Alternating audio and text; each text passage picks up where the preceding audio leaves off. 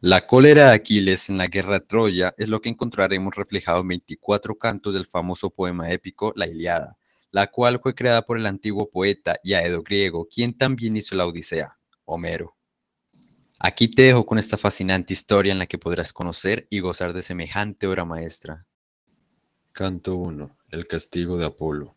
Canta, oh diosa, la cólera al peli de Aquiles, cólera fatal que causó infinitos males a los aqueos con esta sencilla invocación a Calíope, musa de la poesía épica, inicia Homero su inmortal poema, y enseguida, a través de algunos antecedentes, nos sitúa en la primera etapa del relato. Acampados en la llanura que circunda los muros de la ciudad de Troya, sufren los griegos las terribles consecuencias de la cólera que sobre ellos descargaba Apolo, hijo de Júpiter y Latona. Los dardos del sol implacable, resecando los campos, han hecho que entre los guerreros se desarrollen mortíferas pestes, ¿Qué ha sucedido para que el airado flechero se ensaña si en las huestes que manda Agamenón? Rey de Micenas y jefe del gran ejército de los aqueos unidos? Veamos. Días atrás estos guerreros habían arrasado el templo Apolo, cuyo guardián era el sacerdote Crises. Al hacer el reparto del botín conquistado, Agamenón tomó para sí, como esclava, a Griseida, hija del sacerdote, Lleno de angustia, el anciano se encaminó a donde estaban las naves aqueas, clamando: Atrias y demás aqueos, poned en libertad a mi hija y recibid el rescate que por ella os ofrezco. Apolo os permitirá destruir la ciudad de Priamo y regresar felizmente a vuestra patria. Al oír el clamor, todos los aqueos pidieron a voces que se aceptara el espléndido rescate y se volviera su hija al sacerdote. Todos ansían regresar a la patria después de un sitio tan largo pero imponiéndole silencio con gesto autoritario, Agamenón alzó la voz para responder altaneramente al sacerdote. Huye de mi presencia y que no vuelva a verte, anciano, delante de los navios, pues de nada te servirán el cetro y las infulas del Dios. No soltaré a Crisela, antes bien envejecerá en mi casa trabajando en el telar. Vete pues y no me irrites para que puedas partir sano y salvo. Sin replicar palabra, el anciano se alejó por la orilla del mar, temeroso de que Agamenón cumpliera su amenaza. Y mientras caminaba, elevó el pensamiento a Apolo, rogando esta suerte. Óyeme tú, que llevas arco de plata y proteges a Crisa e imperas en Tenedos, poderosamente. Oh Apolo, si alguna vez adorné tu gracioso templo, o quemé en tu honor pingues, mulos de toros o cabras, complace este voto, paguen los saqueos mis lágrimas con tus flechas. De este modo imploró el sacerdote. Oyóle Apolo e irritado bajo el Olimpo llevando su arco y su carjac en los hombros, sentándose lejos de las naves y comenzó a lanzar sus saetas contra los hombres de Agamenón. La mortandad fue grande, y se vieron arder en torno de las naves aqueas multitud de piras de cadáveres. Durante nueve días cayeron sobre el ejército las flechas del dios. Al llegar al décimo, Aquiles, rey de los mirmidones, inspirado por Juno, que amaba a los aqueos y apenas los veía morir, convocó a los guerreros a la agora, y una vez reunidos habló así: Atridas, creo que tendremos que volver atrás, yendo otra vez errantes. Si escapamos de la muerte, pues si no la guerra y la peste unidas terminarán con los aqueos. Propongo que consultemos a un adivino, sacerdote o intérprete de sueños, para que nos diga por qué razón está irritado Apolo y saber si por medio de algún voto o hecatombe y que manden su obsequio grasa de corderos y cabras escogidas querrá librarnos de la peste. Calcante el Testorida, el mejor de los augures, que había guiado las naves aqueas hasta Troya, habló diciendo, Oh Aquiles, caro a Júpiter, yo puedo explicarte la causa de la cólera de Apolo, pero temo irritar a un varón que goza de gran poder entre los aqueos. Hablaré, pero jura que estás pronto a defenderme palabra y de obra. Aquiles respondió, Habla sin temor, pues, por Apolo, que nadie pondrá en ti sus manos mientras yo viva y vea la luz en la tierra. Aunque hablares del propio Agamenón, que se jacta de ser el más poderoso de todos los aqueos. Entonces, cobrando ánimo, el augur dijo, El dios está quejoso a causa del ultraje que Agamenón ha inferido al sacerdote, a quien no devolvió la hija ni aceptó el rescate. Por eso, el que hiere lejos no librará a los aqueos de la odiosa peste hasta que Griseida sea restituida a su padre, sin premio ni rescate, y llevemos a Crisa una sagrada catombe. Adivino de males, gritó al punto Agamenón, lleno de cólera. Jamás me has comunicado nada grato. Yo anhelaba tener en mi casa a la joven Griseida, pero aún así consiento en devolverla si esto es lo mejor. Quiero que el pueblo se salve, no que perezca. Más preparadme pronto otra recompensa, para que no sea yo el único aqueo que sin ella se quede. Aquiles replicó, Atrida gloriosísimo. ¿Cómo pueden darte otra recompensa los aqueos? No sabemos que existan en parte algunas cosas de la comunidad, pues el botín de la ciudad está repartido. Entregas a joven ahora al dios, y los aqueos te pagaremos el triple o el cuádruple, si Júpiter nos permite algún día tomar la bien murada ciudad de Troya. Aunque seas valiente, Aquiles, no ocultes así tu pensamiento, pues no podrás engañarme. ¿Acaso quieres, para conservar tu recompensa, que me quede sin la mía?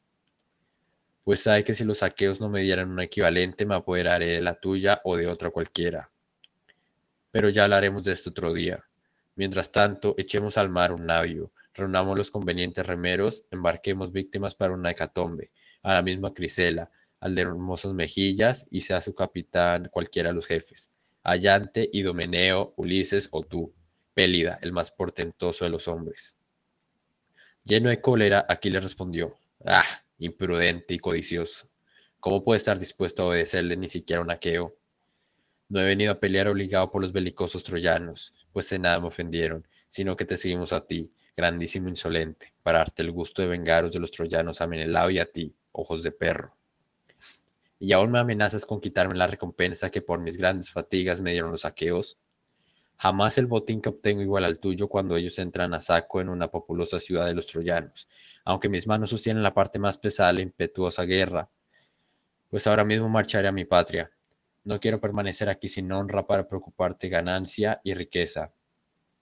Huye, pues, si eso quieres, gritó iracundo Agamenón. Me eres tú a tu tienda y me llevaré a Briseida, tu esclava, para que sepas bien cuando más poderoso soy, más odioso que ningún otro de los reyes mis aliados, porque te gustarán las riñas y disputas. Vete, pues, pero oye esta amenaza. Puesto que Apolo me quita Grispida, la mandaré a su país, pero iré yo mismo que tú, y que nadie se atreva a decir que es mi igual, ni, ni compararse conmigo. Aquiles sintió que el corazón le golpeaba en el pecho. ¿Qué haría? ¿Desnudar su espalda, abrirse paso y matar a la trida? ¿O dominar su cólera y reprimir su furor? Mientras así pensaba, su amo había desenvainado a medias la tajante espada. En ese instante, bajo Minerva al cielo, mandada por Juno, que amaba a los dos rivales por igual. De pie, detrás de Aquiles, le tiró de la rubia caballera. Nadie más la veía, volvió el héroe y reconoció a Minerva cuyos verdes ojos centelleaban de modo terrible. Oh hija de Júpiter, susurró Aquiles, ¿por qué has venido nuevamente? ¿Acaso para presenciar el ultraje que me infiere la atrida Agamenón? Pues sabe que por su insolencia pronto perderá la vida. Y respondió Minerva la de los ojos verdes. Vengo del cielo a apaciguar tu cólera, pues me envía Juno, la diosa de los blancos brazos que os ama a los dos. No desenvaines la espada e injurialo de palabra cuando quieras. Lo que voy a decir se cumplirá. Por este ultraje se te ofrecerán un día espléndidos presentes. Domínate y obedécenos. Preciso es, oh diosa, respondió Aquiles, hacer lo que mandas, aunque el corazón esté irritado. Es fuerza obedecer a los dioses. Así dijo y volvió a su vaina la enorme espada de puño de plata. La diosa regresó al Olimpo, al palacio en que Júpiter mora entre las demás deidades. Al quedar solo, Aquiles increpó de nuevo a Agamenón diciéndole, Ebrio que tienes ojos de perro y corazón de ciervo, lo apostrofó llamándolo cobarde y terminó con este juramento. Algún día los aqueos echarán de menos a Aquiles, y tú, aunque te aflijas, no podrás socorrerlos cuando muchos de ellos sucumban juntos, junto a las naves de manos de Héctor, matador de hombres. Entonces desgarrarás tu corazón y clamarás a los dioses, pesaroso por no haber sabido honrar al mejor de los aqueos. Canto 2. La ofensa de Agamenón. El Atrida, en cuanto llegó a sus naves, ordenó que una muy velera fuese echada al mar. Escogió veinte remeros, cargó las víctimas de la hecatombe para el dios, y conduciendo de la mano a Criseida, la embarcó también. Luego designó al rey de Itaca, el prudente Ulises, capitán de la nave, también dispuso puso Agamenón que junto a la orilla del mar se hicieran hecatombes de toros y cabras en honor de Apolo. El vapor de la grasa, mezclado al humo de las fogatas, llevada al Olimpo, luego llamó a sus dos heraldos, Taltibio y Euricuates, y les dijo, Id a la tienda del pelida Aquiles, y tomado de la mano a Briseida, la de hermosas mejillas traedla, y si os las negará, iré yo mismo a buscarla con trompas y más caro ha de costarle. Fuéronse los heraldos. Cerca de sus tiendas hallaron sentado el rey de los mirmidones. Al divisarlo, se detuvieron confusos, sin hablar. Aquiles comprendió todo y les dijo, Salud, heraldos, acercaos, pues para mí no sois culpables, vosotros sino Agamenón, que os envía por la joven Briseida. Es Patroclo, saca a la joven y entregásela para que la lleven, y sed vosotros testigo ante los dioses y los hombres que por si alguna vez ese rey cruel me pidiera en vano que salve a los aqueos. Obedeciendo a su amigo, Patroclo sacó de la tienda a Briseida y la entregó a los heraldos, que partieron con ella, no sin que la joven mostrara la contrariedad con que los seguía. Aquiles se alejó de sus compañeros y sentándose a orillas del mar, con los ojos fijos en las verdes aguas y extendidos los brazos, rompió a llorar, implorando. Madre, puesto que me diste una vida que ha de ser corta. El altísimo Júpiter debía honrarme, pero no lo hace. El poderoso Atrida Agamenón acaba de ultrajarme robándome mi recompensa. Óyolo, la verena madre desde el fondo del mar, donde se hallaba junto al padre anciano y apareciendo fuera de las aguas como una niebla, sentóse junto al hijo. Le acarició las manos y habló así. Hijo, ¿por qué lloras? Habla, no lo ocultes en tu alma y lo sabremos los dos. Exhalando profundos suspiros, Aquiles respondió, Lo sabes, ¿a qué referirle lo que ya conoces? Fuimos a Tebas, la ciudad sagrada, la saqueamos y el botín que trajimos se lo destruyeron equitativamente los saqueos. Dichas estas palabras, partió, dejando a Aquiles irritado a causa de la bella joven que el poderoso Atrida le habría arrebatado. Canto número 3. Entretanto, Ulises llegaba a Crisa conduciendo a la hija del sacerdote. Al entrar en el puerto, amainaron las velas Abatieron rápidamente por medio de las cuerdas el mástil hasta la crujía y llevaron la nave al fondeadero por medio de los remos. Echaron anclas, ataron las amarras y saltaron a la tierra, llevando consigo a Criseida y a las víctimas del Hecatombe. Ulises condujo hasta el altar a la joven y poniéndola en manos de su padre dijo, Oh Crisis, el rey de los hombres, Agamenón, me envía a traerte tu hija y ofrecerte una sagrada hecatombe al dios Apolo, que tan deplorables males ha causado a los aqueos. Habiendo dicho eso, puso en sus manos a la hija, que Crises recibió con alegría. Ordenaron la hecatombe en tomo del altar. Lavaronse las manos y tomaron la mola. Y Crises de oro con las manos en alto diciendo, Óyeme, tú que llevas arco de plata, proteges a Crisa y imperas en tener tenedos poderosamente, me escuchaste cuando te supliqué y para honrar, honrarme oprimiste duramente al ejército aqueo. Pues ahora cúmpleme este voto. Aleja ya de los aqueos la abominable peste. Así rogando, y Apolo lo oyó. Hecha la rotativa y esparcida la mola, tomaron a las víctimas por la cabeza, que echaron hacia atrás las degollaron y desollaron. En enseguida cortaron los muslos y después empringarlas con gordura por uno y otro lado y cubrirlas con trozos de carne. El anciano, el anciano las puso sobre leña encendida y las roció con vino tinto. Acerca de él, unos jóvenes tenían en las manos unos asadores en cinco puntas.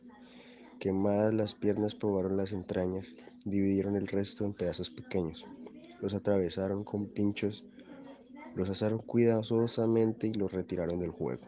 Terminada la faena y dispuesto el banquete, comieron y a nadie le faltó su porción.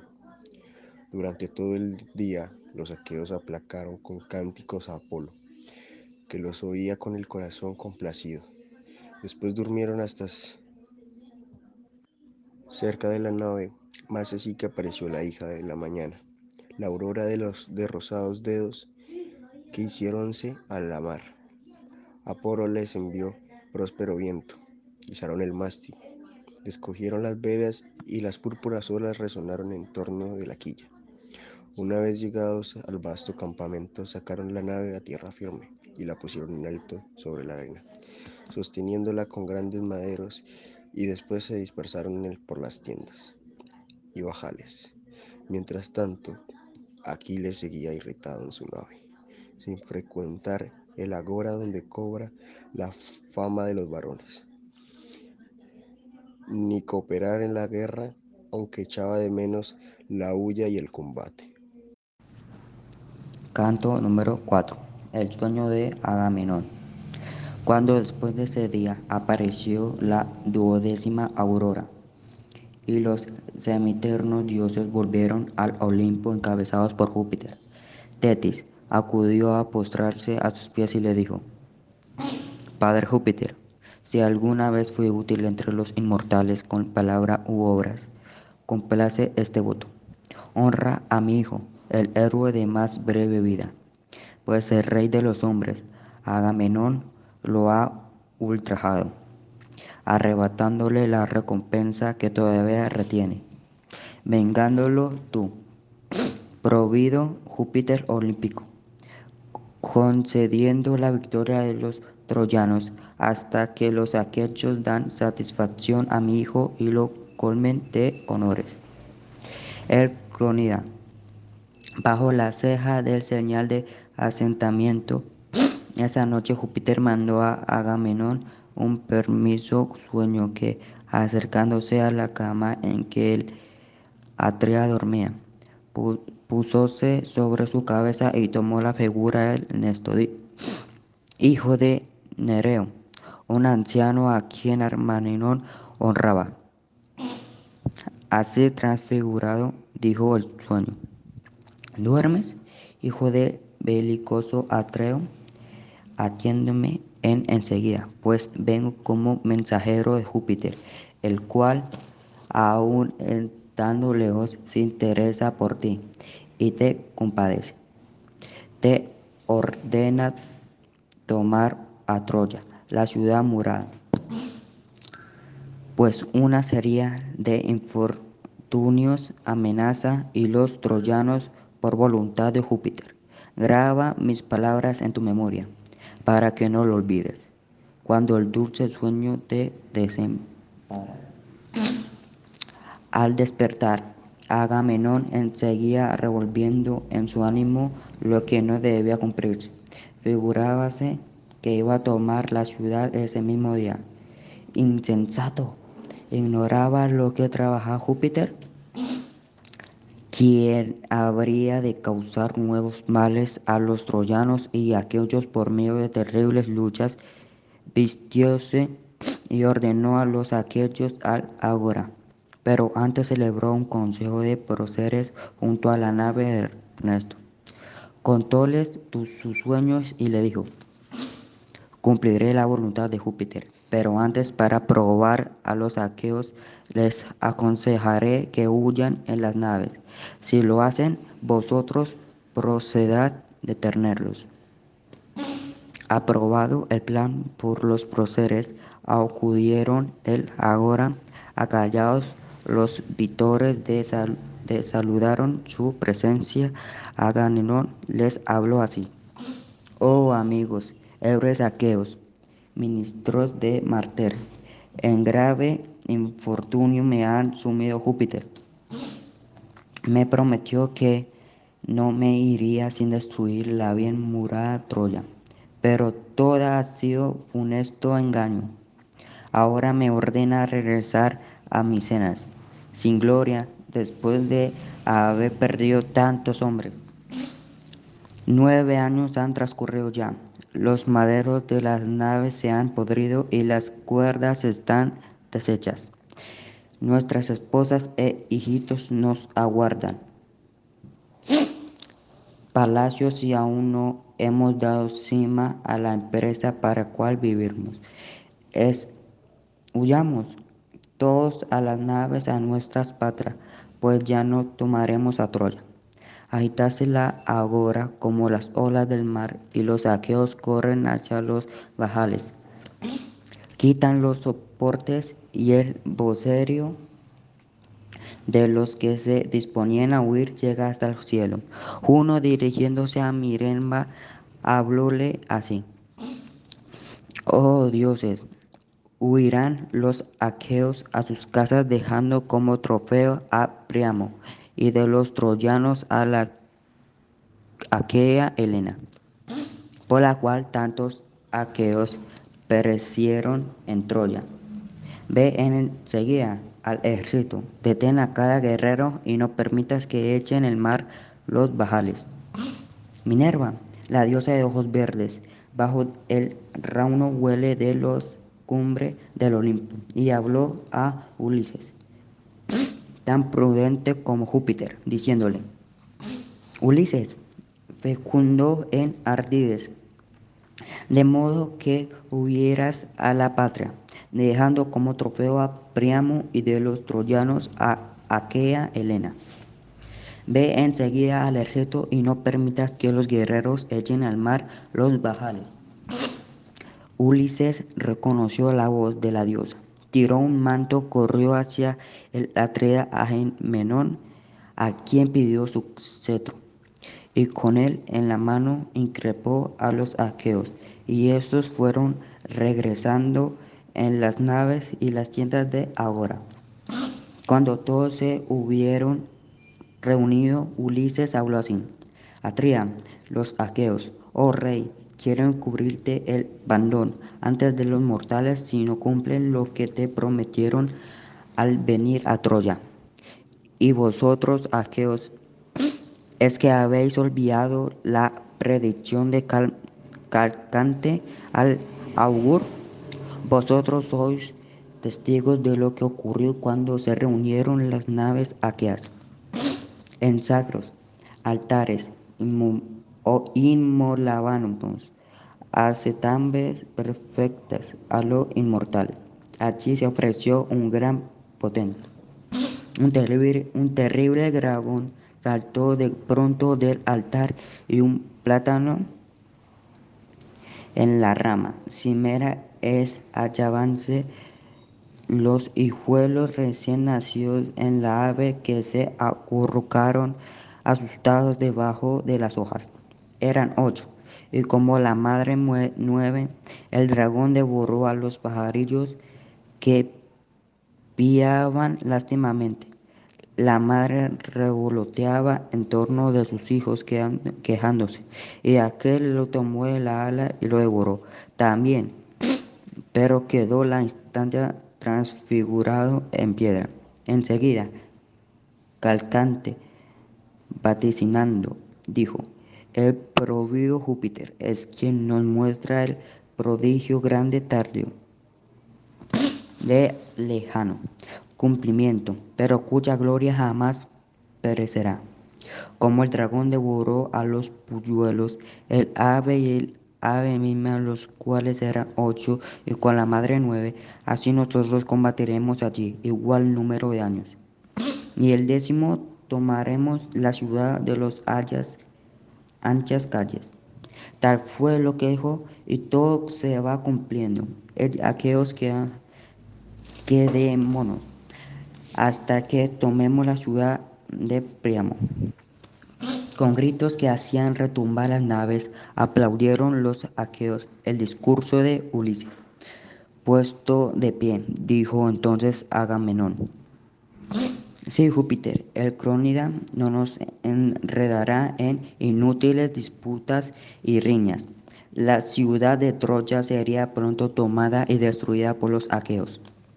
Aquiles y yo hemos disputado por una joven y fui el primero en irritarme. Si ambos procederíamos de acuerdo, no se diferiría ni un solo momento la reunión de los troyanos. Ahora id a comer para que después trabemos combate. Cada uno afile la lanza, prepare el escudo de pasto a los corceles e inspeccione el carro, apercibiéndose para la lucha, pues el horrendo Marte los podrá a prueba durante todo el día. Y el que se quede en las naves, lejos de la batalla, no se librará de los perros y las aves de, de rapiña. Con grande clamor se levantaron los aqueos y corrieron a prepararse sus armas. El Atrida llamó a su tienda a los principales caudillos, y pues en medio de ellos oró esta manera, Júpiter gloriosísimo, no se ponga el sol ni llegue la noche sin que yo destruya el palacio de Priamo, entregándolo a las llamas. Hecho después el pregón por los heraldos, Agamenón salió del campo a revisar las tropas, como en enjambres copiosos de moscas en que primavera vuelan por el establo del pastor, cuando la leche llena de tarros.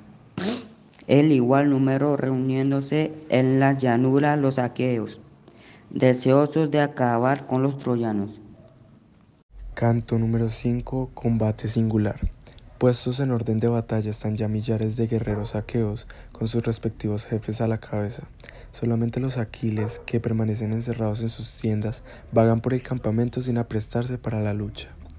Piafan los aquiles caballos atados a los carros de guerra, y de pronto las tropas saqueadas se ponen en marcha, como gime la tierra cuando Júpiter, que se complace en lanzar rayos a la sota, así gime la llanura debajo de los que la atraviesan con ligeros pasos.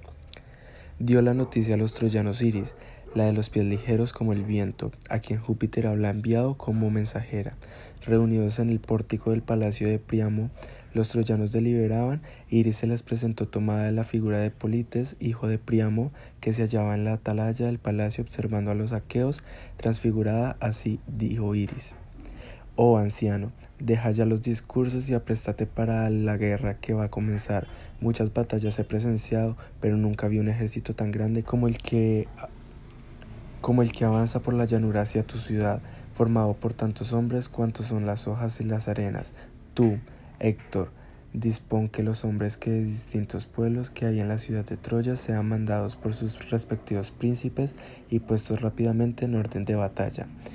Héctor, conociendo la voz de Diosa, disolvió la agora, apresurándose todos a tomar las armas. Se abrieron todas las puertas y salió el ejército de infantes y el de los que combatían en carros. En la colina que se levanta frente a la ciudad se pusieron los troyanos en orden de batalla, al mando de Héctor. Multitud de príncipes de otras ciudades vecinas se agruparon con él al frente de sus respectivos guerreros. Puestos en orden de batalla, aqueos y troyanos avanzaron rápidamente unos contra los otros, envueltos en densa polverada.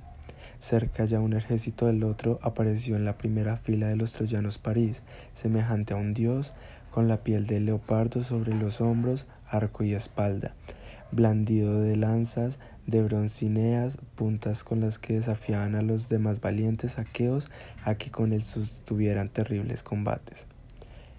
Menelao la vio avanzar con arrogante paso al frente de la tropa, y como león hambriento que se va a acercarse, un ciervo o una cobra del monte, se alegró pensando que podría castigar al culpable y al momento saltó del carro al suelo sin soltar las armas, pero el hermoso París cuando llegó distinguió a Melaleo, Menelao. Pero el hermoso París cuando llegó distinguió a Menelao, sintiendo escoger su corazón, retorcigiéndose hasta el grupo de sus amigos y se mezcló con ellos, advirtiéndole Héctor y lo arrepentido con injuriosas palabras. Miserable París, raptor de mujeres, le gritó, mira cómo se ríen de ti los aqueos que creyeron un bravo campeón por tu gallarda figura, cuando no hay fuerza ni valor en ti. Siendo así, cobarde te has atrevido a robar a la esposa y cuñada de hombres belicosos trayendo mil desgracias a tu padre y a su pueblo? ¿Por qué no esperas a Menaleo? Si lo hicieran no te valdrían tu citara y tu hermosa cuando rodaras por el polvo. Avergonzado respondió París. Héctor, con motivo me increpas, pero no más de lo justo. Eres intrépido y por y por eso tu corazón es inflexible como el hacha que hiende los leños. No me eches en cara los amables dones que Venus me ha dado, pues no son despreciables lo que los dioses debemos. Si quieres que luchen, detén a los aqueos, a los troyanos y dejen en medio de Menaleo a mí para que luchemos por Helena y sus riquezas. El que venza quedará con ellas y después de jurar vosotros paz y amistad, que se retiren ellos a su patria. Lleno de alegría, corriendo al centro de ambos ejércitos con lanzas tomadas por el medio, Héctor detuvo a las huestes troyanas. Los aqueos comenzaron a arrojarles flechas, dardos y piedras, pero Agamenón les gritó con voz ardua: Deteneos, no tiréis, pues parece que Héctor quiere hablarnos. Conseguida la calma, Héctor habló así. Escuchad, aqueos troyanos, el ofrecimiento de París, culpable de la contienda, propone que dejemos las armas en el suelo y que el Menelao poleen por Helena sus riquezas y vencedor será dueño de ella y los demás juramento, paz y amistad. Al oír las palabras de Héctor, Menelao habló así, tengo el corazón traspasado de dolor y creo que aqueos y troyanos debían terminar esta contienda que París originó. Traed un cordero blanco y una cordera negra para la tierra y el sol. Nosotros traemos otro para Júpiter. Traed a Primo para que sancione los juramentos, pues sus hijos son soberbios, fementidos. El viejo cuando interviene en algo tiene en cuenta lo pasado y lo futuro a fin de que se haga lo más conveniente para ambas partes. Gran alegría se apoderó de aqueos y troyanos con la esperanza de que iba a terminar la guerra, bajaron de los carros, dejaron las armas en el suelo y se pusieron muy cerca los unos a los otros. Héctor mandó un heraldo en busca de Priamo y de las víctimas para el sacrificio a Agamenón. Por su parte mandó a buscar un cordero, la mensajera Iris se dirigió hacia el lugar en el que se hallaba Elena tejiendo una tela y tomándole una, una mano la condujo a la muralla frente a los ejércitos donde ya se encontraba Priamo. A divasarlo, un heraldo se acercó al anciano con una resluciente cretera llena de vino y copas de oro. Luego de, luego de invitarlo le dijo, levántate. La la los próceres de los troyanos y los aqueos te pidan que bajes la, la llanura y sancione los fieles juramentos, que París y Menelao combatirían por la esposa, mujer y riqueza serán del que venza y después de pactar amistad nosotros seguiremos habitado la feliz Troya y estos regresarán a sus respectivos patriares. Entremenocióse el anciano y ordenó que engancharan los caballos, subió el carro, tomó las riendas y con Antenor a su lado guiaron los corceles hacia la llanura. Al verlo llegar levantándose a Agamenón, ordenó el sacrificio de los corderos, llenaron las tazas con el vino y de las cráteras y derramándolas oraron a los dioses. Agamenón dijo así, Padre, Júpiter glorioso, sol que todo lo ves y todo lo oyes, ríos, tierras, sed, todos testigos, y guardar los fieles juramentos. Si París mata a Menaleo, suya será Helena con todas sus riquezas, y nosotros volveremos a las naves. Mas si el rubio Menaleo mata a París, devuélvenos los troyanos a Helena, y sus riquezas pagan los saqueos la indemnización que se ajusta para el que llegue a conocimientos de los hombres venideros si vencieron París Pijama y sus hijos se negaren a pagar. Indemnización me quedaré en este suelo, a la guerra continuará. Ratificados por el anciano rey de los juramentos, se retiró hacia Troya para no presenciar el combate de su hijo. Héctor y Ulises midieron el campo y echaron después las suertes en su caos de bronce para decidir quién sería el primero en arrojar la lanza resultó favorecido París, armándose en los dos peladines con espada, lanza y escudo y avanzaron hacia el espacio libre entre los dos ejércitos, mirándose de un modo terrible y blandiendo las lanzas, París fue el primero en arrojar la suya, que cruzó el aire dando un golpe en el escudo salizo de Atrida sin alcanzar a romperlo. Menaleo, disponiéndose a arrojar la suya, oró de esta manera: Soberano Júpiter, permitidme castigar al divino París, que ofendió primero y hazlo sucumbir a mis manos, para que los hombres veniros teman ultrajar a quienes los hospedare y les ofreciera su amistad. Así dijo, y arrojando su lanza acertó dar en el escudo de París. La lanza atravesó el escudo, se calvó en la coraza y rasgó la túnica sobre el vientre, inclinándose rápidamente el troyano y evitó con ello la segura muerte. Desvinado entonces Menelao, su esposa, y golpeó a su enemigo en la cimera del, del casco pero la hoja se le cayó de la mano rota en varios pedazos. Enfurecido, arrójese entonces sobre París y tomándole el casco lo arrastró hacia las filas de los aqueos, medio ahogado por la correa que le pasaba por debajo de la barba y le oprimiera el cuello, y se la habría llevado consiguiendo con ello inmensa gloria si no le hubiese advertido Venus, la diosa que rompió la correa dejando a Menaleo con el casco en la mano. Volvió la tría a la carga, pero Venus tomando forma de una espeda, Niebla rodeó a París y le permitió tirarse hacia el palacio sin ser visto, y mientras el troyano iba en busca de Helena, Menelao se revolvía entre la mechedumbre como una fiera buscando a su adversario sin hallarlo y sin que nadie pudiera entregárselo. Lo que habría sucedido, pues el hermoso París por su cobardía se había hecho odioso y aqueos y troyanos Agamenón habló así. Oh, troyanos, y vosotros también, aqueos y aliados, muéstranos. Es evidente que la victoria quedó por Menelao. Entregadnos a queda Helena con sus riquezas y pagadnos la indemnización justa. Capítulo número 6. La traición. Sentados en el aureo solar, junto a Júpiter, los dioses celebraban consejo. Mientras Cebes canciaba néctar en las copas de oro, ellos contemplaban la ciudad de Troya. De pronto el Core intentó herir a Juno con mordaces palabras.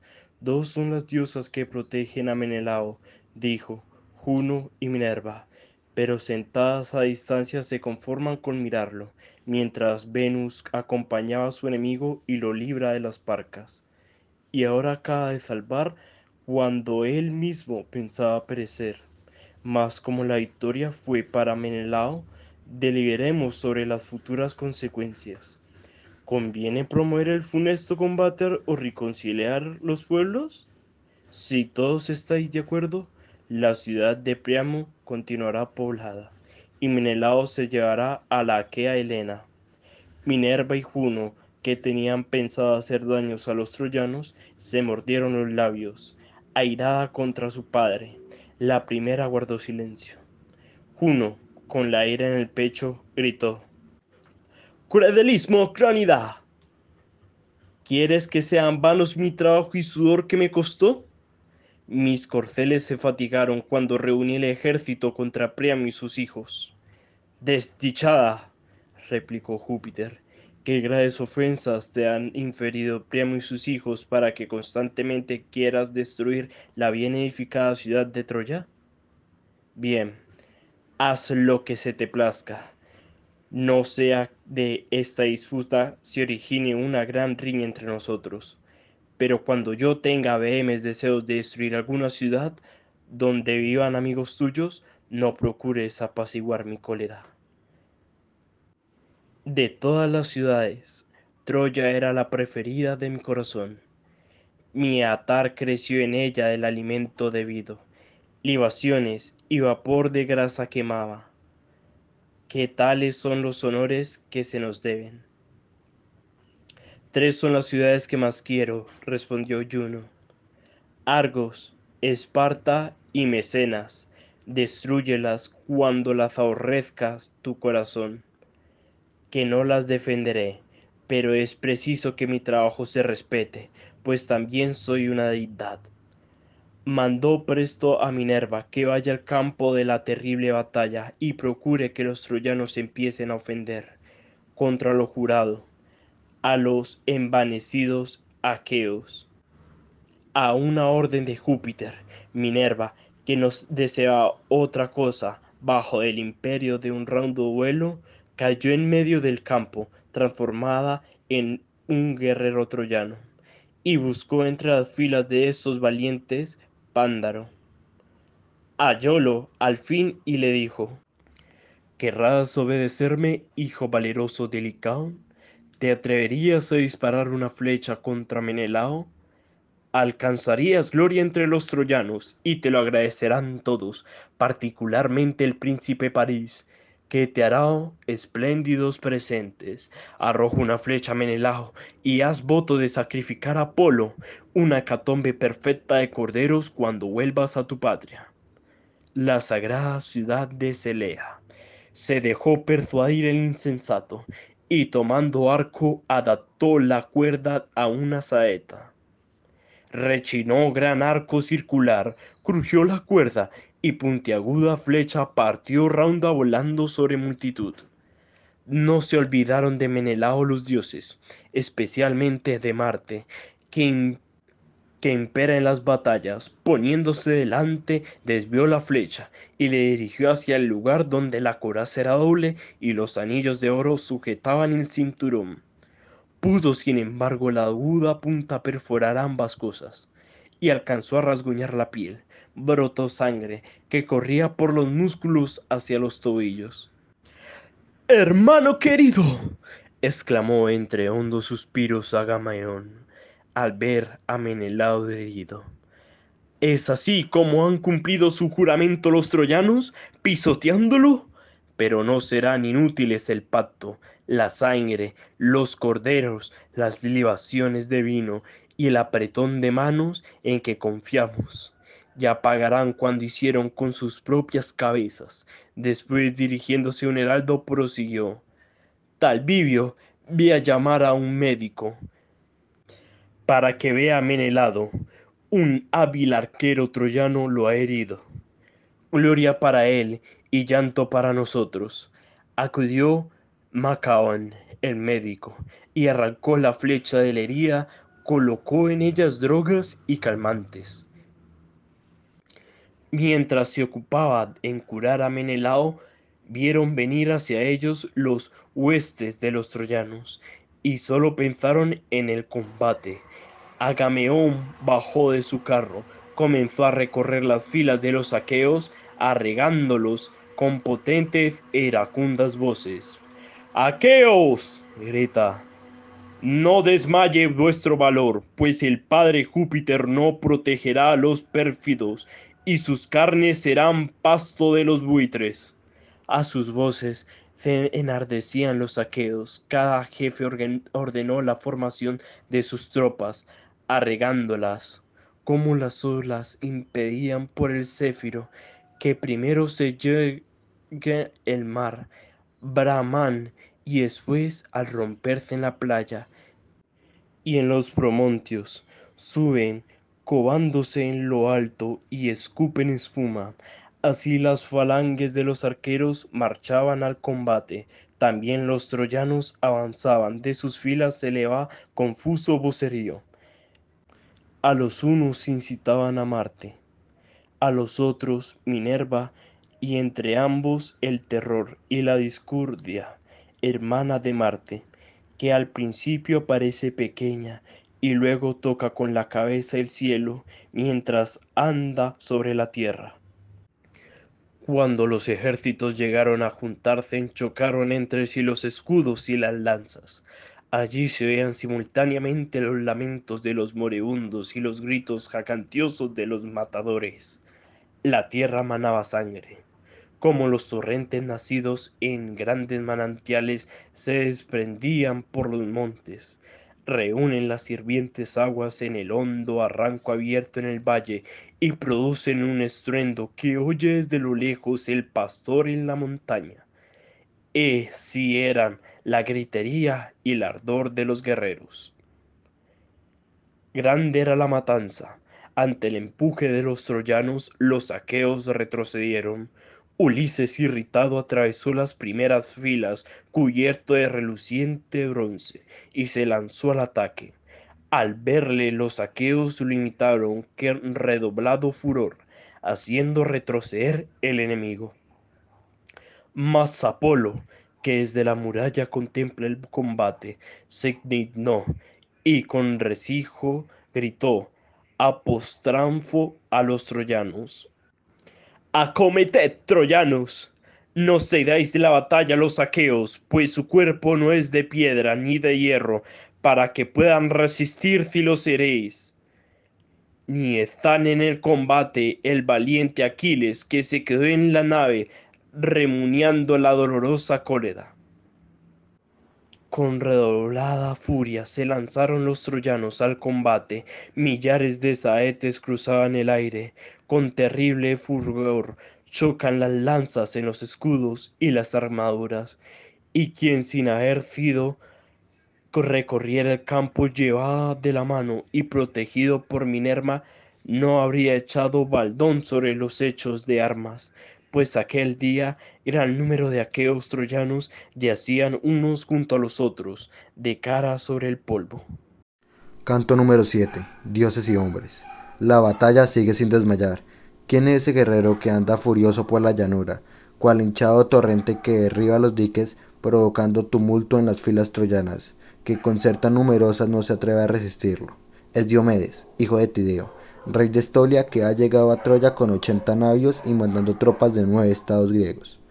Al ver la furia con que Diomedes corría por la llanura desordenando las falanges troyanas, Pandero, auxiliar de Priamo, tendió el arco y le arrojó una saeta que lo hirió en el hombro derecho, por el hueco de la coraza. Entonces Pandaro gritó, Arremeted, troyanos, heridos está el más fuerte de los aqueos, y no creo que pueda resistir la flecha si fue Apolo, hijo de Júpiter quien me movió a venir aquí desde Licia. Pero Diomedes, retrocediendo hasta su carro, se hizo arrancar la flecha por un guerrero aqueo. La sangre chocaba al salir a borbotones contra las mallas de la túnica. Entonces Diomedes hizo esta plegaria. Óyeme, hija de Júpiter que lleva la ejida. Si alguna vez amparaste a mi padre en la cruel guerra, se me ahora propicia, Oh Minerva, y es que se ponga tiro de lanza, y recibe la muerte de mi mano, quien se jacta que pronto dejaré de ver la luz del sol. Minerva lo oyó, dio agilidad a sus miembros, y poniéndose a su lado dijo, Cobra ánimo, Diomedes, y pelea a los troyanos, pues ya infunde a tu pecho el intrépido valor que acostumbraba a tener tu padre Tedeo, y aparté la niebla que cubría tus ojos, para que en la batalla conozca bien a los dioses y a los hombres. Si alguno de aquellos viene a tenerte, no quieras combatir con los inmortales, pero si se presentara en la lid Venus, hija de Júpiter, hiérela con el agudo bronce. Dicho esto, se alejó. Diomedes volvió a mezclarse con los combatientes delanteros, y si antes ardían deseos de pelear con los troyanos, entonces sintió que se le triplicaba el brío. Una tras otro, cuatro jefes troyanos cayeron bajo la punta de su lanza y el filo de su espada. Eneas advirtió que Diomedes destruía las filas de los troyanos, y fue en busca de Pandero, Pandero, le dijo, ¿dónde guardas el arco y voladoras flechas? ¿Qué es de tu fama? Ea, levanta las manos a Júpiter y dispara una flecha contra ese hombre, que triunfa y, y causa males sin cuesto a los troyanos. Eneas, consejero de los troyanos, repuso Pándaro, me parece que ese guerrero es Diomedes. ¿Conozco su escudo, su casco de alta cimera y agujero a guisa de ojos? Pero no puede asegurar si no es un dios. Si ese guerrero es en realidad el hijo de Tideo, no se mueve con tal furia, sin que alguno de los mortales lo acompañe y desvíe las veloces flechas que hacia él vuelan. Contra dos procesos he disparado mi arco, Diomedes y Menaloe. Ha entrambado la causa herida de la que manaba verdadera sangre, y solo conseguí existir los más. A instantes, Ineas, Pándaro subió a su carro tirando ágiles corceles y corriendo hacia donde se hallaba Diomedes, dispuesto a combatir con él. Corazón fuerte, hombre belicoso, gritó Pandero. Cuando llegaron cerca del guerrero, ya que mi flecha no pudo derribarte, voy a probar si te hiero con mi lanza. Enseguida dio un fuerte golpe en el escudo de la titida.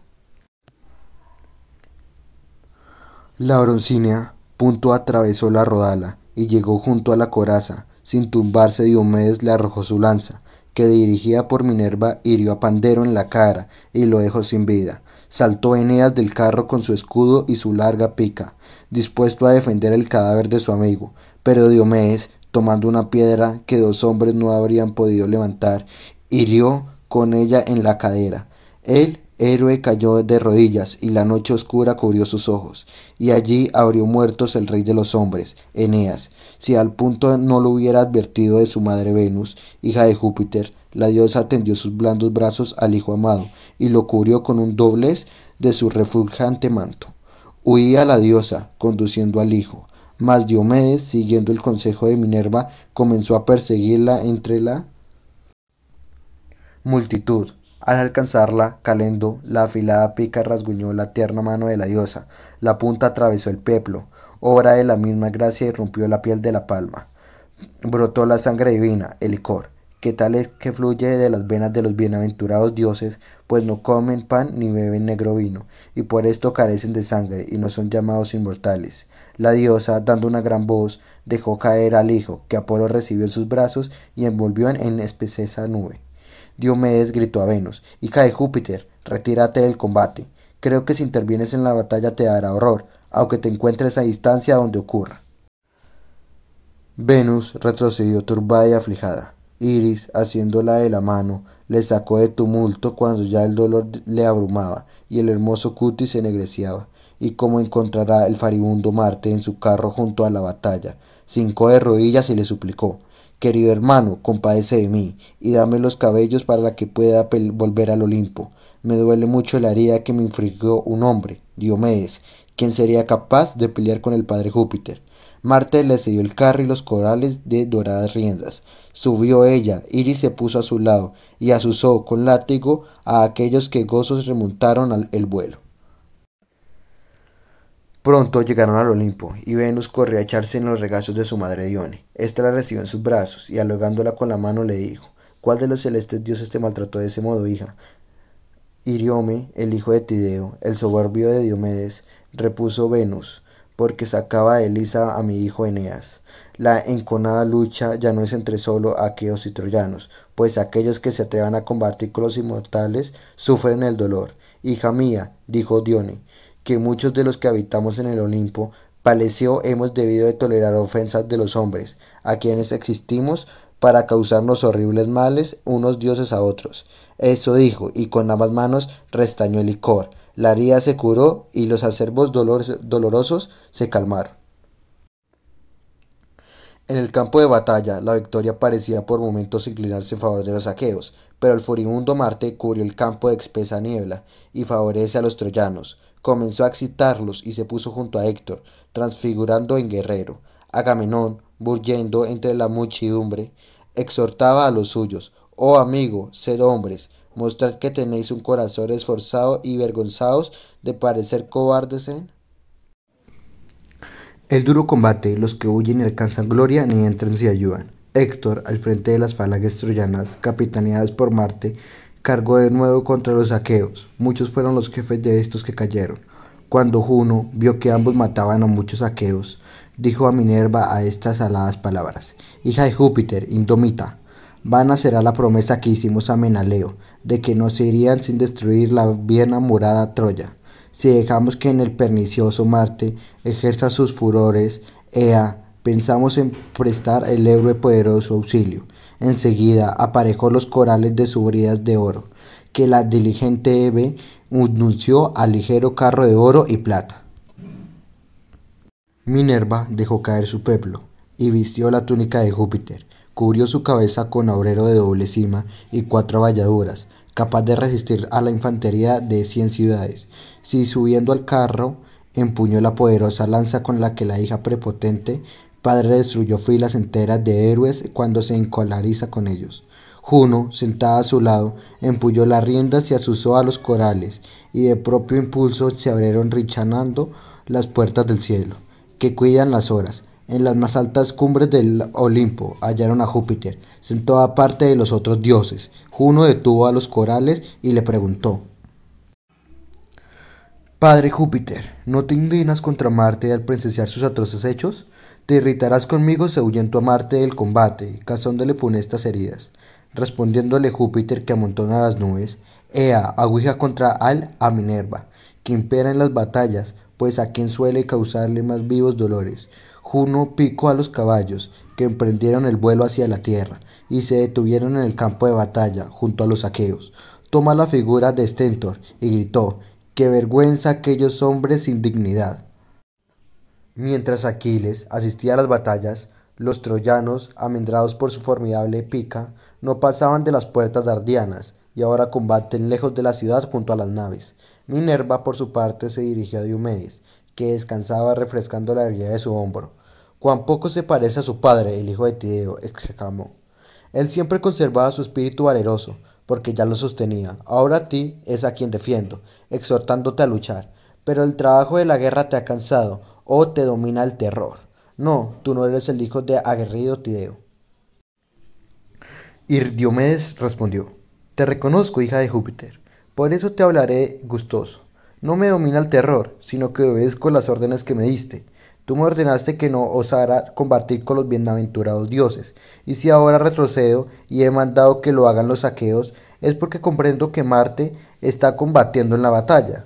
Diomedes carismó a mi corazón, repuso Minerva. No temas a Marte ni a ninguno de los inmortales, pues te voy a ayudar mucho. Anda, y hiere de cerca al furible dios, a ese loco nacido para dañar que a Juno y a mí nos prometió combatir contra los troyanos en favor de los aqueos, y ha traicionado su palabra. Enseguida tomó la mano a Estanelo, compañero de Diomedes, que saltó del carro al suelo, y ella se acomodó en el asiento junto al héroe. Castigó a los caballos y corrieron en busca de Marte, que en ese instante le estaba quitando la vida al gigantesco perforante. Cuando Marte vio acercarse a Diomedes, le arregó la broncínea lanza, por encima de las riendas, pero Minerva, tomándolo en el aire, lo alejó del carro haciendo que el golpe fuera en vano. A su vez, Diomedes atacó a Marte con su lanza. Minerva lo guió a la cintura del dios, donde el cinturón la ceñía. Lo hirió desgarrando la hermosa piel y retiró la arma. Marte clamó como gritarían nueve o diez mil hombres, que en la guerra llegaran a las manos y aqueos y troyanos temblaron amedrentados. Cubiertos en niebla subió el dios del Olimpo. Se sentó al lado de Júpiter y mostrando la sangre inmortal que emanaba de la herida le dijo, Padre Júpiter, siempre los dioses hemos padecido males horribles, que recíprocamente nos causamos para complacer a los hombres, pero todos estamos airados contigo, porque no reprimes a Minerva, tu hija, que solo se ocupa de acciones inecuas. Ella ha movido al insolente Diomedes a combatir en su furia contra los dioses inmortales, Primero hirió a Venus, después arremetió contra mí. Si no llegas a salvar mis ligeros pies, habría sufrido largo tiempo, porque las heridas que me hizo el bronce. Mirándolo con torva faz, Júpiter le respondió, Inconstante, no te lamentes, pues me eres más odioso que ninguno de los dioses del Olimpo. Siempre te han gustado las riñas, luchas y peleas, y tienes el mismo espíritu soberbio de tu madre Juno a quien apenas puede dominar con mis palabras, pero no permitiré que los dolores atormenten porque eres de mi linaje. Enseguida ordenó que la curaran, aplicándole drogas calmantes. Arrojada Marte del campo de batalla, Juno y Minerva regresaron al Olimpo. Canto número 8. Héctor. Al retirarse de la batalla, el furibundo Marte, la suerte de las armas comenzó a favorecer a los aqueos y la pelea se tendía, acá y acuya de la llanura, entre las corrientes del Simois y del Janto. Diomedes, Agamenón, Ajax y Ulises enardecían a los suyos, y bajo las lanzas de los aqueos iban cayendo uno tras otro, multitud de guerreros troyanos. Estos habrían vuelto a entrar en la ciudad, acosados por los belicosos aqueos, si Heleno, hermano de Héctor, no hubiera llamado a éste y a Eneas para decirles, Eneas y Héctor, recorred las filas y detened a los guerreros antes que se encaminen a las puertas y caigan rendidos en brazos de las mujeres y sean motivo de gozo para los enemigos. Cuando hayáis reanimado las falanges, nosotros, aunque abatidos, nos quedaremos a pelear mientras tú, Héctor, vas a la ciudad y pides a nuestra madre que acuda, con las venerables matronas, al templo de Minerva. Ponga en las rodillas de la deidad el mejor peplo que haya en el palacio, y le vote sacrificar en el templo. Doce vacas, un año si apiadándose de la ciudad, de las esposas e hijos de los troyanos, a porta de Troya, al hijo de Tideo, Diomedes, cuya bravura nadie iguala y acusa nuestra derrota. Héctor obedeció a su hermano, saltó del carro, empuñando su lanza y recorrió el ejército animándolo a combatir y promoviendo una terrible pelea. Luego partió hacia la ciudad. Al trasponer sus puertas, acudieron a su encuentro las mujeres e hijas de los troyanos, y le preguntaron por sus hijos, hermanos, amigos y esposos. Él, sin responderles, prosiguió su marcha y les encargó que rogaran a los dioses porque para muchas las desgracias eran inminentes. Y corrió en busca de su madre Ecua. Hijo, exclamó ella, ¿por qué has venido abandonando el combate? Sin duda, los aborrecidos aqueos estrechan la ciudad y has venido a implorar a Júpiter desde la Acrópolis. No, madre, repuso él, he venido a pedirte que congrúes a las matronas y acudas con ellas al templo de Minerva, que impera en las batallas, a poner en sus faldas el peplo más lujoso que haya en el palacio, y a ofrecerle el sacrificio de doce vacas de un año, si aparta de la sagrada Troya a Diomedes, feroz guerrero cuya valentía causa nuestra derrota. Accedió Écuba, y mandó a sus esclavas en busca de las matronas, Troyas y se dirigió con ellas al templo de Minerva, llevando el mejor peplo que encontró en el palacio. Entretanto Héctor recorrió hasta el palacio de París, donde se hallaba éste lustrando sus armas, junto a Helena, que sentada entre sus esclavas, las ocupaba en diversas labores. Lleno de cólera, Héctor gritó a aquel, Desgraciado, los hombres parecen combatiendo junto a los altos muros.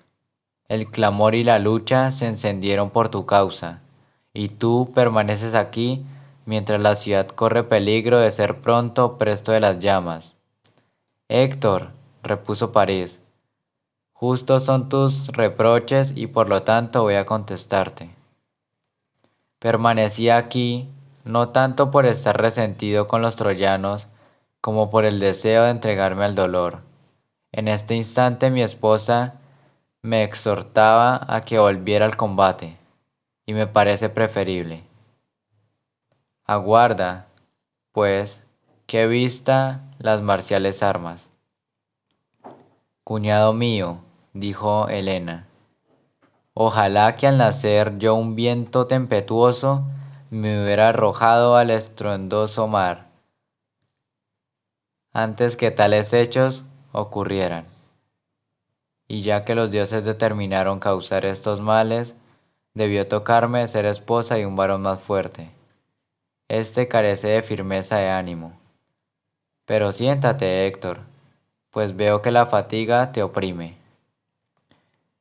No es posible que descanse, Elena, dijo Héctor pues mi corazón me impulsa a socorrer a los troyanos, que impacientes me aguardan. Haz levantar a ese y que me alcance, mientras voy a ver a mi esposa querida y al tierno niño, pues ignoro si volveré de la batalla o si los dioses dispondrán que sucumba a manos de los aqueos. Andrómaca, la esposa de Héctor, no estaba en su casa, al enterarse de que los troyanos llevaban la peor parte en la batalla, había subido llorosa, con su niño en brazos, a lo alto de la torre de la ciudad. Al llegar Héctor, Andrómaca, tomando una de sus manos, le dijo, Desdichado, tu valor te perderá. No te apiadas del tierno infante ni de mí. Infortunada que estoy a punto de perderte. Sé compasivo, Héctor, y quédate en la torre. No hagas a un niño huérfano y a una mujer viuda. Y el gran Héctor le contestó, Todo eso me da cuidado, mujer, pero mucho me sonrojaba ante los troyanos.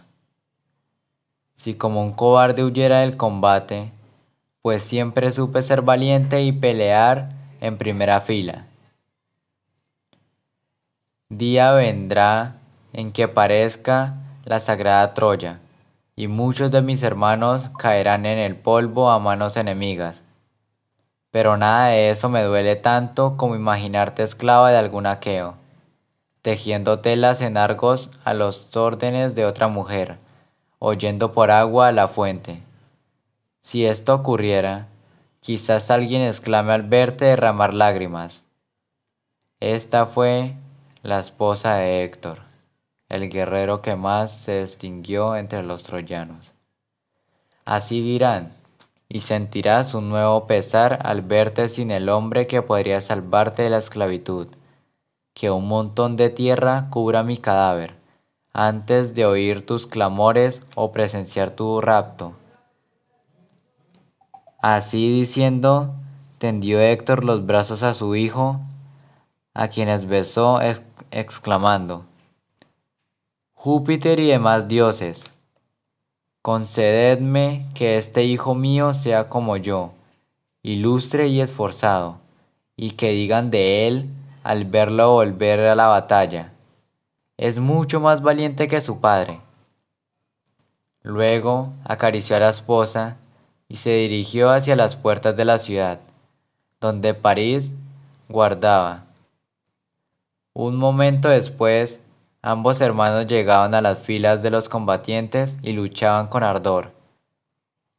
Cuando Minerva, la diosa de los ojos verdes, vio que Héctor y París mataban a muchos aqueos, descendió a raudo vuelo del Olimpo en dirección a Troya. Pero al advertirlo, Apolo fue a oponérselo, pues deseaba que los troyanos ganaran la batalla. La detuvo pues y le dijo, ¿Por qué de nuevo enardecía, hija de Júpiter? ¿Vienes del Olimpo? ¿Acaso quieres dar a los aqueos la indecisa victoria? Si deseas conceder con mi deseo Suspenderemos por hoy el combate y luego volverán hasta que logren arruinar a Troya. ¿Y por qué medio has pensado suspender la acción? preguntó ella. Hagamos de Héctor que provoque a los saqueos a pelear con él en terrible y singular combate, y que indignados los saqueos designen alguno para que luchen con él acepta la idea por Minerva. Se la sugirieron a Heleno, hermano de Héctor, quien se aproximó al héroe y le dijo, Héctor, ¿querrías hacer lo que te diga yo, que soy tu hermano? Manda que suspendan la batalla y reta al más valiente de los aqueos a luchar contigo en un terrible combate, pues aún no ha dispuesto el lado que llegues al término de tu vida. He oído sobre esto la voz de los dioses. Oyó Héctor con intenso placer, y corriendo al centro de ambos ejércitos, con la lanza tomada por el medio, detuvo a los falanges troyanas. Agamenón, contuvo a su vez a los aqueos. Apolo y Minerva, transfigurados en buitres, se posaron en las ramas de una encima y se deleitaban en contemplar a los guerreros, cuyas densas filas parecían erizadas de escudos, cascos y lanzas. Héctor, puesto entre unos y otros, dijo, Oídme, troyanos y aqueos el excelso Júpiter nos ratificó nuestros juramentos y seguirá causándonos males unos y otros. Entre vosotros se hallan los aqueos más valientes, aquellos a quienes el ánimo incite a combatir conmigo, que se adelante. Así dijo, y los aqueos quedaron silenciosos, pues por venganza no rehusaban el desafío y por temor no lo aceptaban. Al final, levantándose Menelao, con el corazón afligidísimo, y los apostrofó de esta manera. Hombres jactanciosos, grande será nuestro aprobio si no sale ningún aqueo al encuentro de Héctor. Ojalá os volváis barro donde estáis, hombre sin corazón ni honor. Yo seré quien me arme y luche con él. Agamenón le tomó la diestra, cuando comenzaba a ponerse la armadura y exclamó, Deliras, Menelao. Nada te fuerza a cometer tal locura. No quieres luchar por despecho con Héctor, que a todos amedranta y cuyo encuentro a la batalla causa horror al mismo Aquiles, que tanto te aventaja en bravura. Obedeció Menelao, y sus servidores alegres le quitaron la armadura de los hombros. Entonces Púsose de pie el anciano Néstor, increpó a los aqueos con duras palabras y terminó de este modo su discurso. Ojalá me rejuveneciera y mis fuerzas recobraran su robustez. Cuán pronto Héctor, el de tremolante casco, tendría un campeón que recogiera su desafío. Al oír sus palabras, nueve aqueos a un tiempo se pusieron de pie, entre ellos Agamenón, Diomedes, Ajax, Ulises e Idomeneo. Todos ellos querían pelear con el valiente Héctor. Por consejos de Néstor, echaron suertes. Y mientras lo hacían, rogaban así los aqueos. Padre Júpiter, haz que salga la suerte de Ajax, la de Diomedes o la del rey Agamenón. Saltó una tarja. Néstor le mostró uno por uno a los caballeros aqueos y a Ajax la reconoció como suya. Púsose la armadura de luciente bronce y sonriendo con torva faz, se acercó a Héctor al mismo tiempo que brandía su lanza. Los aqueos al verlo se regocijaron, y un violento temblor se apoderó de los troyanos. Al mismo Héctor le palpitó el corazón, pues de él partió la provocación. Se detuvo Ajax con el escudo en el pecho frente a Héctor. Amenazándolo dijo, Héctor, ahora sabrás frente a frente qué clase de alidez pueden presentar los griegos aún prescindiendo de Aquiles, que rompe las filas de guerreros y tiene ánimo de león. Ajax Telamonio, repuso Héctor, no me tientes como si fuera un niño, que no conoce las cosas de la guerra. A ti, siendo como eres, no quiero herirte, con alevosia, sino cara a cara si puedo. Enseguida blandió la enorme lanza, la arrojó y atravesó el bronce que cubría el escudo de Ajax, formado de siete cueros de bueyes. La aguzada punta perforó seis de ellos y en el séptimo quedó detenida. Sin perder tiempo, Ajax tiró a su vez su larga lanza, que atravesó el escudo del Priámida. Se hundió en la coraza y atravesó la túnica debajo del cinturón.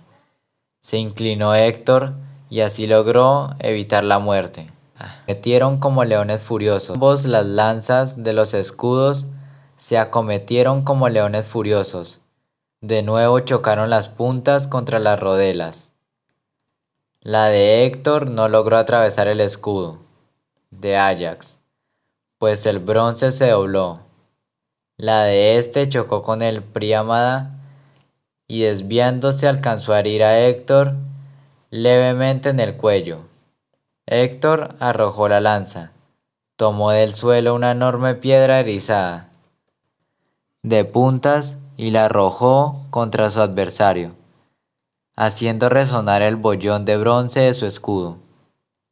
Levantó Ajax una piedra mucho mayor y la despidió con terrible fuerza. La piedra torció el borde inferior del escudo de Héctor, le golpeó las rodillas y lo hizo caer, desnudando rápidamente su espalda. Ajax se disponía a ultimar a su adversario, pero al llegar junto a él, lo encontró de pie. Desnuda también su espada y listo para el encuentro, y ya se lanzaban los campeones uno sobre el otro cuando se presentaron dos heraldos, mensajeros de Júpiter y de los hombres Taltibio e Ideo, uno del campo de los troyanos y el otro del de los aqueos, quienes se interpusieron entre los combatientes. Ideo pronunció estas palabras. Hijos queridos, dejad ya la pelea, pues a los dos os ama Júpiter. Todos sabemos que ambos sois valientes, pero pronto caerá la noche. Ideo, respondió Ajax, ordena a Héctor que lo disponga, pues él fue quien lanzó el desafío, que sea el primero en desistir y yo obedeceré. Ajax, reconozco que eres fuerte y valiente, y te invito a que por hoy suspendas la lucha. Otro día contenderemos hasta que algún dios nos separe dando la victoria a alguno de nosotros. La noche comienza, y bueno será obedecerla. Ahora nos haremos magníficos regalos, para que aqueos y troyanos digan, combatieron con destructor en cono y se separaron unidos por la amistad. Al decir esto, entregó a Ajax una espada guarnecida de clavos de plata, con su vaina y el bien cortado ceñidor. Ajax regaló a Héctor un vistoso tahalí teñido de púrpura, separándose después, tornando el primero a las filas de los troyanos y el segundo a la de los aqueos. Aquellos se alegraron al ver a Héctor vivo, cuando ya esperaban verlo sucumbir a manos de un terrible adversario. Por su parte los saqueos llevaron a Ayax, ufano de su victoria, a la tienda de Agamenón. Canto 9. Embajada a Aquiles. Súplicas. Así los teucros guardaban el campo. De los saqueos habiesen soñado la ingente fuga. Por compañera del glacial terror, y los más valientes estaban agobiados por insufrible pesar, como colmueven el ponto en peces abundante, los vientos Boreas y Cefiro, soplando de improviso desde la Tracia, y las negruzcas olas se levantan y arrojan a la orilla muchas algas. De igual modo, les palpitaba a los aquivos el corazón en el pecho. El atrida, en gran dolor, sumido el corazón, iba de un lado para otro y mandaba a los heraldos de voz sonora que convocaran a junta, nominalmente y en voz baja, a todos los capitanes y también él los iba llamando y trabajaba como los más diligentes. Los guerreros acudieron, acudieron afligidos. Levantóse Agamenón, llorando como fuente profunda que desde altísimo peñasco deja caer sus aguas sombrias. Y despidiendo hondos suspiros, habló a los argivos. Amigos capitanes y príncipes de los argivos, en grave infortunio envolvióme Júpiter, Júpiter. Cruel, me prometió y aseguró que no me iría sin destruir la bien muralla Ilion y todo ha sido funesco engaño pues ahora me manda regresar a Argos sin gloria, después de haber perdido tantos hombres. Así debe de ser grato al prepotente Júpiter que ha destruido las fortalezas de muchas ciudades y aún destruirá otras? Porque su poder es inmenso. Ea, oremos todos como voy a decir, huyamos en las naves a nuestra patria, pues ya no tomaremos a Troya, la de anchas calles. En tales términos se expresó. Enmudecieron todos y permanecieron callados. A, largo tiempo duró el silencio de los afligidos aqueos. Mas al fin Diomedes, valiente en el combate, dijo, Atrida, empezaré combatiéndote por tu imprudencia, como es permitido hacerlo. Oh, rey, en las juntas, pero no te irrites. Poco menospreciaste mi valor ante los danaos, diciendo que soy cobarde y débil. Lo saben los argivos todos jóvenes y viejos, mas a ti el hijo del artero, Saturno, de dos cosas te ha dado una. Te concedió que fueras honrado como nadie por el cetro, y te negó la fortaleza, que es el mayor de los poderes.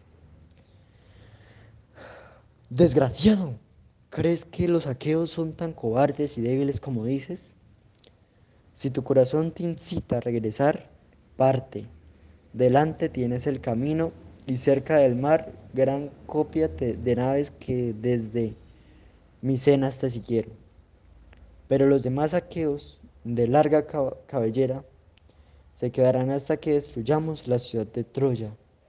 Y si también estos quieren irse, huyan en los bajales a su patria. Y nosotros dos, Estenelo y yo, seguiremos peleando hasta que a Ilion le llegue su fin pues vinimos debajo del amparo de los dioses.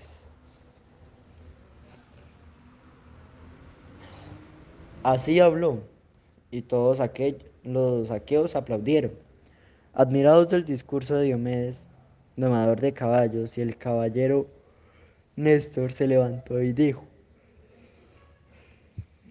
Tidia, luchas con valor en el combate y superas en el consejo a los de tu edad. Ningún aquío osará vituperar ni contradecir tu discurso, pero no has llegado hasta el fin. Eres aún joven, por tus años podría ser mi hijo menor, y no obstante, dices cosas discretas a los reyes arquivos y has hablado como se debe.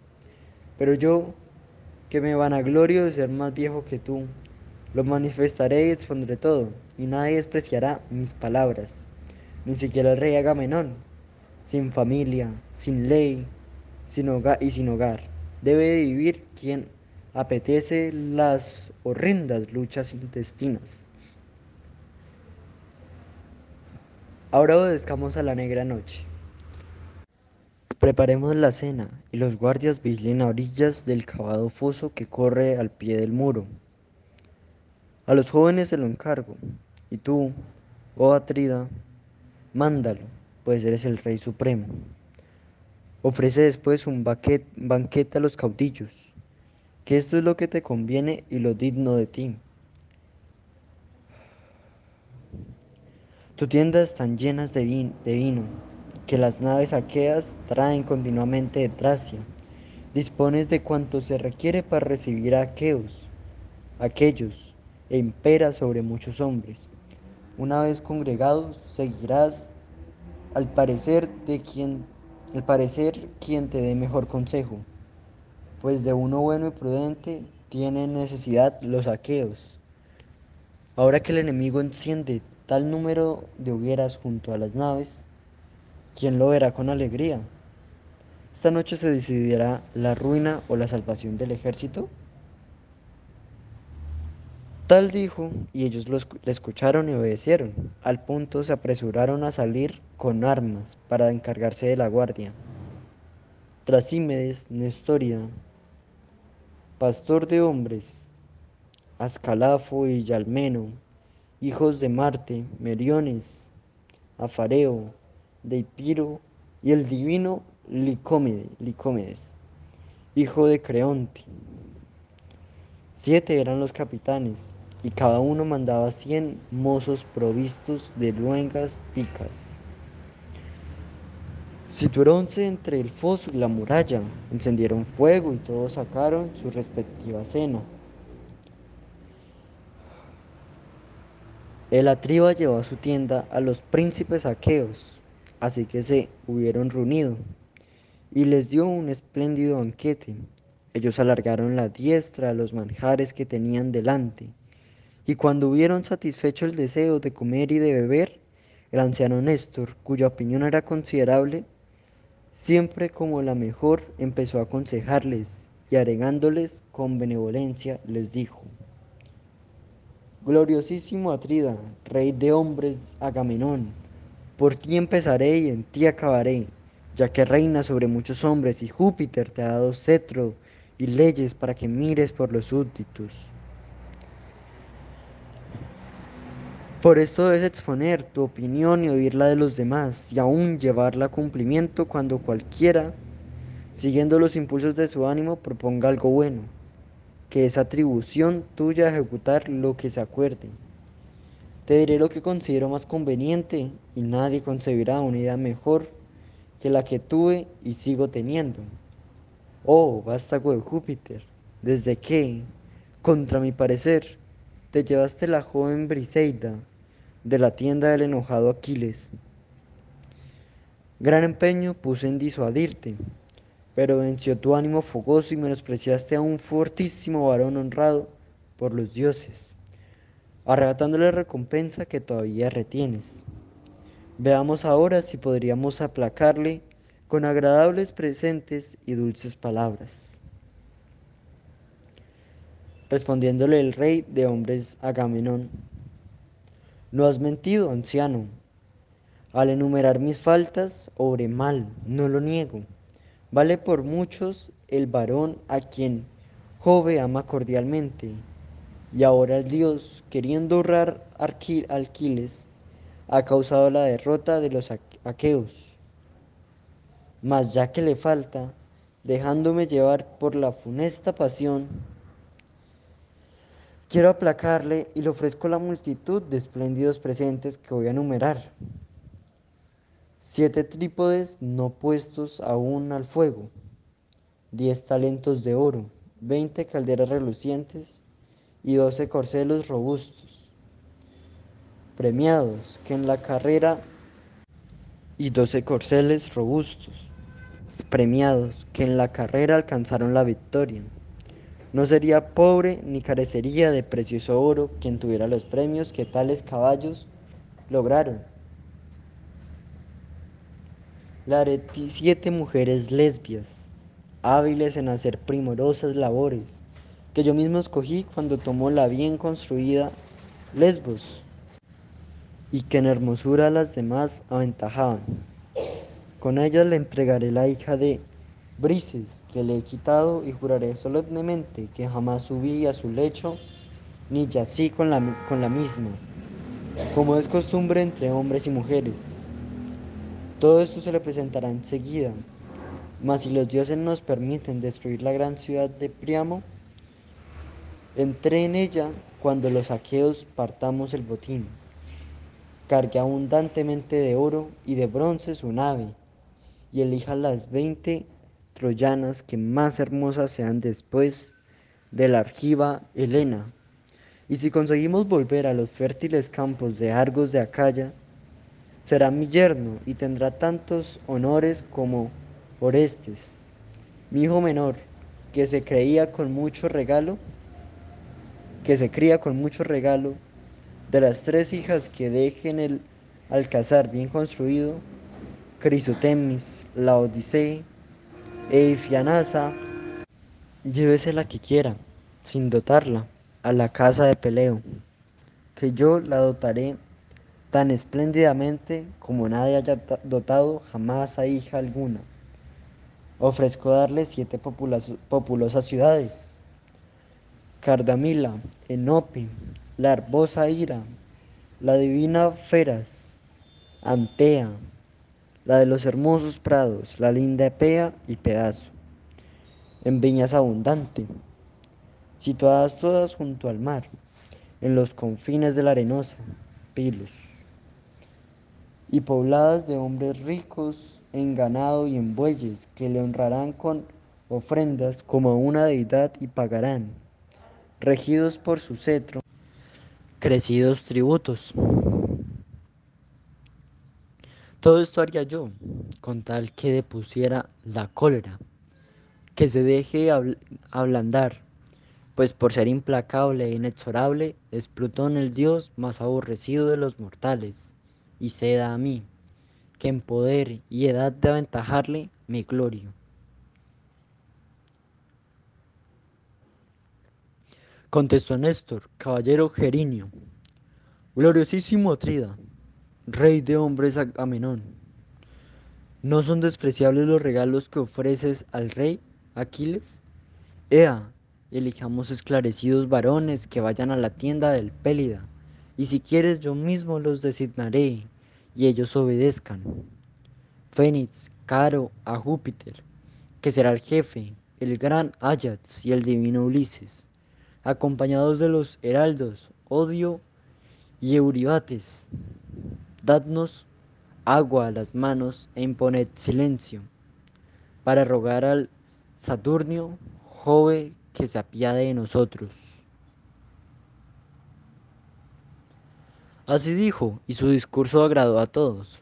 Los heraldos dieron agua, aguamanos a los cautillos, y enseguida los mancebos Llenando las catreras, distribuyeron el vino a todos los presentes después de haber ofrecido en copas las primicias. Luego que lo libaron y cada cual bebió cuanto quiso, salieron de la tienda de Agamenón Atrida, y Néstor, caballero Gerinio, fijando sucesivamente los ojos en cada uno de los elegidos, les recomendaba, y de un modo especial a Ulises, que, preocupara, que procuraran persuadir al eximio Pélida. Fuéronse estos por la orilla del estruendoso mar y dirigían muchos ruegos a Neptuno, que ciñe, la, que ciñe la tierra, pero que les resultara fácil llevar la persuasión al altivo espíritu del Eácida. Cuando hubieron llegado a las tiendas y naves de los mirmidones, hallaron al héroe deleitándose con una hermosa lira labrada de argenteo puente que cogiera de entre los espojos cuando destruyó la ciudad de Etion. Con ella recreaba su ánimo, cantando hazañas de los hombres. Enfrente, Patroclo, salo y callado, esperaba que el Eácida acabase de cantar. Entraron aquellos, precedidos por Ulises, y se detuvieron delante del héroe. Aquiles, atónito, se alzó del asiento sin dejar la lira, y Patroclo al verlos se levantó también. Aquiles, el de los pies ligeros, teniéndoles la mano, y dijo, Salud, amigos, que llegáis. Grande debe de ser la necesidad cuando venís vosotros, que sois para mí, aunque esté irritado, los más queridos de los aqueos de todos. En diciendo esto, el divino Aquiles les hizo sentar en sillas provistas de purpureos tapetes, y habló a Patroclo que estaba cerca de él. Hijo de Menetio, saca la cratera mayor, llénale el vino más añejo y distribuye copas, pues están bajo mi techo los hombres que me son más caros. Así dijo Patroclo, así dijo, y Patroclo, obedeciendo al compañero amado, en un tajón que acercó a la lumbre, puso los lomos de una abeja y de una pingüe cabra, y la grasa espalda de un suculento jabalí. Automedonte sujetaba la carne. Aquiles, después de cortarla y dividirla, la clavaba en asadores, y el hijo de Menetio varón igual a un dios, encendía un gran fuego, y luego, quemada la leña y muerta la llama, encendió las brasas. Colocó encima los asadores asegurándolos con piedras y sazonó la carne con la divina sal. Cuando aquella estuvo asada y servida en la mesa, Patroclo repartió pan en hermosas canastillas, y aquí les distribuyó la carne, sentándose frente al divino Ulises, de espaldas a la pared. Y ordenó a su amigo que hiciera la ofrenda a los dioses. Patroclo echó las primicias al fuego. Alargaron la diestra los manjares que tenían delante, y cuando hubieron satisfecho el deseo de comer y de beber, Ajax hizo una seña a Fénix. Y Ulises, al advertirlo, llenó su copa y brindó a Aquiles. ¡Salve, Aquiles! De igual festín hemos disfrutado en la tienda de la Trida, Agamenón, que ahora aquí, donde podríamos comer muchos y agradables manjares, pero los placeres del delicioso banquete no nos, no nos halagan, porque tenemos, tememos, oh alumno de Júpiter, que nos suceda una gran desgracia. Dudamos si nos será dado salvar o perder las naves de muchos bancos. Si tú no te revistes de valor, los orgullosos troyanos y sus auxiliares venidos de lejas tierras acampan junto al muro. Dicen que, como no podremos resistirles, asaltarán las negras naves. El santuario Jove relampaguea, haciéndoles favorables señales. Y Héctor, envanecido por su bravura y confiado en Júpiter, se muestra furioso, no respeta a hombres ni a dioses. Está poseído de cruel rabia, y puede que aparezca pronto la divina aurora, asegurando que ha de cortar nuestras elevadas popas, quemar las naves con ardiente fuego y matar cerca de ellas a los aqueos aturdidos por el humo. Mucho teme mi alma que los dioses cumplan sus amenazas y el destino haya dispuesto que muramos en Troya, lejos de la Argolide. Criadora de caballos, Ea, levántate si deseas, aunque tarde, salvar a los aqueos que están acostados por los teucros. A ti mismo te ha de pesar si no lo haces y no puede repararse el mal una vez causado. De tan funesto día. Amigo, tu padre Peleo, te daba estos consejos el día en que desde Petía te envió a Agamenón. Hijo mío, la fortaleza, Minerva y Juno te la darán si quieren. Tú refrena en el pecho el natural fogoso. La benevolencia es preferible y abstente de perniciosas disputas para que seas más honrado por los archivos viejos y mozos. Así te amonestaba el anciano y tú lo olvidas. Cede ya y depón la funesta cólera, pues Agamenón te ofrece dignos presentes. Si renuncias a ella y si quieres, oye, y te referiré cuanto Agamenón dijo en su tienda que te daría. Siete trípodes, no puestos aún al fuego, diez talentos de oro, veinte jalderas relucientes y doce corceles robustos, premiados que alcanzaron la victoria en la carrera. No sería pobre ni carecería de precioso oro quien tuviera los premios que estos caballos de Agamenón con tus pies lograron. Te dará también siete mujeres lesbias, hábiles en hacer sus primorosas labores, que él mismo escogió cuando tomaste la bien construida Lesbos y que en hermosura las demás aventajaban. Con ellas te entregará la hija de Brises, que te ha quitado y jurará solemnemente que jamás subió a su lecho ni yació con la misma, como es costumbre. Oh, rey entre hombres y mujeres, todo esto se te presentará enseguida, mas los dioses nos permiten destruir la gran ciudad de Priamo. Entra en ella cuando los aqueos partamos el botín. Carga abundantemente de oro y de bronce tu nave y elige las veinte troyanas que más hermosas sean después de Helena. Y si conseguimos volver a los fértiles campos de Argos, de Acaya, será su yerno y tendrás tantos honores como Orestes. Su hijo menor, que se creía con mucho regalo de las tres hijas, que dejó en el palacio bien construido, Crisotemis, Laodice y Finasta, y Finasa y Fianasa, llévate la que quieras, sin dotarla. a la casa de Peleo, que la, la dotará espléndidamente como nadie haya dotado jamás a hija alguna. Ofrece darte siete populosas ciudades, Cardamila, Enope, la hermosa Ira, la de Bisaferas, Antea, la de los amenos prados, la linda Epea y Pedazo, en viñas abundantes, situadas todas junto al mar en los confines de la arenosa Pilos, y pobladas de hombres ricos en ganado y en bueyes, que te honrarán con ofrendas como un dios y pagarán, regidos por tu cetro, crecidos atributos. Todo esto haría con tal que depusieras la cólera.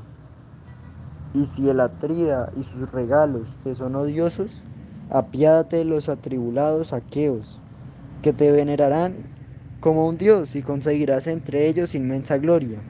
Ahora podrías matar a Héctor, que llevado de tu funesta rabia se acercará mucho a ti, pues dice que ninguno de los danaos que trajeron las naves en valor le iguala.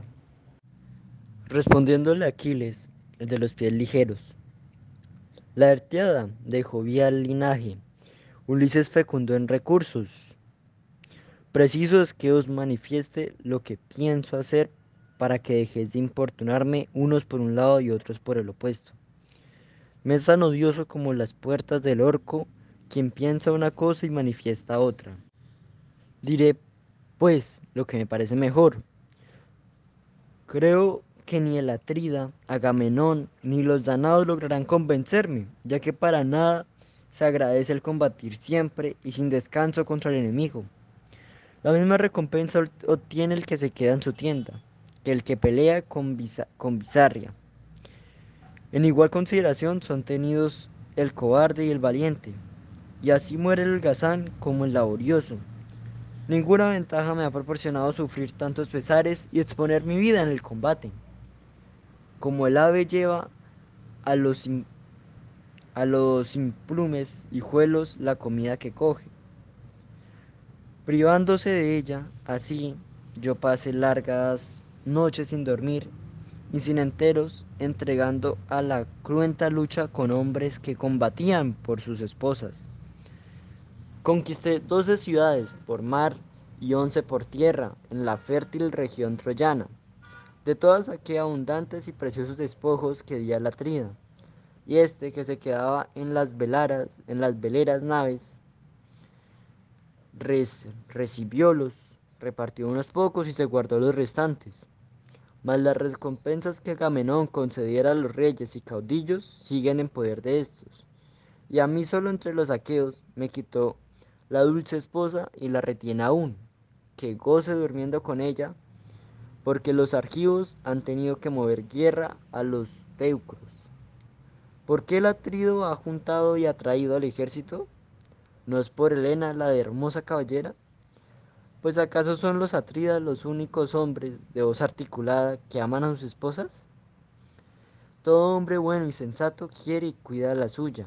Yo apreciaba cordialmente a la mía, aunque la había adquirido por medio de la lanza, ya que me defraudó arrebatándome de las manos la recompensa. No me, no me tiente, le conozco y no me persuadirá.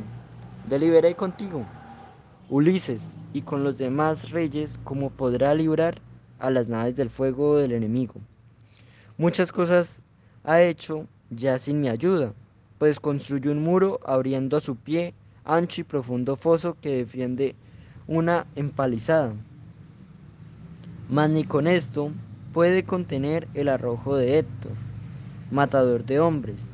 Mientras combatí por los aqueos, jamás quiso Héctor que la pelea se, se trabara lejos de la muralla.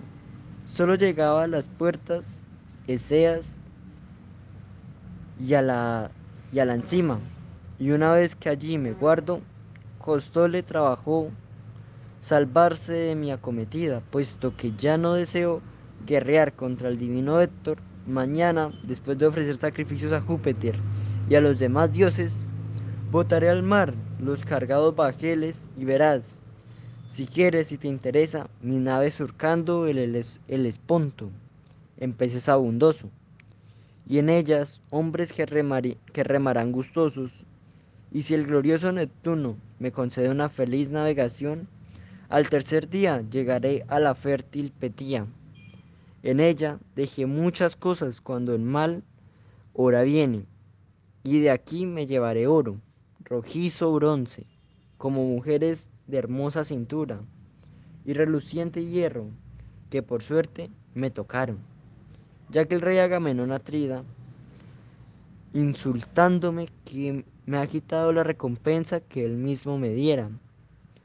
Decídselo públicamente os lo encargo, para que los aqueos se indignen sin su habitual imprudencia pretendiese engañar a algún otro danado. No se atrevería, por desvergonzado que sea, a mirarme cara a cara. Con él no, no deliberaré ni haré cosa alguna. Y si me engañó y ofendió, ya no, embaucará, ya no me embaucará más. Con sus palabras, séale esto bastante y corra tranquilo a su perdición, puesto que el prohibido Júpiter le ha quitado el juicio. Sus presentes me son odiosos, y hago tanto caso de él como de un caballo, aunque me diera diez o veinte veces más de lo que posee o de lo que a poseer llegare. O cuanto entra a Orcómeno o en Tebas de Egipto, cuyas casas guardaban muchas riquezas, cien puertas dan ingreso a la ciudad y por cada una pasan diariamente doscientos hombres con caballos y carros. Oh, tanto, cuántas son las arenas o los granos de polvo, ni aun así aplacaría Agamenón mi enojo. Si antes no me, no me pagaba la dolorosa afrenta, no me, no me casaré con la hija de Agamenón. Y Atrida, aunque en hermosura rivalice con la dorada Venus y en labores compita con Minerva, ni siendo así me desposaré con ella. Elija aquel otro aqueo que le convenga y sea rey más poderoso. Si salvándome los dioses vuelvo a mi casa, el mismo Peleo me buscará consorte. Gran número de aqueas hay en la Helade y en Petia, hijas de príncipes que gobiernan las ciudades. La que yo quisiera será mi mujer. Mucho me aconseja mi corazón, varonil, que tome la legítima esposa, digna cónyuge mía, y goce allá de las riquezas adquiridas por el anciano Peleo, pues no creo que valga lo que la vida ni cuanto dicen que se encerraban en la populosa ciudad de León en tiempo de paz. Antes que vinieron los aqueos, ni cuanto contiene el lapideo, templo del fechador. Apolo en la rocosa Pito, se pueden apresar los bueyes y las pingües ovejas, se pueden adquirir los trípodes y los tostados alazanes pero no es posible prender ni coger el alma humana para que vuelva. Una vez ha salvado la barrera que forman los dientes, mi madre, la diosa Tetis, de, de argentados, de argentados pies, dice que el hado ha dispuesto que mi vida acabe de una de estas dos maneras. Si me acabo de combatir en torno a la ciudad troyana, no volveré a la patria, pero mi gloria será inmortal. Si regreso, perderé la, la inclita fama, pero mi vida será larga, pues la muerte no me sorprenderá tan pronto. Yo aconsejo que todos embarquen y vuelvan a sus hogares, porque ya no conseguiréis arruinar la, celsa, la Ilion. El longividente Júpiter extendió el brazo sobre ella, y sus hombres están llenos de confianza. Vosotros llevad la respuesta a los príncipes aqueos que esta es la misión de los legados, a fin de que busquen otro medio de salvar las naves. Vosotros llevad la respuesta a los príncipes aqueos, que esta es la misión de los legados, a fin de que busquen otro medio de salvar las naves y a los que aqueos que hay a su alrededor, pues aquel en que pensaron no puede emplearse mientras subsista mi enojo y Fénix, quédese con nosotros, acuéstese y mañana volverá conmigo a la patria tierra, si así lo desea, que no he de llevarle a viva fuerza. Dio fin a su palabra y todos enmudecieron, asombrados de oírle, pues fue mucha la vehemencia con que se negará. Y el anciano, jinete Fénix, que sentía gran temor por las naves aqueas, dijo después de un buen rato y saltándole las lágrimas, si piensas en el regreso, preclaro Aquiles y te niegas en absoluto a defender del voraz fuego las veleras naves, porque la ira anidó en tu corazón, ¿cómo podría quedarme solo y sin ti, hijo querido? El anciano jinete peleó, quiso que yo te acompañase cuando te envió desde Petia, Agamenón. Todavía niño y sin experiencia de la funesta guerra, ni de las juntas donde los varones se hacen ilustres, y me mandó que te enseñara a hablar bien y a realizar grandes hechos. Por esto, hijo querido, no querría haberme abandonado de ti, aunque un Dios en persona me prometiera rasparme la vejez y dejarme tan joven como cuando salí de la Helade, de lindas mujeres, huyendo de las imprecaciones de Amintor Ormenida, mi padre, que se irritó conmigo por una concubina de de hermosa cabellera, a quien amaba con ofensa de su esposa y madre mía, ésta me suplicaba continuamente abrazando mis rodillas, que yaciera con la concubina para que aborreciese al anciano. Quiso obedecerla y lo dice. Mi padre, que no tardó en conocerlo, me maldijo repetidas veces. Pidió a las horrendas furias que jamás pudiera sentarse a sus rodillas a un hijo mío, y el Júpiter del infierno y la terrible Proserpina ratificaron sus imprecaciones. Estuve por matar a mi padre con el agudo bronce, mas algún inmortal calmó mi, mi cólera, haciéndome pensar en la fama y en los reproches que los hombres, a fin de que no fuese llamado parricida por los, por los aqueos, pero ya no tenía ánimo para vivir en el palacio con mi padre enojado. Amigos y deudos querían retenerme allí y me dirigían insistentes súplicas. Degollaron gran copia de pingües ovejas y de bueyes de tornatiles, pies y curvas astas. Pusieron a azar muchos puercos grasos sobre la llama de Vulcano. Bebióse buena parte del vino que las tinajas del anciano contenían y nueve noches seguidas durmieron aquellos a mi lado, vigilándome por turno y teniendo encendidas dos hogueras, una en el pórtico del, del bien cercado patio y otra en el vestíbulo ante la puerta de la habitación. Al llegar por décima vez la tenebrosa noche, salí del aposento, rompiendo las tablas fuertemente unidas de la puerta. Salté con facilidad el muro del patio sin que mis guardianes ni las sirvientas lo advirtieran. Y huyendo por la espaciosa lade, llegué a la fértil Petia, madre de ovejas. El rey Peleo me acogió benévolo, me amó como debe amar un padre al hijo, unigénito que tenga en la vejez. Viviendo en la opulencia, Enrique, enriquecióme y pusóme al frente de numeroso pueblo, y desde entonces viví en un confín de la Petia, reinado sobre los Dolopes, y te creí hasta hacerte cual eres, oh Aquiles, y te crié hacerte cual eres, oh Aquiles, semejante a los dioses, con cordial cariño, y tú ni querías ir con otro al banquete, ni comer en el palacio, hasta que, sentándote en mis rodillas, te saciaba de carne cortada en pedacitos y te acercaba el vino. ¿Cuántas, cuántas veces durante la molesta infancia me manchaste la túnica en el pecho con el vino que devolvías? Mucho padecí y trabajé por tu causa, y considerando que los dioses no me habían dado descendencia, te adopté por hijo para que un día me librases del cruel infortunio. Pero, Aquiles, refrena tu ánimo fogoso, no conviene que tengas un corazón despiadado, cuando los dioses mismos se dejan aplacar.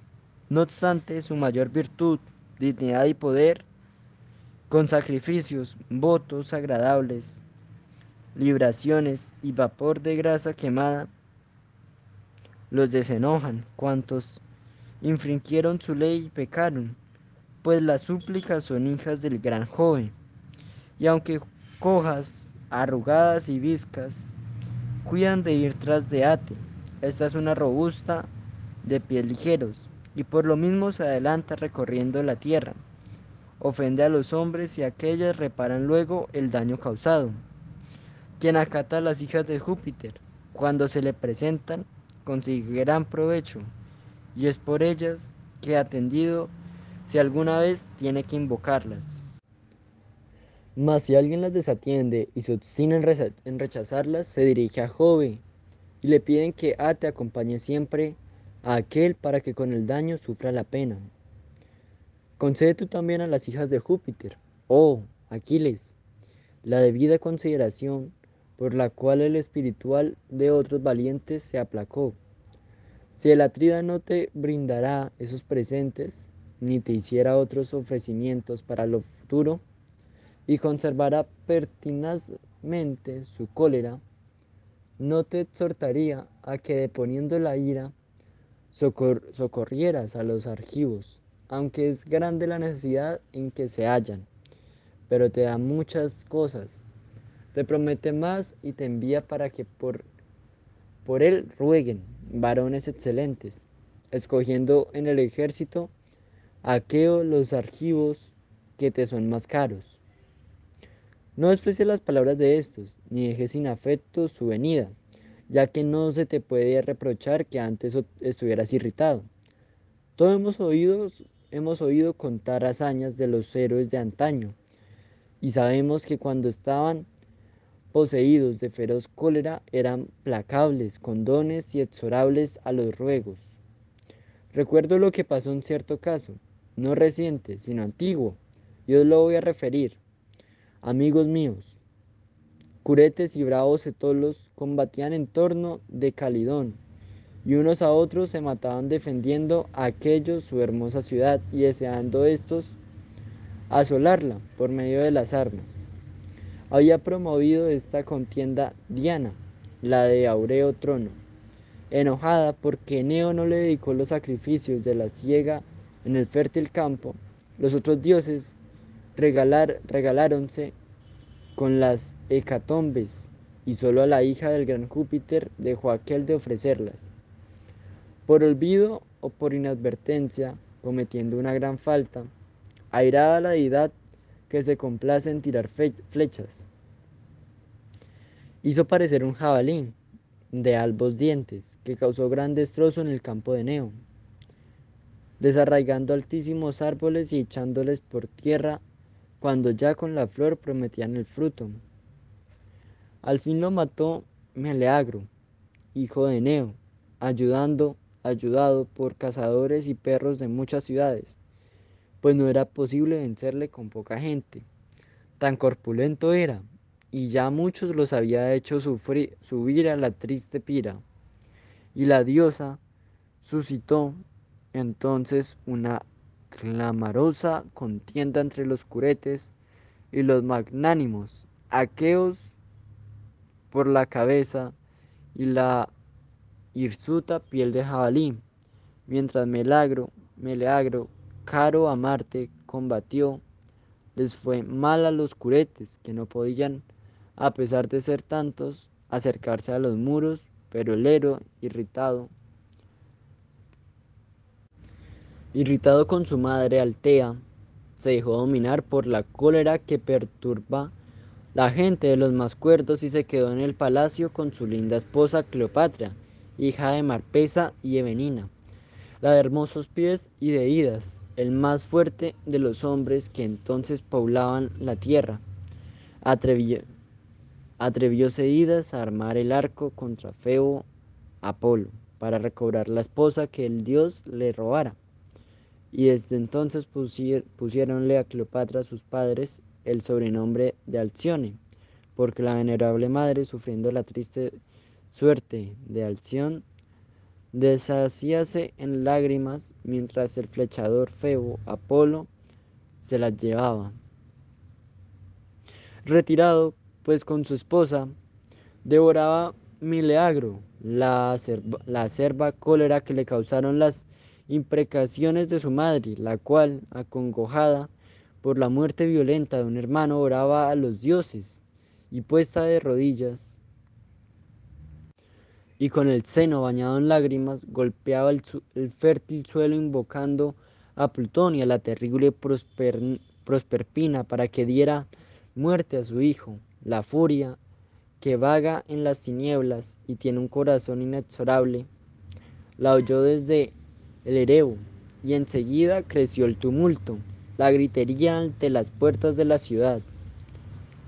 Las torres fueron atascadas y los etolos ancianos enviaron a los eximios sacerdotes de los dioses para que suplicaran a Meleagro que saliera a defenderlos, ofreciéndole un rico presente donde el suelo de la mena Calidón fuera más fértil, escogerían el mismo un hermoso campo de 50 yugadas, mitad viña y mitad tierra labrantía.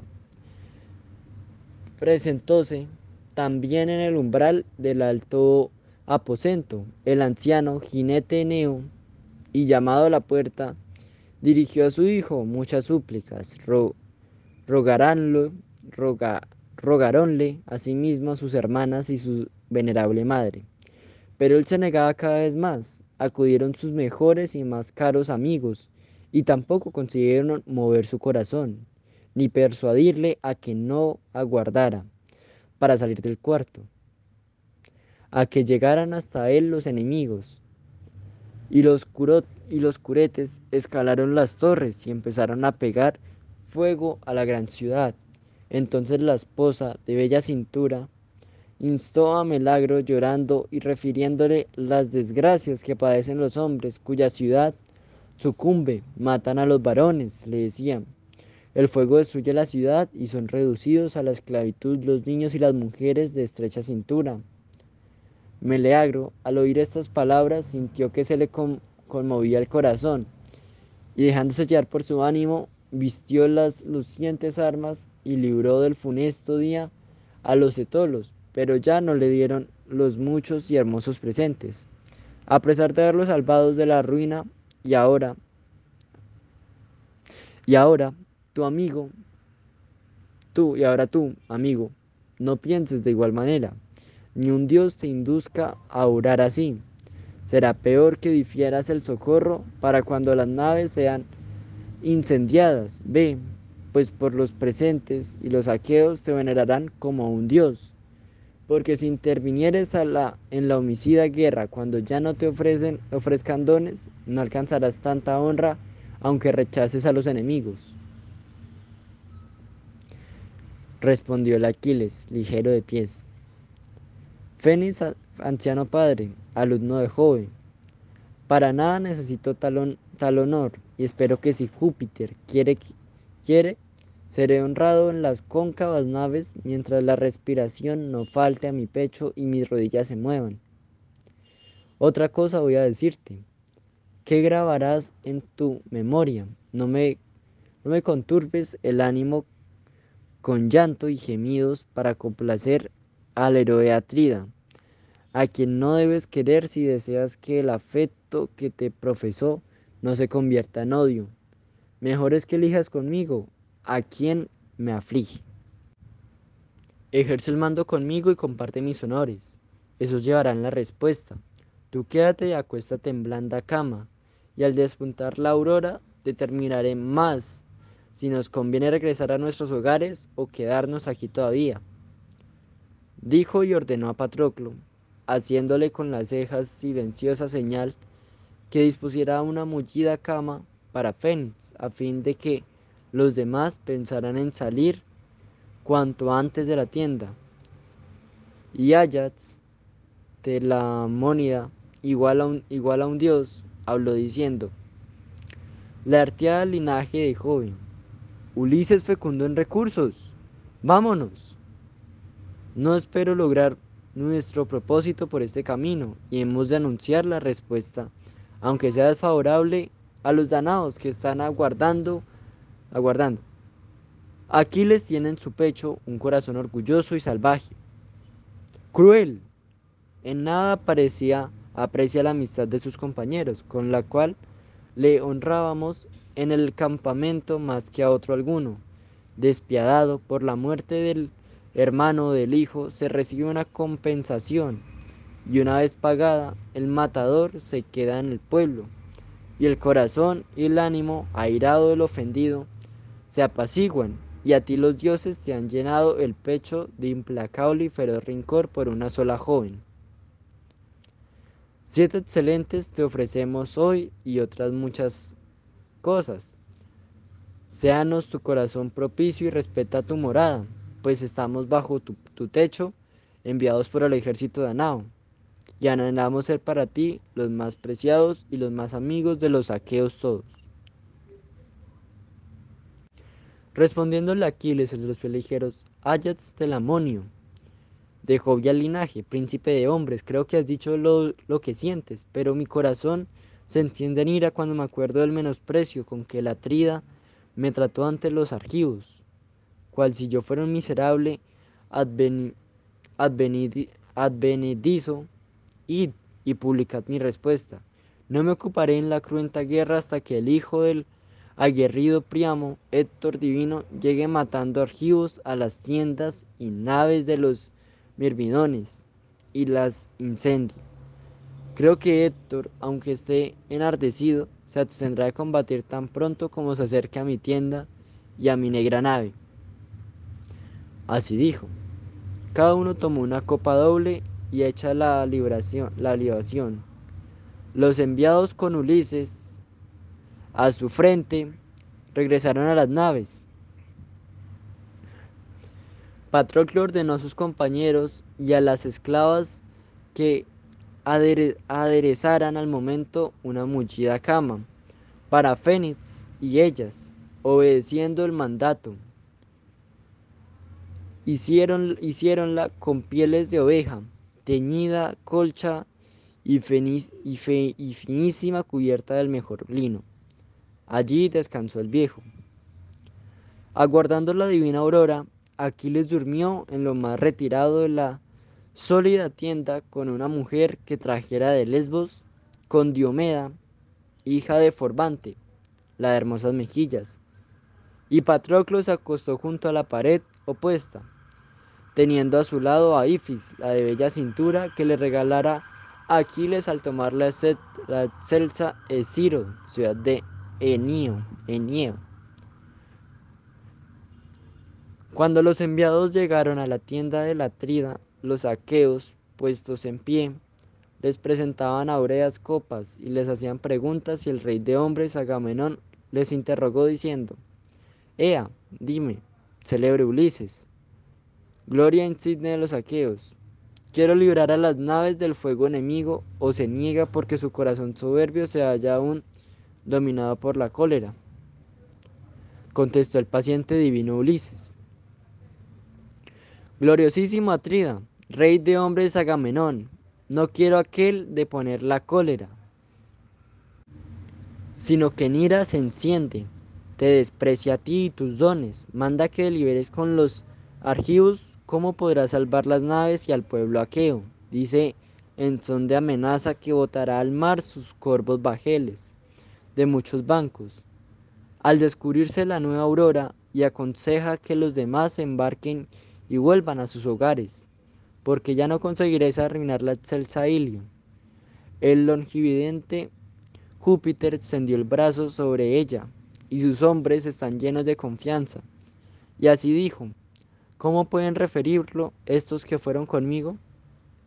Ayats y los dos prudentes heraldos el anciano Fénix se acostó allí por orden de aquel, para que mañana vuelva a la patria tierra, si así lo decía, porque no ha de, no ha de llevarle a viva fuerza.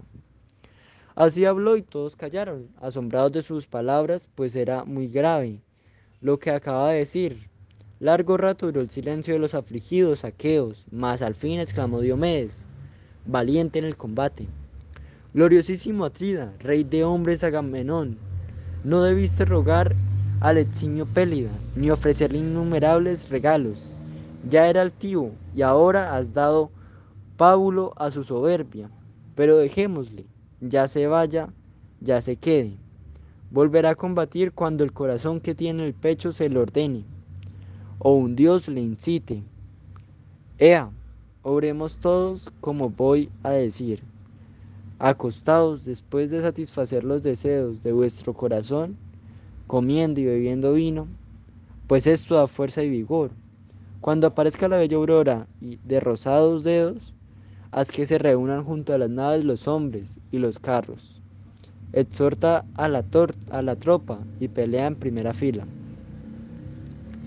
Tales fueron sus palabras, que todos los reyes aplaudieron y admirados del discurso de Diomedes, domador de caballos. Y hechas las liberaciones volvieron a sus respectivas tiendas, acostaronse y el don del sueño recibieron. Las hazañas de Ulises y Diomedes. Rendidos por el suelo durmieron los griegos, mas no así Agamenón, preocupado por la situación, se levantó y buscó consejo en Néstor. Este hizo reunir nuevamente a los guerreros. Néstor pidió si habría algún voluntario que fuese como espía al campamento troyano. Ulises y Diomedes aceptaron serlo. El aljibo se puso su casco de piel de toro y cogieron sus armas, marchó junto con Ulises al campamento enemigo. En el trayecto oyeron el graznido de una garza, señal de buen augurio. Héctor había tenido el mismo plan de los griegos. Mandó al veloz Dolón como espía al campamento griego. Si regresaba Dolón vivo, en recompensa le serían dados los caballos de Paladión. Pero para su infortunio, Dolón fue visto por dos griegos y Diomedes logró capturarlo. El veloz corredor le suplicó por su vida a cambio del rescate que con seguridad le daría su padre. Diomedes no le hizo caso y le hundió la espada en la garganta. Los dos héroes griegos penetraron finalmente en el campamento de los Tracios. El rey de estos se llamaba Rezo. Diomedes mató a muchos tracios, entre ellos el mismo Rezo. Tres en total, mientras que Ulises desató los caballos y los ató un carro. Ambos subieron en él y se dieron a la fuga. El guerrero tracio Hipocón, despertado por Apolo, avisó a los troyanos de lo sucedido. La alegría de los griegos fue inmensa al ver retornar a Diomedes y Ulises. Ofrecieron libaciones a los dioses que se habían mostrado propicios. Canto 11. Una embajada a Aquiles. Durante todo el día siguiente volvieron a luchar aqueos y troyanos y la suerte de las armas fue favorable a los segundos. Centenares de guerreros aqueos yacían por tierra cuando cayó la noche, y del resto de la tropa se había apoderado el terror. Agamenón, lleno de angustia, hizo convocar a los príncipes una vez reunidos les propuso abandonar la lucha y regresar a la patria en las veleras naves. El anciano Néstor se opuso diciendo, te diré lo que pienso, gloriosísimo Atrida, rey de los hombres, Agamenón. De cuanto nos ocurre tuya es la culpa, desde que contra mi parecer hiciste sacar a Briseida de la tienda de Aquiles, menospreciado a un fuertísimo varón, honrado por los dioses, veamos, pues si todavía podemos aplacarlo con grandes presentes y dulces palabras. Nos has mentido, anciano al enumerar mis faltas, reposo Agamenón. Procedí mal, no lo niego. Vale por muchos el varón a quien Júpiter amaba cordialmente. Y ahora el dios, queriendo honrarlo, ha causado la derrota de los aqueos. Mandémosle pues varios heredados que ofrezcan esto de mi parte. Diez talentos de oro, veinte calderas relucientes, doce corceles premiados, en la carrera la hija de Briseo y siete hermosas esclavas lesbias. hábiles en hacer primoras labores esto enseguida. Y si volvemos a la patria, podrá ser mi yerno casándose con cualquiera de mis tres hijas, Crisótemis, Leodice o Ifanasa. Datará aquel hija con siete populosas ciudades de mi reino. Dicho esto por Agamenón, designaron a Fénix, Ulises y Ajax para llevar el mensaje, y los tres se encaminaron a la tienda de Aquiles, hallaron al héroe deleitándose en una hermosura lira labrada a cuyo son cantaba hazañas de la guerra. Su gran amigo Patroclo, sentado enfrente de él, lo escuchaba en silencio. Al ver a los heraldos, Aquiles, Antonino, dejó la lira y se puso de pie. Salud, amigos, les dijo. Grande ha de ser la necesidad cuando venís vosotros que sois para mí, aunque irritados, los más queridos entre los aqueos. Los hizo sentar y los convidó con vino, y cuando hubieran bebido, Ulises tomó la palabra para dar a Aquiles el mensaje de Agamenón, y uno tras otro le rogaron con elocuentes palabras que aceptara. El héroe los escuchó calmosamente y hizo hacer para que dejéis de importunarme con mensajes inútiles. No conseguirá convencerme la tríada Agamenón, puesto que no sabe agradecer a quien auxilia en el combate. Conquisté doce ciudades por mar y once por tierra troyana. Hubo recompensas para todos los jefes aqueos y estos las conservan solamente. A mí me arrebató la mía que delibere ahora con los otros jefes cómo puede salvar las naves del fuego enemigo. Mientras combatí por los saqueos, jamás Héctor se atrevió a luchar fuera de la muralla. Ahora está aquí cerca, pronto a lanzarse al asalto de las naves. Pues bien, mañana, después de ofrecer sacrificios a Júpiter y los dioses, me embarcaré con mis tropas en las naves y zarparé para la fértil Iftia. Agamenón, que de tal modo me engañó y ofendió, no logrará embarcarme más con sus palabras. Seales esto bastante y que corra a su perdición, puesto que Júpiter le ha quitado el juicio. Sus presentes me son odiosos y aunque me diera diez o veinte veces más de lo que posee o llegara a poseer, no conseguirá con eso que no se aplaude con razones más elocuentes, pero Aquiles replicó, basta, mi corazón se enciende en ira cuando me acuerdo del menosprecio con que me trató el atrida delante de los aqueos como si yo fuera un miserable advenecido y, y publicidad mi respuesta. No intervendré en la guerra hasta que los troyanos, dirigidos por Héctor, lleguen matando aqueos a las tiendas y las naves y las incendien. Cuando regresaron los heraldos a la tienda de Agamenón, éste les salió al encuentro y Aquiles librar a las naves del fuego enemigo o se niega porque su corazón soberbio aún se Agamenón, respondió Ulises. No quiere aquel de poner su cólera, sino que se enciende más aún su ira y te desprecia a ti y a tus presentes. Dice que salves tú las naves y que él mañana se embarcará con su tropa en las bajeles para entonces Diomedes. No debiste rogar al Pelida ni ofrecerle innumerables presentes. Ya era altivo y ahora has dado a Pábulo a su soberbia. Dejémoslo que se vaya o que se quede. Ya volverá a pelear cuando se lo mande el corazón o alguna deidad lo incite. Haz lo que te diré. Mañana al rayar el día reúne Juno a las naves a los hombres y los carros, exhorta al pueblo y lucha tú en primera fila que te seguiremos. Dicho esto, los reyes volvieron todos a sus respectivas tiendas, se acostaron y recibieron a poco el don del sueño. Canto número 12. El asalto a la muralla. La aurora se levantaba del lecho para llevar la luz a los dioses y los hombres cuando el atrida puesto de pie comenzó a vestir la armadura de luciente bronce. Imitaronlo los otros jefes y cada cual dispuesto que se alistaran el carro y los corceles junto al foso.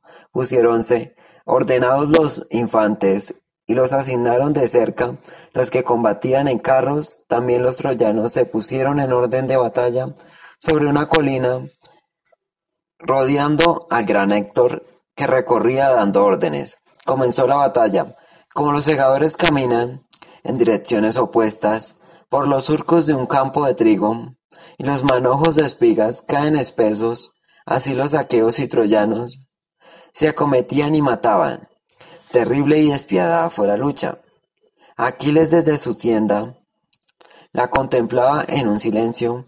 De pronto vio que Néstor sacaba herido del combate a Macaón y llamó a su amigo Patroclo para decirle, querido Patroclo, ahora espero que los aqueos vendrán a suplicarme y se postrarán a mis plantas, pues los veo en derrota Pero ve y pregunta a Néstor, ¿quién es ese herido que sacan del combate?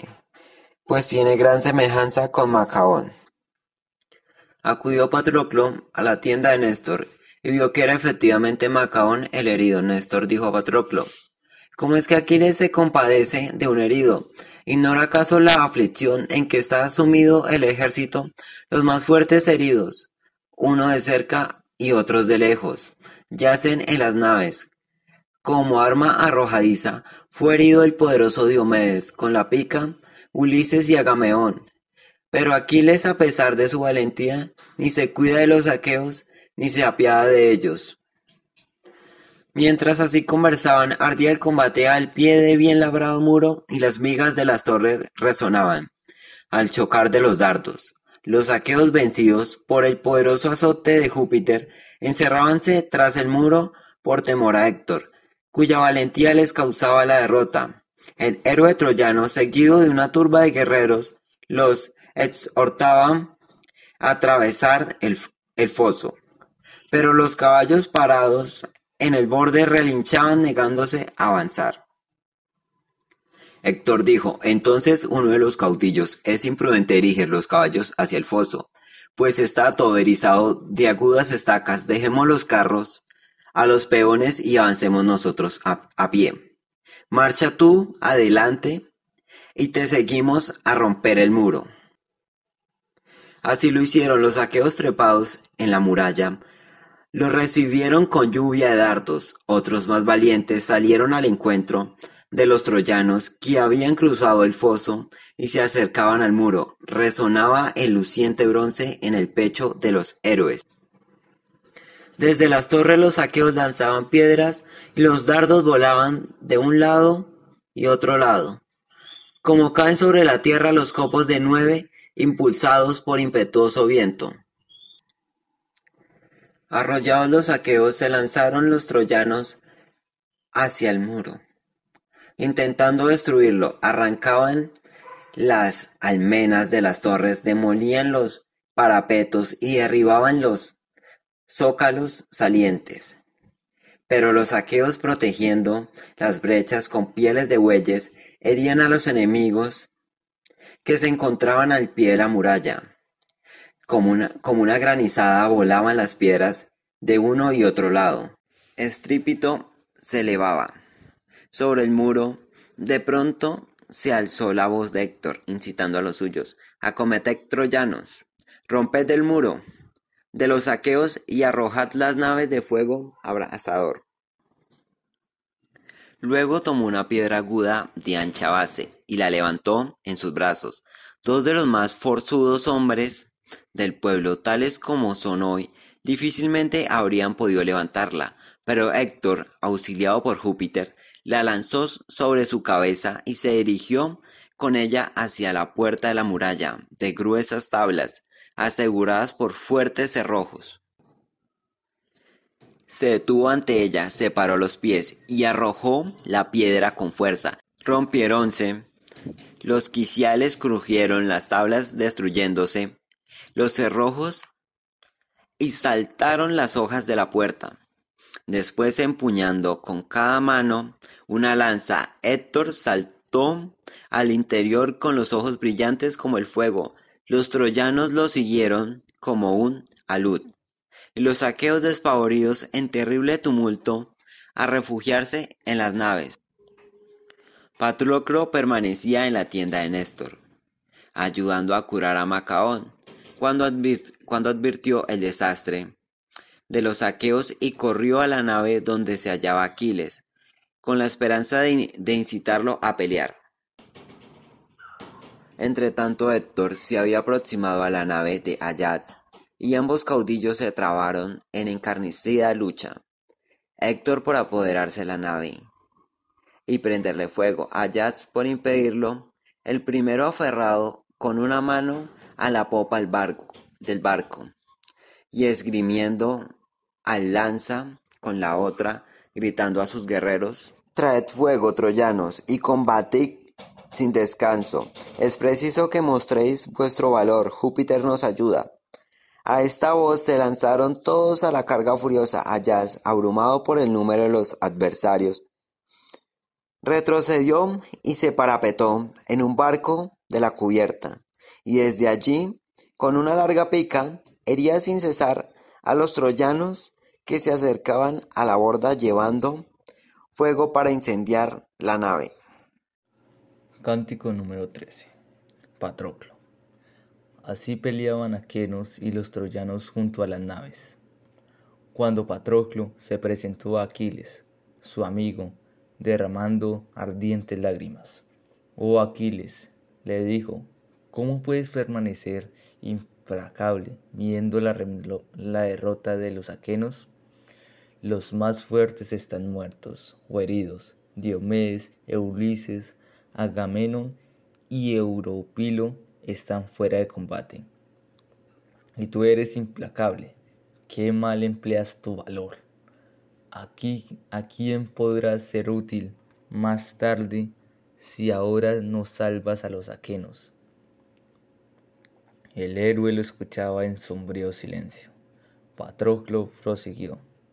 Si tú no luchas, ¿por qué alguna deidad te ha indicado que así procedas, envíame a mí con los demás mirmidones, permítame que cubra mis hombros con tus armaduras, para que los troyanos me confundan contigo y me dejen, me dejen pelear. Y se reanimen los aquenos y cambien la suerte de la batalla. Nosotros, que estamos descansados, rechazaríamos fácilmente a esos hombres de las naves y haríamos regresar a las ciudades. No puedo deponer mi cólera, respondió Aquiles, pues he, resuelto no tomar parte de la batalla hasta que el fuego llegue a mis naves, pero tampoco es posible guardar mucho tiempo de ira en el corazón. Anda pues, cubre tus hombros con mi armadura. Ponte al frente de los mirmidones y llévalos a la pelea, pues están ansiosos y con frecuencia me han recriminado que lo alejara de la, de la lucha. Ve y echa esa peste de las naves, pero atiende los, lo que te diré y obedéceme. Tan pronto como los alejes Vuelve atrás, no dejes enardecer por el combate, y no te encamines a Troya, matando enemigos. Recuerda que a los troyanos los quiere mucho Apolo, el que hiere de lejos retrocede cuando hayas salvado a las naves, y deja que los otros sigan combatiendo en la llanura. Mientras así conversaban, Ayas apenas podía resistir la, la comitiva de los troyanos. Su brazo, rendido, casi no podía sostener la lanza. Su respiración era fatigosa, el sudor corría contemporáneamente por su rostro, pero ni aun así dejaba de luchar. Con un golpe de la espada de Héctor, quebró su lanza una luz de troyanos cayó sobre la nave llevando fuego, y poco después esta era una presa en llamas. Pero ya Patroclo había vestido la armadura de Aquiles, mientras éste ordenaba rápidamente la formación de los mirmidones, que estaban ansiosos de luchar. En pocos instantes, cinco líneas de guerreros estuvieron formadas, con sus respectivos jefes, como el obrero junto a las grandes piedras al construir una pared para la resistencia de impletud de los vientos. Así, tan unidos, estaban los cascos, los abollados escudos, la rodela se apoyaba en la rodela, el yelmo en el yelmo, cada hombre en su vecino, y los penachos de los crines de los caballos y en los lucientes conos de los cascos se juntaban cuando alguien inclinaba la cabeza. Tan apretadas eran las filas Delante de todos se pusieron Patroclo y Autónomen.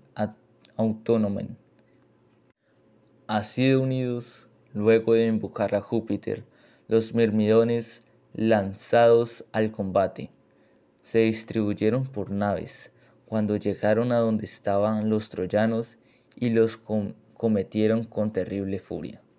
Al ver la armadura de Patroclo, los adversarios pensaron que el que peleaba era Aquiles. Por fin había resuelto la participación en el combate, y la confusión y el temor se apoderaban en ellos. En cambio, los aquenos reaccionaron dentro de las naves resueltos a defenderlas. Patroclo fue el primero en arrojar su lanza, uno de los más grandes troyanos, con lo cual el pavor aumentó. En estos que comenzaron a retirarse, así posible apagar el fuego que se había apoderado, ya que de varias naves. Los troyanos se retiraban del combatiente Patroclo, enardecido, reunió a los aquenos y los mirmidones y se lanzó furiosamente sobre los troyanos. Cómo acometen los voraces lobos a los corderos, arrebatándoles de un acto que se dispersa en el monte. Así los aquenos cargaban sobre los troyanos, que solo pensaban en la fuga. Ayas, reanimado luego de un pequeño descanso, buscando a Héctor, deseoso de herirlo con su lanza. Y lo habría conseguido en medio de aquella terrible confusión en los que los troyanos se retiraban, si aquel no hubiera subido a su carro y abandonado velozmente del campo, los troyanos, salvando el foso, escapaban también por los caminos en medio de la gran clamoria. Patroclo desobedeció las órdenes de Aquiles. Se lanzó con sus hombres a la persecución de los troyanos, deseoso de vengar la muerte de los aquenos que habían parecido junto a las naves.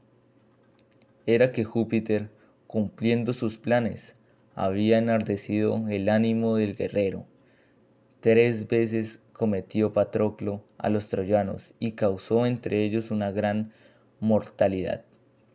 Y cuando los, los atacaba por cuarta vez, Apolo, cubierto por la densa nube, atravesó la turda colándose detrás de los guerreros, le dio un fuerte golpe en la espalda y hizo que su casco rodara por la tierra. No paró en ese infortuno que Patroclo, con su larga pica, se quebró en sus manos y la coraza desatada por los dioses cayó al suelo y dejó el pecho descubierto. Patroclo quedó atónimo y un troyano aprovechó en su descuido, le clavó la lanza entre los hombros. El héroe quiso retroceder hacia el grupo de sus camaradas, pero Héctor, al advertir que estaba herido y desarmado, se le echó encima y le tiró de nuevo. Al ver que Patroclo caía herido de muerte, Héctor le dijo con jactancia: Patroclo, sin duda, esperabas destruir nuestra ciudad. Ah, infeliz, seguramente cuando Aquiles te mandó a combatirnos, te habrá dicho, no vuelvas a las naves. Caballo, caballero Patroclo, sin haber roto la coraza de Héctor sobre su pecho. Así debió decirle, y tu negocio te dejaste persuadir.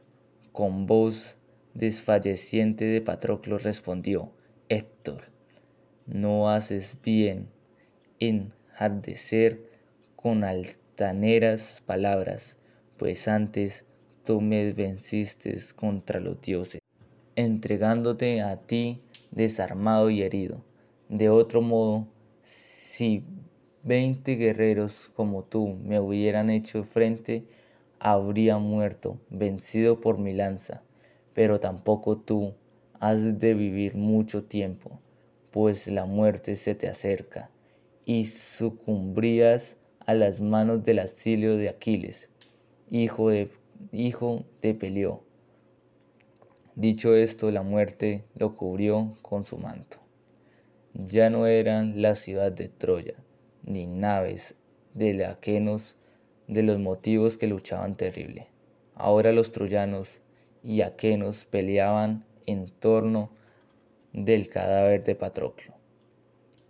Los unos para apoderarse de él y llevárselo como trofeo a la ciudad, los otros para evitar esa vergüenza. Canto 14. Las armas de Aquiles. Mientras los troyanos y los aqueos luchaban encarnizadamente disputándose el cuerpo de Patroclo, Antíloco, un mensajero enviado por Menelao, acudía velozmente a la tienda de Aquiles a darle la infausta nueva de la muerte de su amigo. Encontró al hijo de Peleo entristecido presintiendo la desgracia, pues vela regresar heridos y prófugos a muchos aqueos, y su presentimiento tuvo confirmación en las palabras del mensajero. Desdichado de mí quedó darte una triste noticia, Aquiles, dijo Antíloco. Sabrás que Patroclo yace en el suelo y aqueos y troyanos combaten junto al cuerpo desnudo, pues Héctor se apoderó de la armadura. Oído esto, Aquiles, enloquecido de dolor, cubrióse la cabeza con ceniza y tendido en el suelo, comenzó a mesarse los cabellos, gimiendo desgarradoramente. Su venerada madre, que se hallaba en el fondo del mar junto al padre anciano, lo oyó, y después de subir a la playa se acercó al hijo querido para preguntarle, Hijo, ¿por qué floras? ¿Acaso Júpiter no ha cumplido lo que tú querías? ¿No ha castigado a los aqueos con terribles derrotas? Sí, lo ha cumplido, madre mía, respondió Aquiles. Pero en esas derrotas he perdido a Patroclo, mi fiel amigo, a quien apreciaba más que a todos y tanto como a mi propia cabeza. Lo he perdido, y Héctor, después de matarlo, lo despojó de las armas admirables que heredé de mi padre. Madre, no quiero ir más si Héctor no muera atravesado por mi lanza, recibiendo así digno castigo por la muerte de Patroclo. Y Tetis respondió, derramando lágrimas. Breve será tu existencia a juzgar por lo que dices, pues está decretado que la muerte te aguarde a ti en cuanto Héctor perezca. Muera yo en el acto, ya que no pude socorrer al amigo ni a todos los otros jefes que murieron a manos de Héctor. Yo he de castigarlo y moriré cuando lo disponga Júpiter y los demás dioses inmortales. Aunque tú me ames, no me prohíbas ahora que pelee, pues no lograrás persuadirme. Sí, hijo, es justo y no puedo reprobarte que auxilies a tus compañeros, pero los troyanos tienen tu magnífica armadura, y Héctor se gloria de cubrirse con ella. Con todo, me figuró que no durará mucho su jactancia, pues la muerte se la vecina. Permanece, pues, en tu tienda y espérame. Mañana regresaré yo con una armadura fabricada por Vulcano. Dejó después a su hijo y se encaminó rápidamente hacia el palacio de Vulcano, hecho todo de bronce por el mismo dios. Entretanto, la lucha por el cuerpo Patroclo proseguía encarnizada en el campo de batalla. Héctor lo tomó por los pies e intentó arrastrarlo, y otras tantas veces Ajax lo rechazó. Y no eran solamente los jefes, sino que en torno a ellos luchaban ferozmente los guerreros de uno y otro ejército. La suerte de la guerra se inclinaba a favor de los troyanos cuando Juno lo advirtió desde el Olimpo y, sin que se enterasen Júpiter ni los otros dioses, mandó a Iris, la veloz mensajera incitar a Aquiles para que entrara en la lucha en defensa del cuerpo de Patroclo. ¿Cómo quieres, divina mensajera, que entre en el combate? dijo Aquiles. El divino Héctor se ha apoderado de mi armadura, y no hay en el ejército aqueo guerrero alguno que tenga una que me sirva, pues todas son pequeñas. Bastará con que te muestres cerca al campo de batalla, respondió Iris. Solamente con eso temblarán los troyanos y los aqueos se sentirán animados de nuevo valor. Aquiles obedeció y se levantó. Minerva le cubrió los hombros con la ejida y le circundó la cabeza con dorada nube en la que ardía resplandeciente llama. Acercándose a la orilla del foso, sin mezclarse con los aqueos, Aquiles lanzó varias voces que fueron reproducidas por Minerva. Cuando se dejó oír la voz de bronce del héroe, que parecía una clarinada, se, retumbó el ánimo de los troyanos y se produjo entre ellos inmenso tumulto. Los caballos, asustados, se desbandaban arrastrando los carros. Tres veces gritó Aquiles a la orilla del foso, y otras tantas se turbaron los troyanos huyendo en confusión y hiriéndose con sus propias lanzas. Entonces los aqueos pudieron apoderarse del cuerpo Patroclo y colocarlo en un lecho. Mientras estas cosas ocurrían junto a las naves, Tetis llegaba al palacio Vulcano. Halló al dios bañado en transpiración, pues se movía en torno de las fraguas construyendo veinte trípodes de ruedas de oro. Al ver llegar a la diosa, Vulcano salió a su encuentro, diciéndole, Respetada y venerada es la diosa que llega a mi palacio. Ella fue mi salvadora cuando mi madre Juno, al nacer yo y ver que era muy feo, me arrojó del Olimpo. Eurínome y Tetis me recogieron y ocultaron durante nueve años. Dime, pues, lo que deseas que mi corazón me impulsa a ejecutarlo. Tetis respondió llorando. Vengo a abrazar tus rodillas por si quieres dar a mi hijo, cuya vida ha de ser breve. Escudo, casco y coraza, pues las armas que tenía las perdió su fiel amigo al morir a mano de los troyanos. Vulcano respondió, Cobra ánimo y no te apures por las armas. Yo te aseguro que tendrá unas que serán admiradas por cuantos los vean. Y así diciendo, se encaminó a las fraguas y ordenó a los fuelles que avivaran las llamas. Hizo primero un escudo con triple cernefa, después una coraza reluciente como el resplandor del juego y un sólido casco de cimera dorada. Cuando terminó de fabricar las armas, Vulcano las entregó a Tetis, y la diosa, como un gavilán, saltó desde el nevado Olimpo en dirección al campamento de los aqueos. Canto 15. Aquiles en acción. Ya la aurora de azafranado velo se levantaba de la corriente del océano para llevar la luz a los dioses y los hombres, cuando Tetis llegó a las naves con las armas fabricadas por Vulcano. Aquiles al verlas sintió que recrudecía su cólera y se encendía en su pecho el ansía de pelear. Los ojos le centellaron terriblemente y cuando delectó su ánimo en la contemplación de las labradas armas, dijo a su madre estas palabras. Madre mía, el Dios te, te ha dado unas armas como es natural, que sean las obras de los inmortales. Ahora mismo me armaré para el combate. Luego se dirigió hacia la orilla del mar y dando terribles voces convocó a los héroes aqueos. Estos, aunque se disponían a comer, acudieron corriendo al ágora. Cuando se hubieron sentado, Aquiles habló así dirigiéndose a Agamenón. Atrida, mejor habría sido para ambos continuar unidos que sostener con el corazón angustiado roedora disputa. Mas dejémoslo pasado.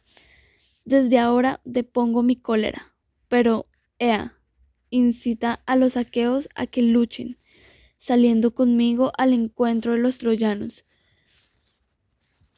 pues creo que con gusto se entregará al descanso el que logre escapar del feroz combate. Aquiles respondió, Agamenón, reconozco mi falta, aunque todo lo ocurrido ha sido obra de los dioses que ofuscaron mi entendimiento. Pero ya que falté y Júpiter me hizo perder el juicio, Quiero aplacarte haciéndote los regalos que ayer te ofreció Ulises en mi nombre.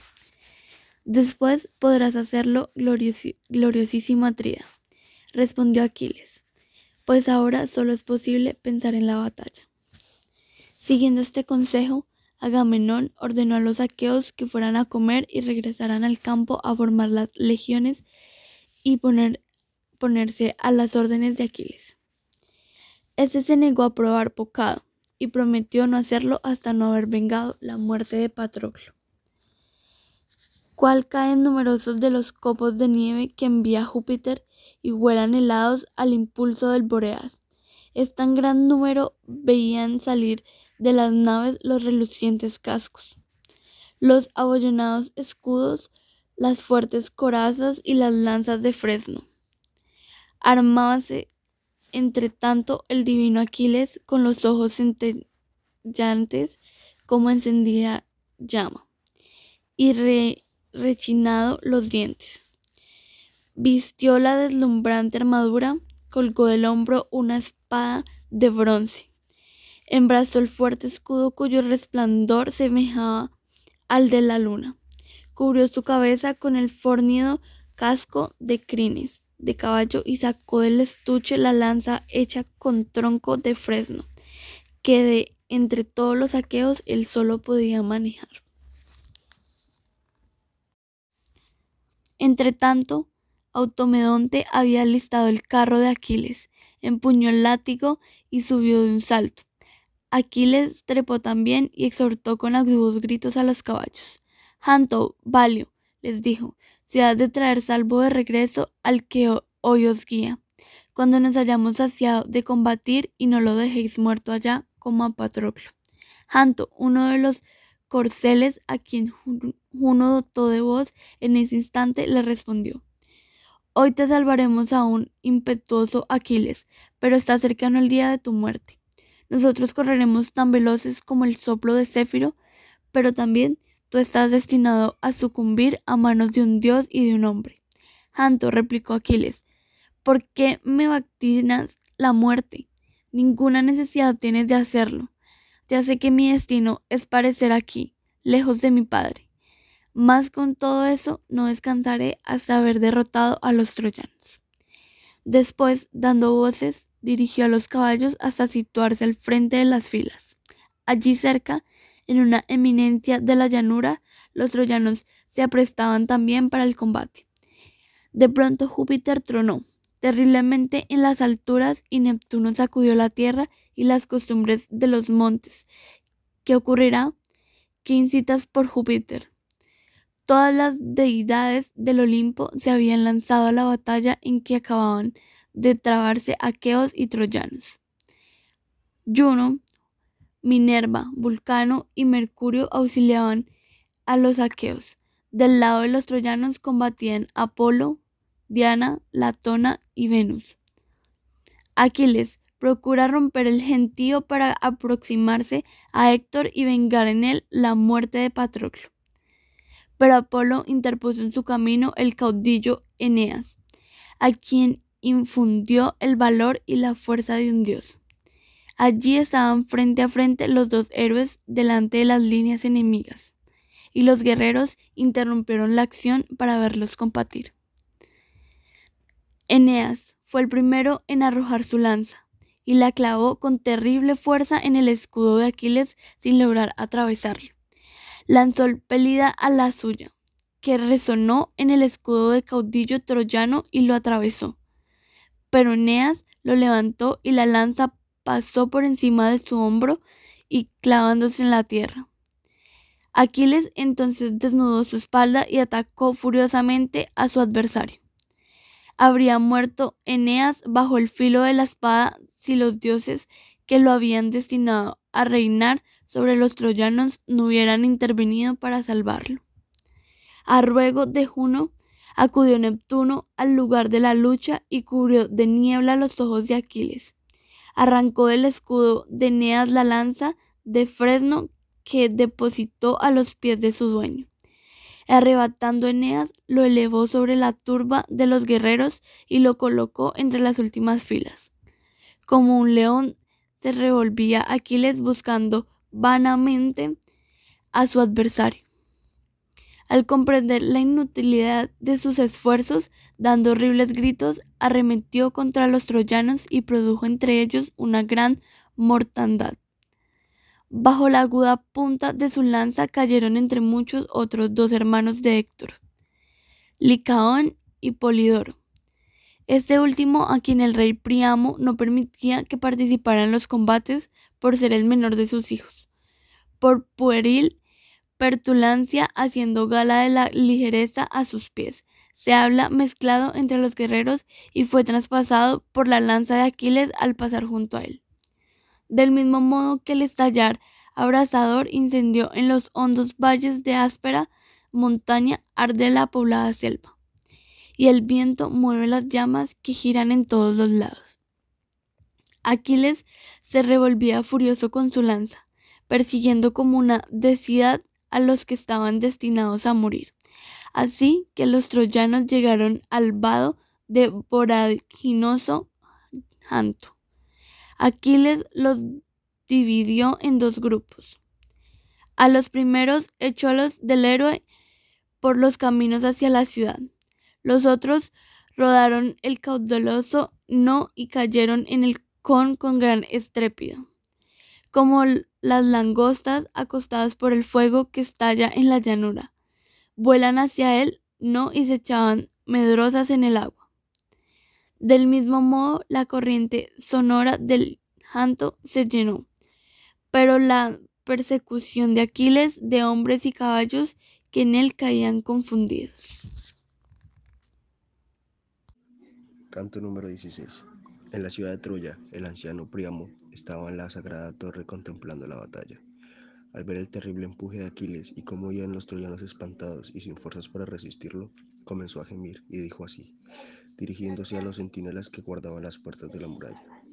Abrir las puertas y sujetarlas con la mano hasta que lleguen a la ciudad los guerreros que huyan espantados. Mas en cuanto entren, cerrarla, pues temo que ese hombre funesto entre por el muro. Difícil era esto, pues Aquiles perseguía de cerca a los troyanos en fuga, y sin duda los aqueos habrían tomado Troya en este instante si Agenor no hubiera resuelto salir al encuentro de Aquiles y desafiarlo a combatir con él. Esperó el guerrero, cubierto con su escudo y amenazándolo con su lanza, le dijo, Grandes esperanzas concibes, esclarecido Aquiles, de tomar hoy la ciudad de Troya. Incesato, Aquí estamos para defender luchando por nuestros padres, esposas e hijos, muchos fuertes varones, y tú recibirás aquí la misma muerte a pesar de ser tan terrible guerrero. Enseguida le arrojó su lanza, que golpeó una pierna de Aquiles sobre la polaina de estaño, sin lograr atravesarla. Aquiles enfurecido se lanzó sobre Agenor, pero Apolo, arrebatando al troyano, lo cubrió de espesa niebla y lo transportó a la ciudad. Mientras esto ocurría en el campo, los troyanos en fuga tuvieron tiempo de refugiarse tras el muro y cerrar sus puertas fuertemente. Ajá, pero no todos los guerreros troyanos estaban a cubierto de la cólera de Aquiles. El divino Héctor había quedado fuera, para, para que se cumpliera así la voluntad de los dioses. Frente a sus puertas contemplaba el campo lleno de guerreros muertos, deseoso de combatir con Aquiles. Desde la torre, el anciano Priamo, al verlo, tendió hacia él los brazos diciéndole con tono lastimero, Héctor, hijo mío, hijo querido, no aguardes solo y lejos de los amigos de ese hombre, mucho más fuerte que tú, para que no mueres pronto a sus manos. Me ha privado ya, ya de muchos hijos. Ven adentro del muro, hijo querido, para que salves a los troyanos. Compadécete también de mí, de este infeliz que aún conserva la razón, pero de pronto perderá la vida.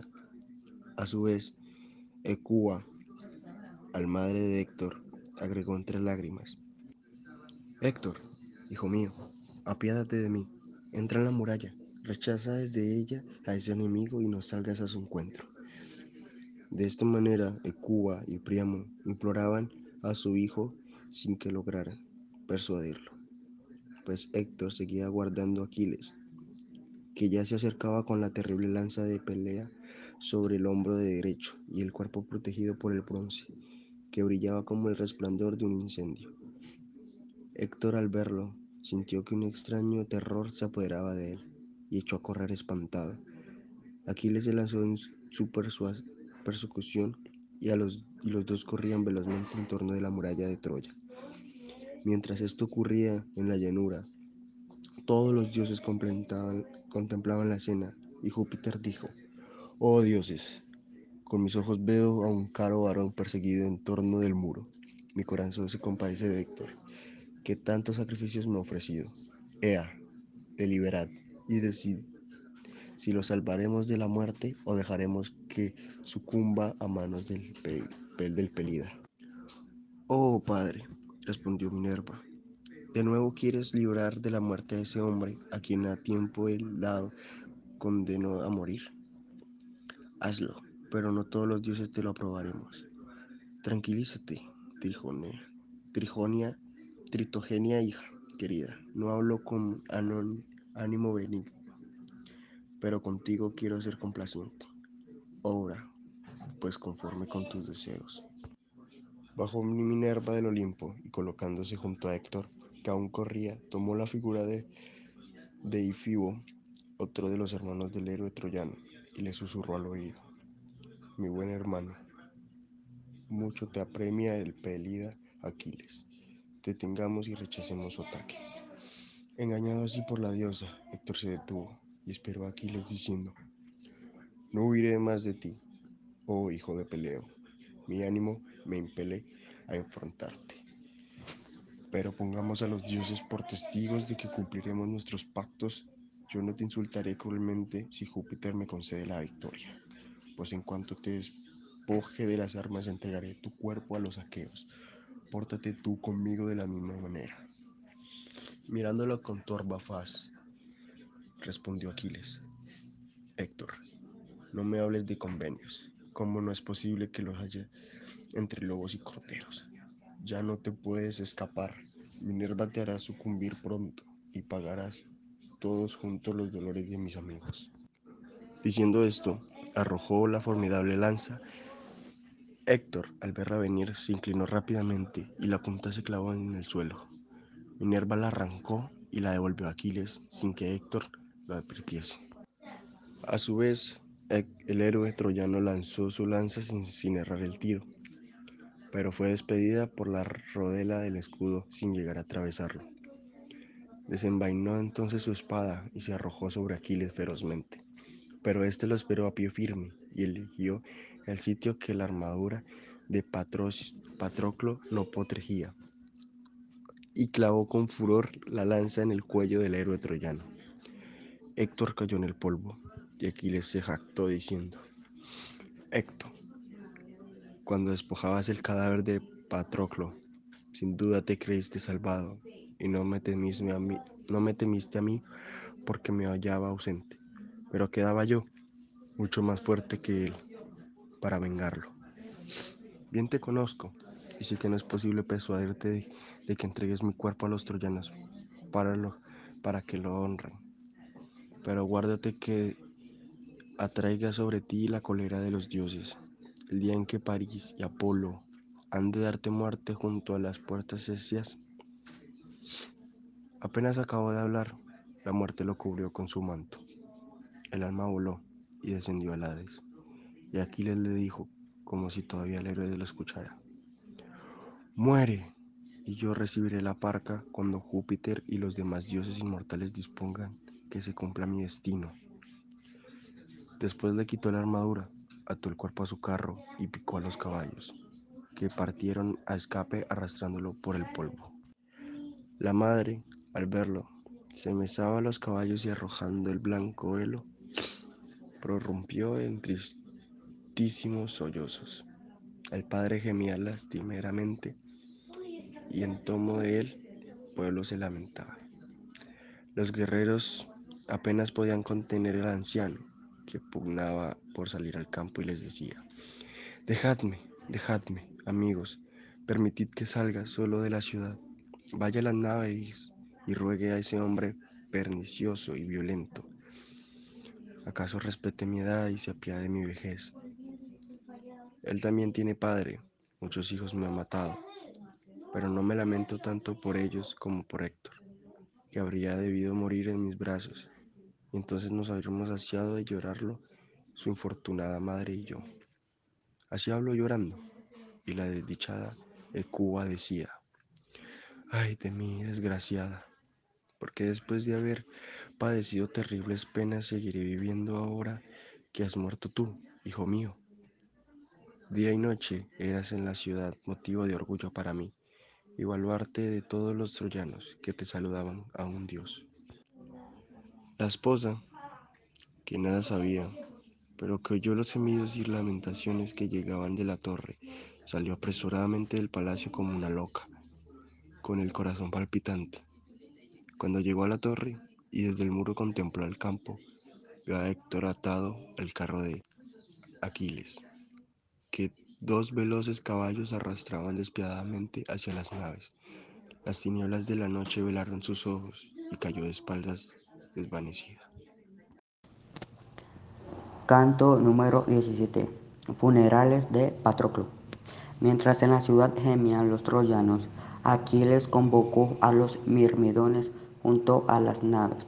Desató el cuerpo de Héctor, lo puso junto al de Patroclo, y luego de verte copiosas lágrimas dijo así. Alégrate, Patroclo, aún estés en el Hades, he traído arrastrando el cadáver de Héctor, y lo entregaré a los perros para que lo devoren. Al día siguiente el rey Agamenón mandó que todas las tiendas salieran hombres con mulas en busca de leña para formar la enorme pira en que sería quemado el cuerpo de Patroclo. Numerosas encinas de altas copas cayeron con estrepito y partidas en, en rajas fueron cargadas sobre los mulos y conducidos al lugar que Aquiles designó para erigir el túmulo. Levantada de pira de cien pies por lado, colocaron en el alto el cuerpo de Patroclo. Antes de que lo hicieran, se cortó Aquiles la rubia y abundante cabellera y la puso en las manos del amigo, provocando en todo deseo de llorar delante de la pira. Sacrificaron muchas ovejas y bueyes que fueron arremados en la leña y vestieron también de ellas dos arporas de aceite y mil. Después de Aquiles prendió fuego a la pira y dijo, Alégrate, Patroclo, aunque estés en el Hades, pues he cumplido lo que le prometí. Ahora arrojaré el cadáver de Héctor a los perros. Pero los canes no se acercaron al cuerpo de héroe troyano. Minerva los alejaba. Solo entonces se entregó Aquiles al descanso. Al día siguiente, cuando rayaba la aurora, se dirigió dándole estaba el rey Agamenón y le dijo, Atrida y además príncipes arqueos, Apaguemos ya cuanto de la piedra alcanzó la violencia al fuego. Recojamos después los huesos de Patroclo que han quedado en el centro y pongámoslo en una urna de oro, donde permanecerán hasta que yo descienda a Hades, para que pongan también allí los míos. Luego le enregiremos un túmulo pequeño y cuando yo muera los haréis más ancho y alto. Todo se cumplió según los deseos de Aquiles. Y cuando el túmulo estuvo erigido, el Pelida hizo detener el pueblo y tomar asiento. Formaba un gran circo para que presenciaran los juegos que se iban a desarrollar en honor a Patroclo. Empezó exponiendo los premios destinados a las veces aurigas. El conductor de primer carro que llegara se llevaría una esclava diestra con primorosas labores y un trípode con asas de 22 medidas. El segundo una yegua de 6 años. El tercero una caldera y cuatro medidas. Estos premios son para los aurigas, dijo Aquiles dejándolos pues los aqueos que confiéis en vuestros corceles y sólidos carros. Levantándose entonces Eumelo, Diomedes, Menelao y Antíloco, hijo de Nesto, todos ellos aparejaron sus carros, subieron a ellos y después de echar suerte y, y puesto en fila a una seña de Aquiles, levantaron al mismo tiempo los látigos, castigaron a los caballos y los alimentaron con sonoras voces. Estos, alejándose de las naves, comenzaron a correr por las llanuras con su rapidez. La polverada que levantaban les envolvía el pecho como una densa nube, y las crines ondeaban al soplo del viento. Los carros a veces tocaban el suelo y otras daban saltos en el aire. Los aurigas permanecían en otra en los asientos como el corazón palpitante y cada cual animaba a sus corceles. Cuando llegaron a la segunda mitad de la carrera, todos los caballos comenzaron a golpear. Venían delante las yeguas de Eumelo y la seguían los caballos de Diomedes, tan de cerca que parecía que iban a subir al carro del primero, y Diomedes habría pasado adelante de Apolo, que estaba irritado con el hijo de Tideo. No le hubiera hecho caer en las manos del lustroso látigo. Afligióse de héroe al ver que las yeguas se adelantaban mientras sus caballos quedaban demorados al no sentir el azote. No pasó inadvertida a Minerva, letreta de Apolo.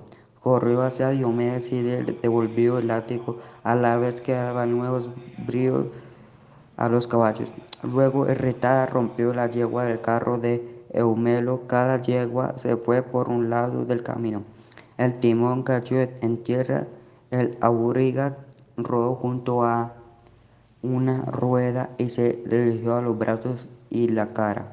Diomedes se adelantó con gran espacio a los demás y detrás marchaban Manelao y Antíloco, disputándose el segundo puesto. Ya en el último tramo, cerca de la meta, Diomedes aguijaba a los corceles y ellos, levantando el alto de cascos, recorrían velozmente el camino y rodaban de polvo de aurega.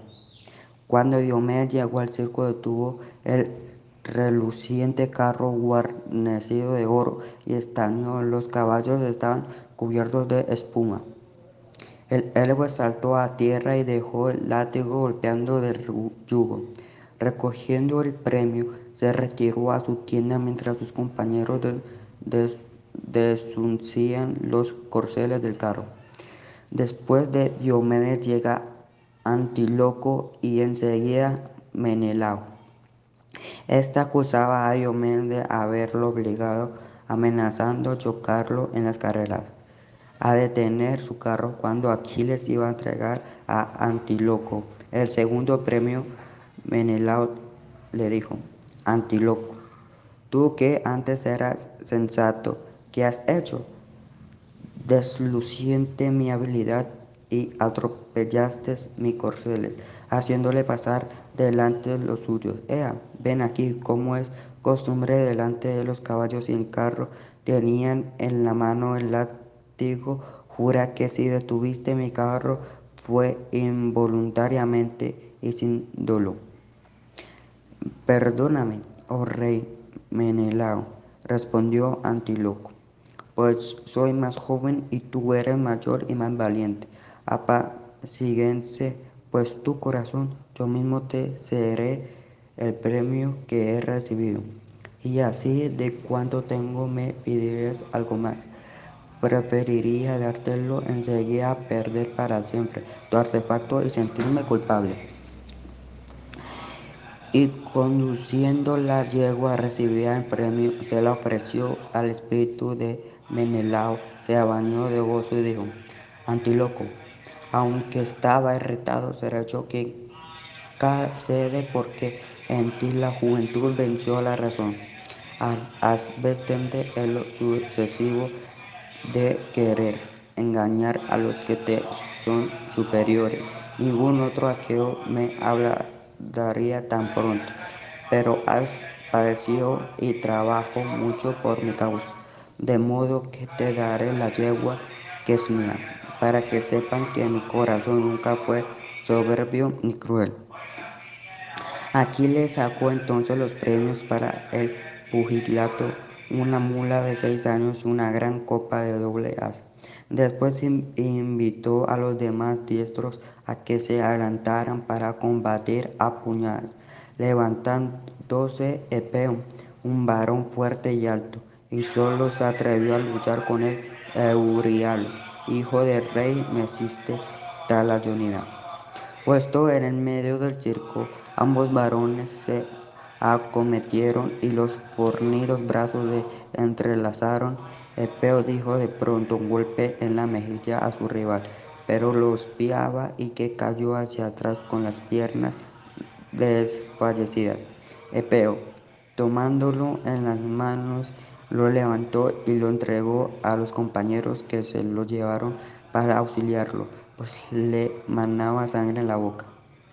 Siguieron a este juego la lucha, carreras a pie, lanzamiento de lanza y la bala, un combate singular entre dos, dos guerreros armados y tiro a la paloma con arco. Para este último juego clavó Aquiles en la arena una mastil de navio.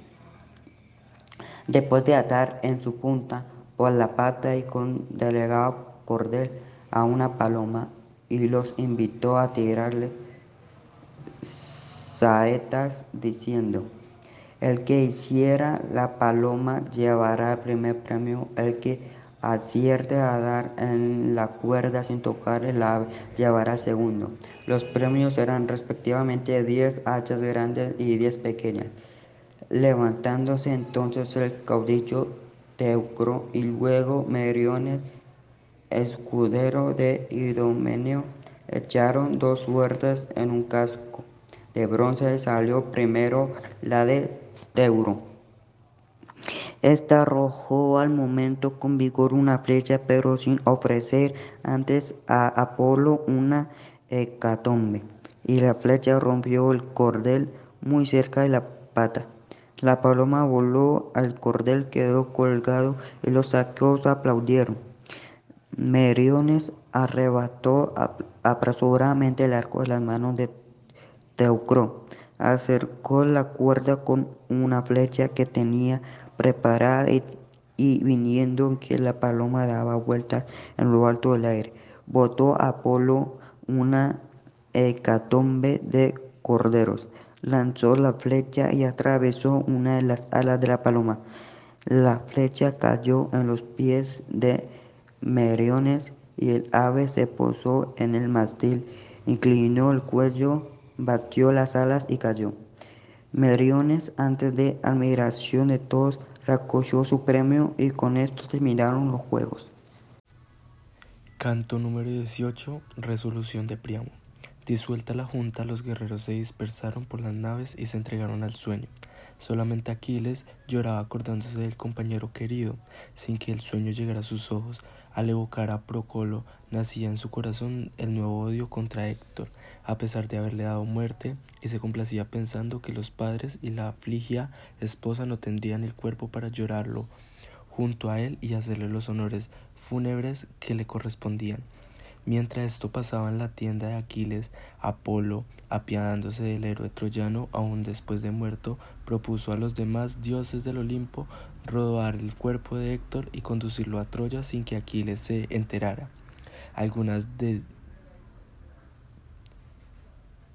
algunas deidades se pusieron y entonces dijo Apolo, soy, soy dioses crueles y malíficos, ¿acaso Héctor no os ofreció en vida invulnerables sacrificios y ahora que ha muerto hoy os atrevéis a salvar el cuerpo de cólera de Aquiles y ponerlo a la vista de su esposa? Sus padres y sus hijos que le tributarían honra fúnebres, por el contrario queréis favorecer el al pernicio Aquiles que concibe pensamientos irrazonables, tiene en su pecho un ánimo inflexible y medita cosas feroces como un león a la vista de su festín. Juno le respondía irritada. Sería como dices, oh tú que llevas arco de plata, si Aquiles y Héctor los tuvieras en igual estima, pero Héctor fue mortal, hijo de una mujer, en tanto que Aquiles es nacido de una diosa a quien yo mismo alimenté y luego casé con Peleo. Varón querido por los inmortales, todos los dioses presenciaron la boda y tú mismo pulsaste la citara en la fiesta, entonces intervino Júpiter en la disputa diciendo, Juno, no te irrites contra los deidades, sabes que Héctor era también para mí el más querido de cuantos mortales vienen en Troya, pues nunca dejó de, ofrecerme sacrificios. Desechemos, sin embargo, la idea de robar su cuerpo a escondidas de Aquiles, pues a toda hora del día y de la noche lo acompaña su madre. Pero llamada a Tetis para que se acerque y yo le diré lo que sea oportuno para que Aquiles reciba los dones de Priamo y lo devuelva el cuerpo de su hijo. Iris, la mensajera de ligueros pies, fue en busca de Tetis y esta no tardó en comparecer ante Júpiter. Tetis dijo la crónica, se suscitado entre los inmortales una contenida cerca del cuerpo de Héctor y algunos proponen robarlo. Pero yo prefiero dar a Aquiles la gloria de devolverlo. Ven a, ve enseguida al ejército y amonesta a tu hijo. Dile que los dioses están irritados contra él y yo más que ninguno porque retienen las naves del cuerpo de Héctor y no permite que lo remidan. También mandaré a la diosa Iris al magnismo Priamo para que éste vaya a las naves saqueadas y ofrezca a Aquiles ricos dones que aplaquen su enojo. Tetis no fue desobediente, bajó del Olimpo y llegó a la tienda de su hijo. Hijo mío, exclamó la diosa, ¿hasta cuándo dejarás que el llanto y la tristeza roban tu corazón? Ahora vengo a verte como mensajera de Júpiter. Está irritado porque enfureciéndote retienes a Héctor junto a las naves y no permites que los remiden entre el cadáver y acepta su rescate. Respondió Aquiles, sea pues así quien traiga el rescate que se lleve al muerto, ya que el mismo Olimpo lo ha dispuesto. Mientras así conversan estos, Iris mandado por Júpiter volaba hacia el palacio de Priamo, el cual escuchaba llantos y gemidos. Detuvo la mensajera junto al anciano que lloraba rodeada de sus hijos y le habló así: Cobra ánimo, Priamo, y no te espantes porque no vengo a presagiarte malo, sino a participarte cosas buenas. Soy mensajera de Júpiter, que se interesa por ti y te compadece. El Olimpo te manda a rescatar el cuerpo de Héctor, llevando los Aquiles dones que aplaquen su enojo. Ve solo, pues acompañado de un heraldo más viejo que tú. No temas a la muerte ni que otro mal alguno pueda ocurrirte, pues tendrás por guía de Argicida que te llevará cerca de Aquiles y no temas que éste te mate, pues no es sensato ni perverso y tendrá buen cuidado de respetar a su suplicante. Al enterarse Hécuba de que su esposo había resultado obedecer a la diosa y visitar a Aquiles en su tienda, intentó hacerlo desistir, diciéndole, ay de mí, ¿no comprendes que es un guerrero cruel, no se apiadará de ti ni te respetará? Lloremos a Héctor desde lejos no te propongas a mi resolución ni intentes persuadirme, replicó Priamo. Si me dices la orden mortal le creería falsa y desconfiaría, pero ahora yo mismo he oído a la diosa, le he visto delante de mí y he de hacer lo que me dijo. Y si mi destino es morir en la vez de los aqueos, lo acepto. Máteme a Aquiles, luego de abrace a mi hijo y satisfaga el deseo de llorarlo. Levantó entonces las tapas de las arcas y extrajo de ellas doce magníficos peplos, doce mantos, doce tapetes, doce palios blancos y otras tantas túnicas. Después pesó diez talentos de oro y por fin sacó dos trípodes relucientes, cuatro calderas de una hermosa copa de oro. Enseguida mandó a emparejar un carro de mulas, hizo colocar encima los magníficos presentes y a continuación subieron al Pescate, Priamo y el Heraldo hizo, hizo el primera una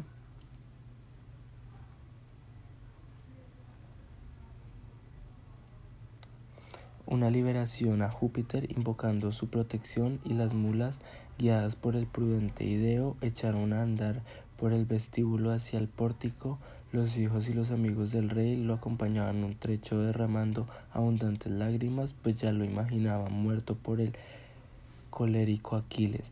Cuando el carro atravesaba la llanura, fue advertido por el largo vidente Júpiter, quien llamó a su hijo Mercurio y le habló así: Mercurio, puesto de que te grato acompañar a los hombres, vea conduce a Priamo hasta las naves saqueadas de suerte que ningún guerrero lo ve ni lo descubre hasta que llegue a la tienda de Peliques Aquiles.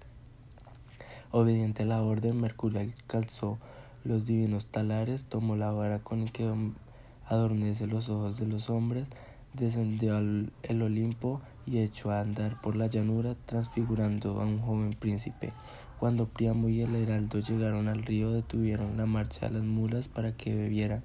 Ya se estaba haciendo de noche sobre la tierra. De pronto Priamo advirtió la presencia de Mercurio junto a ellos y dijo a Ideo en voz baja: Oye, Dardania, veo un hombre allí cerca, se me ocurre que es un enemigo. ¿Qué te parece? ¿Huiremos o le recogemos que se apiade de nosotros? Pero Mercurio ya estaba junto a ellos y dirigiéndose a Priamo le dijo: ¿A dónde vas, padre mío? Durante la noche y conduciendo tales riquezas, no temas que los aqueos, tus enemigos, te ataquen de improviso. Es que has resuelto de abandonar la ciudad, amedrentado por la muerte de tu hijo Héctor, el fuerte varón de la defendía. ¿Quiénes eres? Hombres excelentes y cuáles los padres que naciste, ya que con tanta oportunidad has mencionado la muerte de mi hijo infeliz, repuso Priamo. Mercurio contestó que era un servidor de Aquiles y se ofreció para guiarlos hasta la tienda de Heroequeo.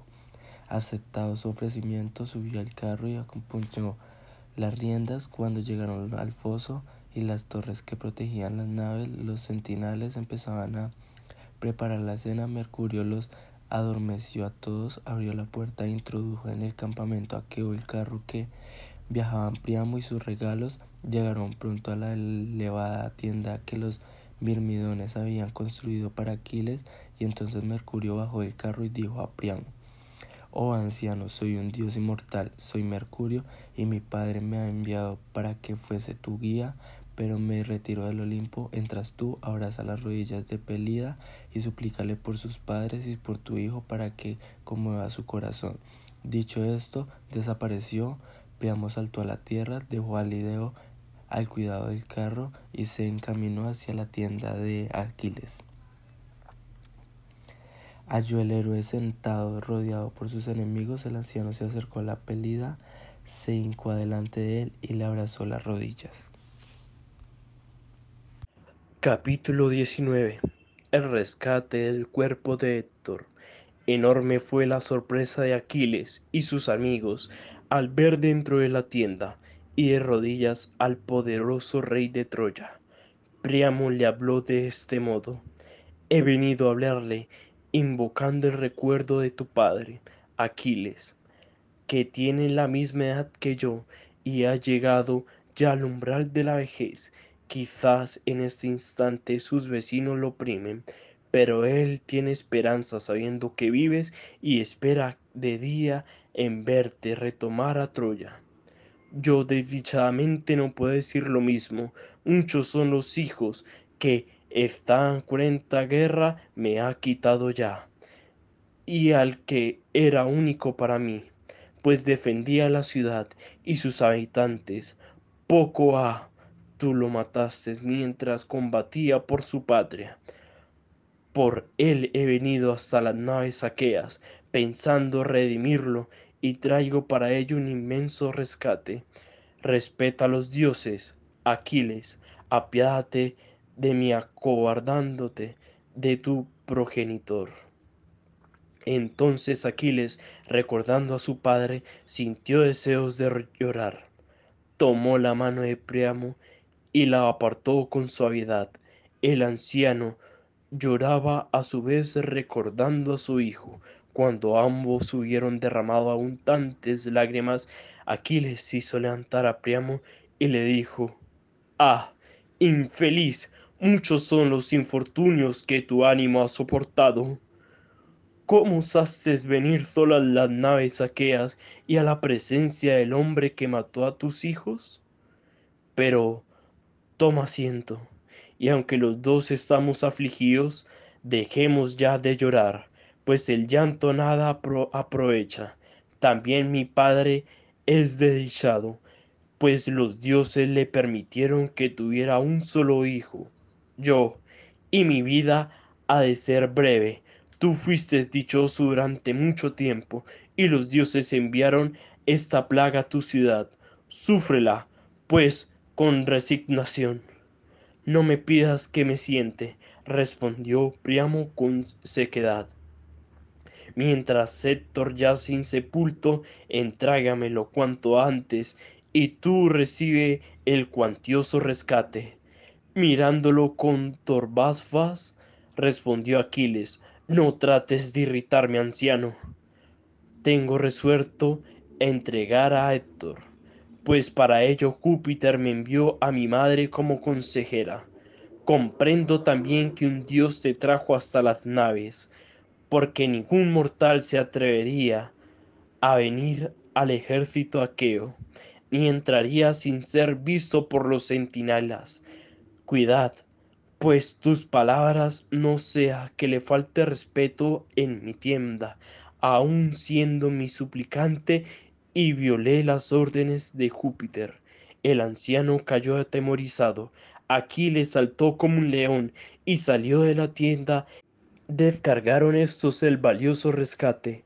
Luego lavaron y ungieron el cuerpo de Héctor, lo cubrieron con una túnica, y el mismo Aquiles lo puso en el lecho que fue colocado sobre el carro. Pues el Pelida pronunció estas palabras. No te enojes conmigo, oh protocolo, si en Hades te enteras que te he entregado el cadáver de Héctor a su padre, pues me ha traído un rescate digno, y de él te dedicaré la debida parte. Luego se encaminó a la tienda y dirigió estas palabras al anciano Priamo. Tu hijo, oh anciano, estás rescatado como pedías, yace en un lecho, y al despuntar la aurora podrá verlo y llevarlo. Ahora pensemos en cenar. Ordenó que supieran a la mesa. Priamo probó algunos alimentos y después dijo, Permíteme que me acueste, pues mis ojos no se han cerrado desde que murió mi hijo. Ahora he probado la comida, pues desde ese instante no había tomado aliento alguno. Bien, dijo Aquiles, pero acuéstate fuera de la tienda, querido anciano, no sea que alguno de los caudilos aqueos venga, como suelen, a consultarme, si alguno de ellos se viera podría decir a Gameón y quizás deferiría la entrega del cadáver. Dime ahora, ¿durante cuántos días quieres hacer honrar a tu hijo para permanecer quieto yo mismo durante ese tiempo y contener el ejército. Y Priamo respondió, si quieres que yo pueda celebrar los funerales de Héctor, haciendo lo que voy a pedirte.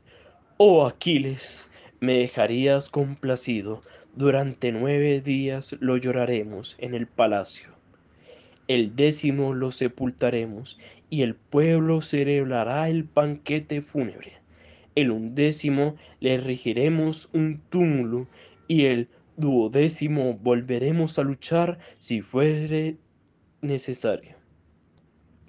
Se hará como pides, anciano Priamo, repuso Aquiles. Suspenderé la guerra durante esos doce días estrechó la mano del anciano y éste y el heraldo se acostaron en el vestíbulo. Durante su sueño se acercó Mercurio a la cabeza del anciano y le dijo Oh anciano, ¿no te inquieta el peligro cuando duermes así?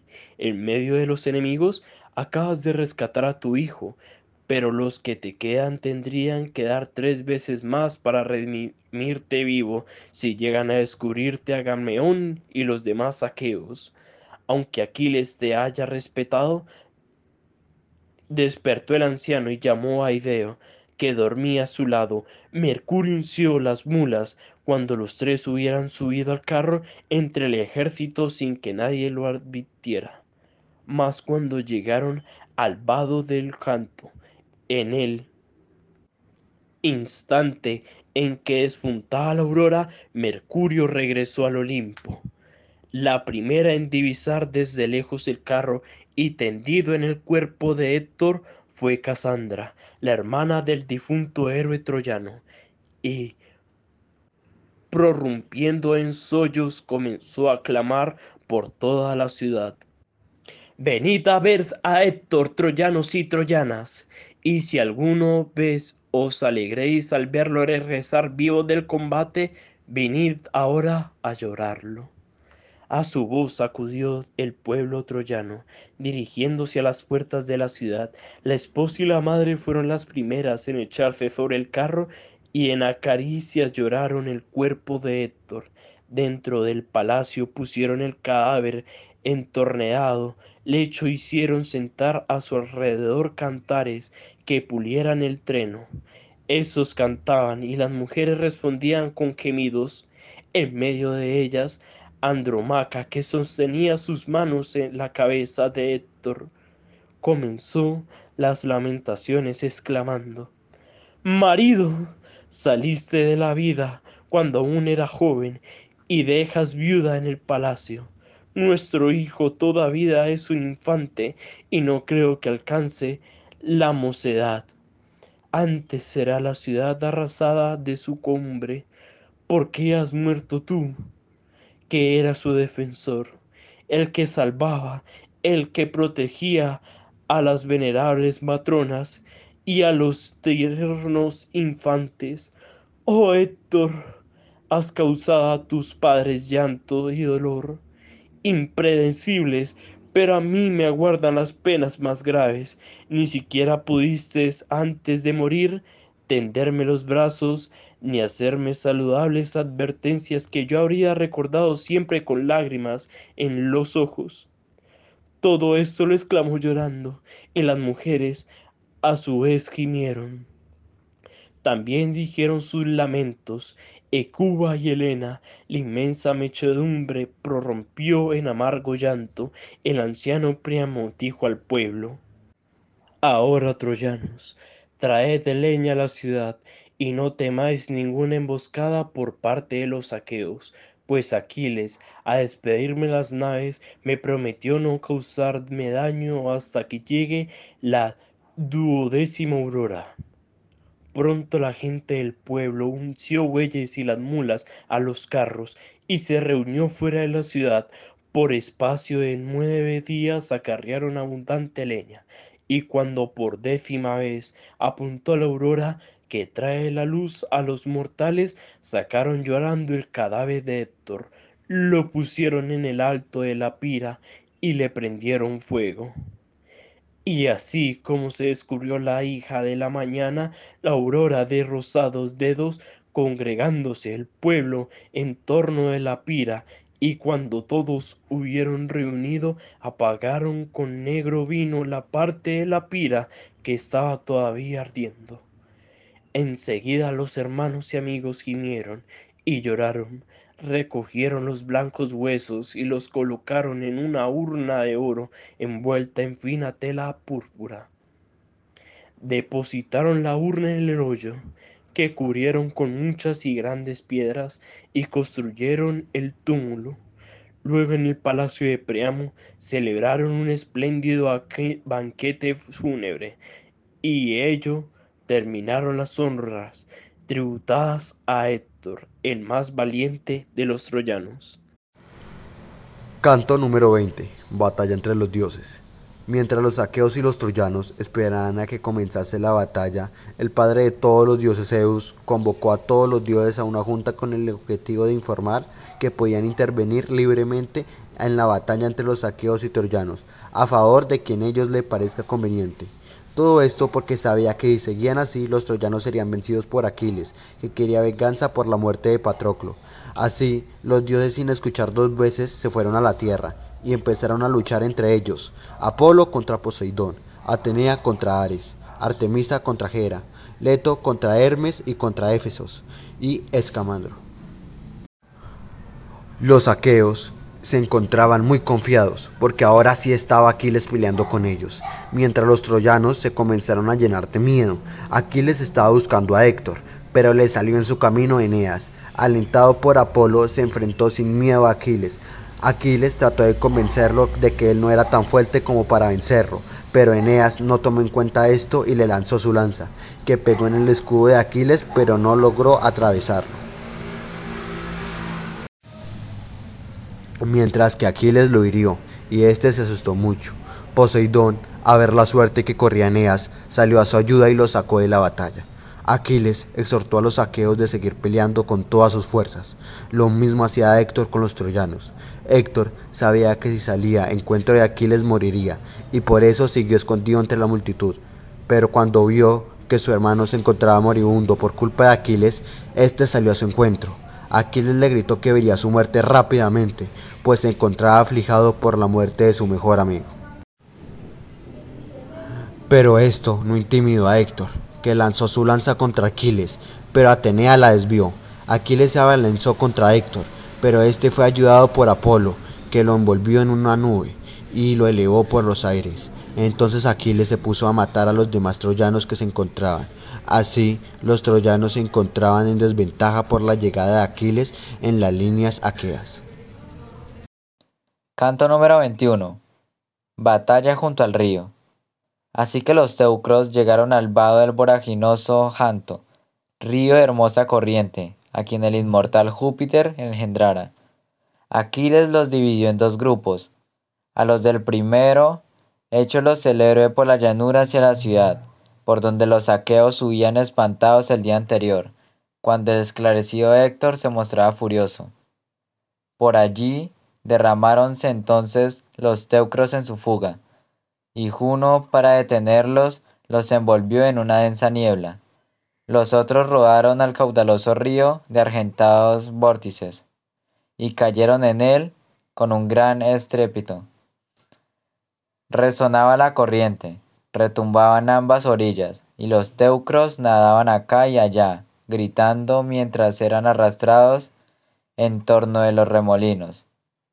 Como las langostas, acosadas por la violencia de un fuego que estalla de repente, vuelan hacia el río y se echan medrosas en el agua.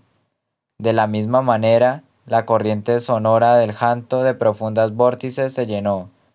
Aquiles, vástago de Jove, dejó su lanza arrimada a una matriz de la orilla, saltó al río cual si fuese un deidad, con solo la espada y meditando en su corazón acciones crueles, y comenzó a herir a diestro y a siniestro, al punto levantándose un horrible clamoreo de los que recibían los golpes, y el agua bermejeó con la sangre, como los peces huyen del ingente delfín, y temorosos llenan los senos del hondo puerto, porque aquel devora cuantos coge. De la misma manera, los teucros iban por la impetuosa corriente del río y se refugiaban, temblando debajo de las rocas. Cuando Aquiles tuvo las manos cansadas de matar, cogió vivos dentro del río a doce mancebos, para inmolarlos más tarde en expiación, de la muerte de Patrocio Menetiada. Sacó los atónitos como cervatos, les ató las manos por detrás con las correas bien cortadas que llevaban en las flexibles túnicas, y encargó a los amigos que los condujeran a las cóncavas naves, y el héroe acometió de nuevo a los teucros, para hacer en ellos un gran destrozo.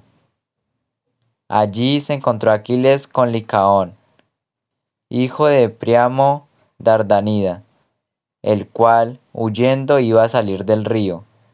Ya anteriormente había hecho prisionero encaminándose de noche a un campo de Priamo.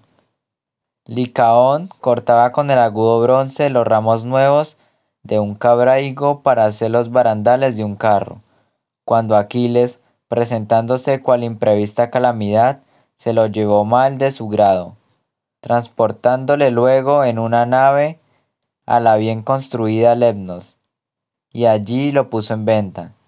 El hijo de Jasón pagó el precio. Después, Etión de Imbros, que era huésped del troyano, dio por él un cuantioso rescate y envió a la divina Arisbe. Escapándose Licaón y volviendo a la casa paterna, estuvo celebrando con sus amigos durante once días su regreso de Lemnos. Mas el duodécimo, un dios le hizo caer nuevamente en manos de Aquiles, que debía mandarle al orco, sin que Licaón lo deseara. Como el divino Aquiles, el de los pies ligeros, le viera inerme, sin casco, escudo ni lanza, porque todo lo había tirado al suelo y que salía del río con el cuerpo abatido por el sudor y las rodillas vencidas por el cansancio. Sorprendiéndose, y a su magnánimo espíritu así le habló. Oh dioses, grande es el prodigio que a mi vista se ofrece. Ya es posible que los teucros a quienes maté resuciten de las sombrías tinieblas. Cuando éste, liberándose del día cruel, ha vuelto de la divina Lemnos donde fue vendido, y las olas del espumoso mar que a tantos detienen, no han impedido su regreso. Mas Ea haré que pruebe la punta de mi lanza, para ver y averiguar si volverá nuevamente o se quedará en el seno de la fértil tierra que hasta los fuertes retiene. Pensando en tales cosas, Aquiles continuaba inmóvil. Licaón asustado se le acercó a tocarle las rodillas, pues en su ánimo sentía vivo deseo de liberarse de la triste muerte y de su negro destino. El divino Aquiles levantó enseguida la enorme lanza, con intención de herirle, pero Licaón se encogió y corriendo le abrazó las rodillas, y aquella, pasándole por encima del dorso, se clavó en el suelo, codiciosa de cebarse en el cuerpo de un hombre. En tanto, Licaón suplicaba a Aquiles, y abrazando con una mano sus rodillas y sujetando con la otra la aguda lanza, estas saladas palabras le decía. Te lo ruego, abrazaba tus rodillas, Aquiles. Respétame y apiádate de mí. Haz detenerme, oh alumno de Júpiter, por un suplicante digno de consideración, pues comí en tu tienda el fruto de Ceres el día en que me hiciste prisionero en el campo bien cultivado, y llevándome lejos de mi padre y de mis amigos, me vendiste en Lemnos. Cien bueyes te valió mi persona.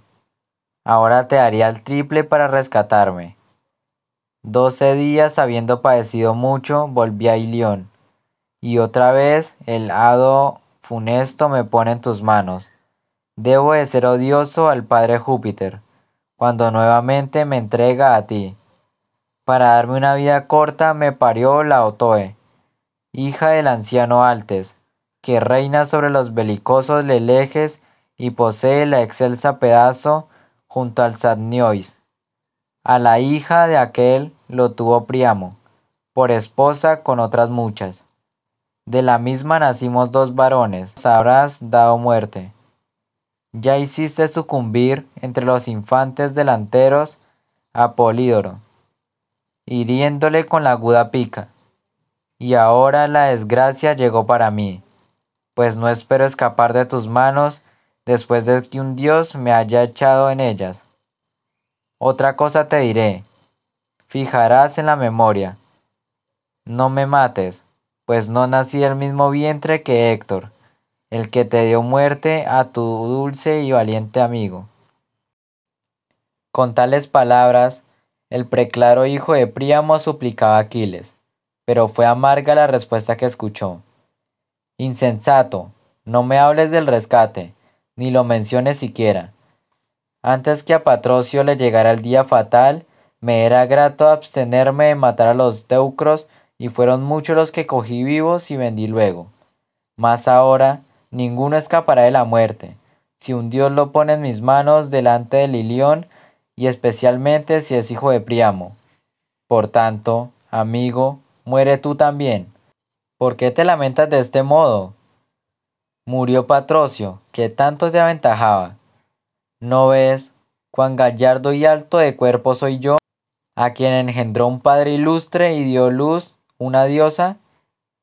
Pues también me, aguardan la muerte y el lado cruel. Vendrá una mañana, una tarde o un mediodía en que alguien me quitará la vida en el combate, hiriéndome con la lanza o con una flecha despiadada por el arco. Así dijo. Desfallecieron las rodillas y el corazón del teucro, que soltando la lanza, se sentó y tendió ambos brazos. Aquiles puso mano a la tajante espada, e hirió a Licaón en la clavícula junto al cuello, metiéndole dentro toda la hoja de dos filos. El troyano dio de ojos por el suelo, y su sangre fluía y mojaba la tierra. El héroe cogió el cadáver por el pie, arrojándolo al río para que la corriente se lo llevara, y profirió con jactancia estas aladas palabras.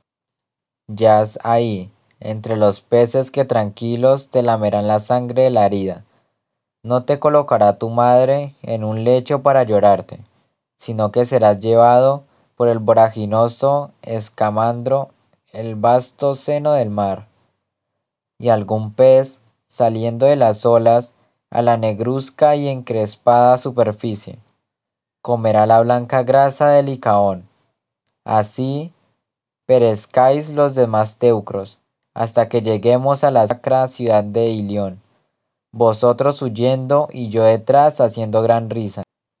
No os salvará ni siquiera el río de hermosa corriente y argentosos remolinos, a quien desde antiguos sacrificáis muchos toros y en cuyos vórtices echáis solípedos caballos. Así y todo, parecéis miserables unos en pos de otros, hasta que hayáis espiado la muerte de Patrocio, y el estrago y la matanza que hicisteis en el Aqueos junto a las naves, mientras estuve alejado de la lucha. Habló de esta manera. El río con el corazón irritado revolvía en su mente cómo haría cesar a Aquiles de combatir y libraría de la muerte a los troyanos. En tanto, el hijo de Peleo dirigió su ingente lanza a Asteropio, hijo de Pelegón, con ánimo de matarle. A Pelegón le habían encargado el Axio, de ancha corriente, y Peribea, la hija mayor de Acesámeno, que con ésta se unió a aquel río de profundos remolinos. Encaminándose pues Aquiles hacia Asteropio, el cual salió a su encuentro llevando dos lanzas, y el janto, irritado por la muerte de los jóvenes, a quienes Aquiles había hecho parecer sin compasión en la misma corriente, infundió valor en el pecho del troyano. Cuando ambos guerreros se hallaron frente a frente, el divino Aquiles, el de los pies ligeros, fue el primero en hablar y dijo, ¿Quién eres tú y de dónde que osas salirme al encuentro? Infelices de aquellos cuyos hijos se oponen a mi furor. Respondiéndole el preclaro hijo de Pelegón, Magnánimo Pélida, ¿por qué sobre el abolengo me interrogas? Soy de la fértil Peonia, que está lejos. Vine mandando a los peonios que combaten con largas picas, y hace once días que llegué a Ilión. Mi linaje trae su origen del anchuroso Axio, que esparce su hermosísimo raudal sobre la tierra. Axio engendró a Pelegón, famoso por su lanza, y de éste dicen que he nacido. Pero peleemos ya, esclarecido Aquiles. De tal modo habló, en son de amenaza. El divino Aquiles levantó el fresno del pelión y el héroe Asteropio, que era ambidextro, tirándole a un tiempo las dos lanzas. La una dio en el escudo, pero no lo atravesó, porque la lámina de oro que el dios puso en el mismo la detuvo. La otra rasguñó el brazo derecho del héroe, junto al codo, del cual brotó negra sangre, mas el arma pasó por encima y se clavó en el suelo. Codiciosa de la carne. Aquiles arrojó entonces la lanza, de recto vuelo, a Asteropio con intención de matarle. Y erró el tiro. Aquella cayó en la elevada orilla y se hundió hasta la mitad del palo. El Pélida, desnudando la aguda espada que llevaba junto al muslo, arremetió enardecido a Asteropio, quien con la mano robusta intentaba arrancar del escarpado borde la lanza de Aquiles. Tres veces la meneó para arrancarla, y otras tantas tuvo que desistir de su propósito. Y cuando a la cuarta vez quiso doblar y romper la lanza de fresno de Leácida, acercándosele a Aquiles, y con la espada le quitó la vida, hiriéndole en el vientre, junto al ombligo, derramándose los intestinos, y las tinieblas cubrieron los ojos del teucro, que cayó anhelante. Aquiles se abalanzó a su pecho, le quitó la armadura, y blasonando el triunfo dijo estas palabras. Yas ahí. Difícil era que tú, aunque engendrado por un río, pudieses disputar la victoria a los hijos del prepotente Saturnio. Dijiste que tu linaje procede de un anchuroso río, mas yo me jacto de pertenecer al del gran Júpiter. Engendrome un varón que reina sobre muchos mirmidones. Peleo hijo de Eaco, y este último era hijo de Jove. Y como Júpiter es más poderoso que los ríos, corren al mar, así también los descendientes de Júpiter son más fuertes que los de los ríos. A tu lado tienes uno grande, si es que puede auxiliarte. Mas no es posible combatir con Júpiter Saturnio. A este no le igualan ni el fuerte Aquelo, ni el grande y poderoso océano de profunda corriente, del que nacen todos los ríos, mares, fuentes y pozos, pues también el océano teme el rayo del gran Jove, y el espantoso trueno que hace retumbar el cielo. Dijo, arrancó el escarpado borde, la broncínea lanza y abandonó a Asteropio allí, tendido en la arena, tan pronto como le hubo quitado la vida. El agua turbia bañaba el cadáver, y anguilas y peces acudieron a comer la grasa que cubría los riñones. Aquiles se fue para los peonios, que peleaban en carros, los cuales subían por los márgenes del voraginoso río. Desde que vieron el más fuerte, caía en el duro combate, vencido por las manos y la espada del Pélida. Este mató entonces a Tersiloco, Midón, Astípilo, Neso, Tracio, Enio y Ofélestes, y a más peonios daría muerte el veloz Aquiles. Si el río de profundos remolinos irritado y transfigurado en hombre no le hubiese dicho desde uno de los vórtices, Oh Aquiles, superas a los demás hombres, lo mismo en el valor, en la comisión de acciones nefendas. Mi hermosa corriente está llena de cadáveres que obstruyen el cauce y no me dejan verter el agua en la mar divina, y tú sigues matando de un modo atroz. Pero Ea, cesa ya, pues me tienes asombrado, oh príncipe de hombres.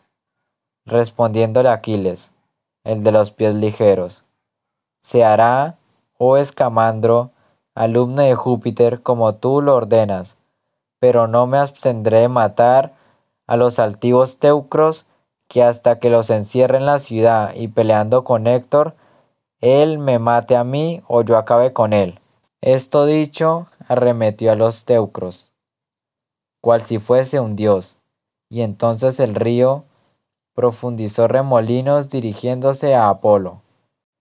Oh, dioses, tú, el del arco de plata, hijo de Júpiter, no cumples las órdenes del Saturnio el cual te encargó mucho que socorrieras a los teucros y les prestaras tu auxilio, hasta que llegada la tarde se pusiera el sol y quedara a oscuras el fértil campo, dijo. Aquiles, famoso por su lanza, saltó desde la escarpada orilla al centro del río, pero éste le atacó enfurecido. Hinchó sus aguas, revolvió la corriente y arrastrando muchos cadáveres de hombres muertos por Aquiles, que había en el cauce, arrojándolos a la orilla, muriendo como un toro, y en tanto salvaba a los vivos dentro de la corriente, ocultándolos en los profundos y anchos remolinos. Las turbias olas rodeaban a Aquiles, la corriente caía sobre su escudo y le empujaba, y el héroe ya no se podía tener en pie. Así entonces con ambas manos a un olmo corpulento y frondoso, pero éste arrancando de raíz rompió el borde escarpado, oprimió la corriente con sus muchas ramas, cayó entero al río y se convirtió en un puente. Aquiles, amedrantado, dio un salto, salió del abismo y voló con pie ligero por la llanura. Mas no por esto el gran dios desistió de perseguirle sino que lanzó tras él olas de sombría cima con el propósito de hacer cesar el divino Aquiles, de combatir y liberar de la muerte a los troyanos. El Pélida salvó cerca de un tiro de lanza, dando un brinco con la impetuosidad de la rapaz águila negra, que es la más forzuda y veloz de las aves. Parecido a ella, el héroe corría y el bronce resonaba horriblemente sobre su pecho. Aquiles procuraba huir, desviándose a un lado, pero la corriente se iba tras él, y él perseguía con gran ruido. como el fontanero conduce el agua desde el profundo manantial por entre las plantas de un huerto y con un asadón en la mano quita de la reguera los estorbos. Y la corriente sigue su curso y mueve las piedrecitas. Pero al llegar a un declive murmura, acelera la marcha y pasa delante del que la guía. De igual modo, la corriente del río alcanzaba continuamente a Aquiles, porque los dioses son más poderosos que los hombres. ¿Cuántas veces el divino Aquiles, el de los pies ligeros, intentaba esperarla, para ver si le perseguían todos los inmortales, que tienen su morada en el espacioso cielo? Otras tantas, las grandes olas del río le azotaban los hombros. El héroe afligido en su corazón saltaba, pero el río siguiéndole con la rápida tortuosa corriente, le cansaba las rodillas y le rodaba el suelo allí donde ponía los pies. Y el Pélida, levantando los ojos al vasto cielo, gimió y dijo, Dijo que me matarían al pie del muro de los troyanos, que me matarían al pie del muro de los troyanos, armados de coraza, las veloces flechas de Apolo.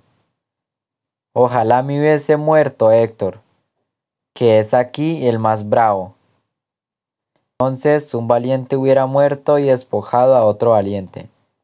Mas ahora quiere el destino que yo parezca de miserable muerte, cercado por un gran río, como el niño porquerizo a quien arrastran las aguas invernales del torrente que intentaba atravesar. Así se expresó. Enseguida Neptuno y Minerva, con figura humana, cogieron en medio y le asieron de las manos mientras le animaban con palabras. Neptuno, que sacudía la tierra, fue el primero en hablar y dijo, Pélida, no tiembles ni te asustes. De tal manera vamos a ayudarte, con la venia de Júpiter, yo y Palas Minerva, ¿por qué no dispone el lado que seas muerto por el río, y éste dejará pronto de perseguirte? Como verás tú mismo, te haremos un prudente consejo, por si quieres obedecer. No descanse tu brazo en la batalla funesta hasta haber encerrado dentro de los inclitos muros de Ilión a cuantos teucros logren escapar, y cuando hayas privado de la vida de Héctor, vuelve a las naves, que nosotros le concedemos que alcances gloria. Dichas estas palabras, ambas deidades fueron a reunirse con los demás inmortales. Aquiles, impelido por el mandato de los dioses, enderezó sus pasos a la llanura inundada por el agua del río, en la cual flotaban cadáveres y hermosas armas de los jóvenes muertos de la pelea. El héroe caminaba derechamente, saltando por el agua sin que el anchuroso río lograse detenerlo, pues Minerva le había dado muchos bríos, pero el escamandro no cedía en su furor, sino que irritándose aún más contra el Pélida, hinchaba y levantaba a lo alto sus olas y a gritos llamaba a los Simois.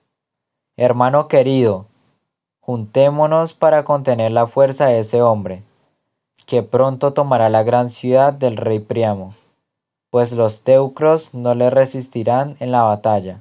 Ven al momento en mi auxilio, aumenta tu caudal con el agua de las fuentes. Concita a todos los arroyos, levanta grandes olas y arrastra con estrépito troncos y piedras para que no nademos a ese feroz guerrero que ahora triunfa, no nademos a ese feroz guerrero que ahora triunfa y piensa en hazañas propias de los dioses. Creo que no le valdrán ni su fuerza ni su hermosura, ni sus magníficas armas, que han de quedar en el fondo de este lago cubiertas de cieno. A él le envolveré en abundante arena, derramando en torno suyo mucho cascajo, y ni siquiera sus huesos podrán ser recogidos de los aquivos. Tanto limo amontonaré encima, y tendrás tu tumulto allí mismo, y no necesitará que los aqueos se lo erijan cuando le hagan las exequias, dijo, y revuelto arremetió contra Aquiles. Alzándose furioso, y mugiendo con la espuma, la sangre y los cadáveres. Las purpúreas ondas del río, que las celestiales lluvias alimentan, se mantenían elevadas y arrastraban al Pélida. Pero Juno, temiendo que el gran río derribara a Aquiles, gritó, y dijo enseguida a Vulcano su hijo amado, Sus, Vulcano, hijo querido, pues creemos que el janto voraginoso es tu igual en el combate. Socorre pronto a Aquiles, haciendo aparecer inmensa llama. Voy a suscitar con el céfiro para que viniendo del mar extienda el destructor incendio, y se quemen las cabezas y las armas de los teucros. Tú abraza los árboles de las orillas del janto, haz que arda el mismo río, y no te dejes persuadir ni con palabras dulces ni con amenazas. No cese tu furia hasta que yo te lo diga, gritando, y entonces apaga el fuego infatigable. Canto 22. Muerte de Héctor. Los teucros, refugiados en la ciudad como cervatos, se recostaban en los hermosos baluartes, refrigeraban el sudor y bebían para apagar la sed, para apagar la sed. Y en tanto, los aqueos se iban acercando a la muralla, protegiendo sus escombros con los escudos. El hado funesto solo detuvo a Héctor para que se quedara fuera de Ilion en las puertas eseas. Y Febo, Apolo, dijo al Pélida, ¿Por qué, oh hijo de Peleo, persigues en veloz carrera? Persigues en veloz carrera, siendo tú, mortal, a un dios inmortal. ¿Aún no conociste que soy una deidad y no cesa tu deseo de alcanzarme? Ya no te cuidas de pelear con los teucros, a quienes pusiste en fuga, y estos han entrado en la población mientras te extraviabas viniendo aquí. Pero no me matarás, porque el hado no me condenó a muerte. Muy indignado le respondió Aquiles, el de los pies ligeros, oh flechador, el más funesto de todos los dioses, me engañaste, trayéndome acá desde la muralla cuando todavía hubieran mordido muchos la tierra antes de llegar a Ilion. Me has privado de alcanzar una gloria no pequeña, y has salvado con facilidad a los teucros, porque no temías que luego me vengara, y ciertamente me vengaría de ti, si mis fuerzas lo permitieran. Dijo, y muy alentado se encaminó apresuradamente a la ciudad, como el corcel vencedor en la carrera de carros trota veloz por el campo, Tan ligeramente movía Aquiles pies y rodillas. El anciano Priamo fue el primero que con sus propios ojos le vio venir por la llanura, tan resplandeciente como el astro que en el otoño se distingue por sus vivos rayos entre muchas estrellas durante la noche oscura, y recibe el nombre de perro de Orión, el cual con ser brillantísimo constituye una señal funesta porque trae excesivo calor a los misterios mortales de igual manera centellaba el bronce sobre el pecho del héroe. Mientras éste corría, gimió el viejo, golpeóse la cabeza con las manos levantadas y profirió grandes voces y lamentos, digiriendo súplicas a su hijo. Héctor continuaba inmóvil ante las puertas y sentía vehemente deseo de combatir con Aquiles. Y el anciano, teniéndole los brazos, le decía en tono lastimero, Héctor, hijo querido, no aguardes solo y lejos de los amigos, a ese hombre para que no mueras presto a manos del Pélida, que es mucho más vigoroso. Cruel, así fuera tan caro a los dioses como a mí, pronto se lo comerían tendido en el suelo los perros y los buitres, los buitres. Mi corazón se libraría del terrible pesar. Me ha privado de muchos y valientes hijos, matando a unos y vendiendo a otros en remotas islas. Ahora que los teucros se han encerrado en la ciudad, no acierto a ver a mis dos hijos, Licaido, Licaion y Polidoro, que parió la Otoe, ilustre entre las mujeres. Si están vivos en el ejército, los rescataremos con oro y bronce, que todavía lo hay en el palacio, pues a la Otoe la doto esplendidamente su, su anciano padre, el inclito Altes, pero si han muerto y se, y se hallan en la morada de Plutón, el mayor dolor será para su madre y para mí que los engendramos, porque el del pueblo durará menos. Si no mueres tú, vencido por Aquiles, ven adentro del muro, hijo querido, para que salves a los troyanos y a las troyanas, y no quieras proporcionar inmensa, y quieras y no quieras proporcionar inmensa gloria al Pélida, y perder tú mismo la existencia. Compadécete también de mí y de este infeliz desgraciado que aún conserva la razón, pues el padre Saturnio me hará parecer en la senetud y con anciaga suerte Después de presenciar muchas desventuras, muertos mis hijos, esclavizadas mis hijas, destruidos los tálamos, arrojados los niños por el suelo en el terrible combate y las nueras arrastradas por las funestas manos de los saqueos, y cuando por fin alguien me dije sin vida, los miembros hiriéndome, con el agudo bronce o con arma arrojadiza, los voraces perros que con comida de mí mesa crié en el palacio para que, los, para que lo guardasen, despedazarán mi cuerpo en las partes, en la puerta superior, verán mi sangre y saciado el apetito se, tenderán en el pórtico, yacer en el suelo, habiendo sido atravesado en la lid por el agudo bronce, indecoroso para un joven, y cuánto de él pueda verse. Todo es bello a pesar de la muerte pero que los perros destrocen la cabeza y la barba encanecidas y, la y las vergüenzas de un anciano muerto en la guerra es lo más triste de cuanto les puede ocurrir a los miserios mortales. Así expresó el anciano, y con las manos se arrancaba la cabeza muchas canas, pero no logró persuadir a Héctor. La madre de este, que en otro sitio se lamentaba llorosa, desnudo del seno, mostró el pecho y, y derramando lágrimas dijo, estas, saladas palabras. Héctor, hijo mío, respeta este seno y apiádate de mí. Si en otro tiempo te daba el pecho para acallar tu lloro, acuérdate en tu niñez, hijo amado, y penetrando en la muralla, rechaza desde la misma ese enemigo y no salgas a su encuentro. Cruel. Si te mata no podré llorarte en tu lecho, querido Pimpollo, a quien parí tampoco podrá hacerlo tu rica esposa, porque los veloces perros te devorarán muy lejos de nosotras, junto a las naves argivas.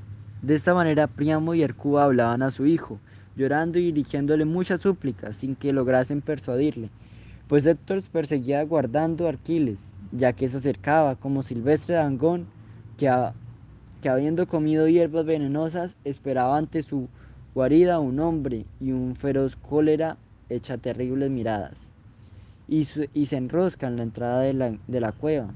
Así Héctor, con un extinguible valor, permanecía quieto desde que arrimó el terzo escudo a la torre prominente y gimiendo su magnánimo espíritu le decía, ay de mí si traspongo las puertas y el muro, el primero en dirigir me reproches será polidamente, el cual me aconsejaba que trajera el ejército la ciudad la noche en que Aquiles decidió volver a la pelea.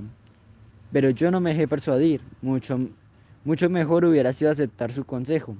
Y ahora que he causado la ruina del ejército con mi imprudencia, temo a los troyanos y a las troyanas de rozagantes peplos, y que alguien menos valiente que yo exclame, Héctor, fiado en su pujanza, perdió las tropas. Así hablarán, y preferiblemente fuera volver a la población después de matar a Aquiles o morir gloriosamente ante la misma. Y si ahora, dejando en el suelo el abollonado escudo y el fuerte casco apoyando la pica contra el muro, saliera al encuentro de Aquiles, le dijera que permitiera a los atridas llevarse a Helena y las riquezas que Alejandro trajo a Ilion en las cóncavas naves, que esto fue lo que originó la guerra.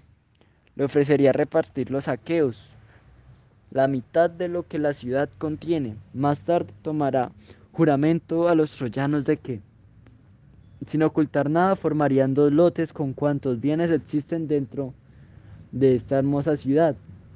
Más, ¿por qué tales cosas me hace pensar el corazón? No, no iré a suplicar. ¿Qué? Sin tener compasión ni respeto, me mataría inerme como una mujer, tan pronto como dejara las armas.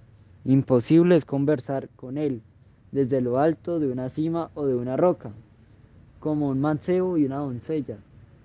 Si como un mancebo y una doncella suelen conversar, mejor será empezar el combate, para que vamos pronto a quien el olímpico concede la victoria.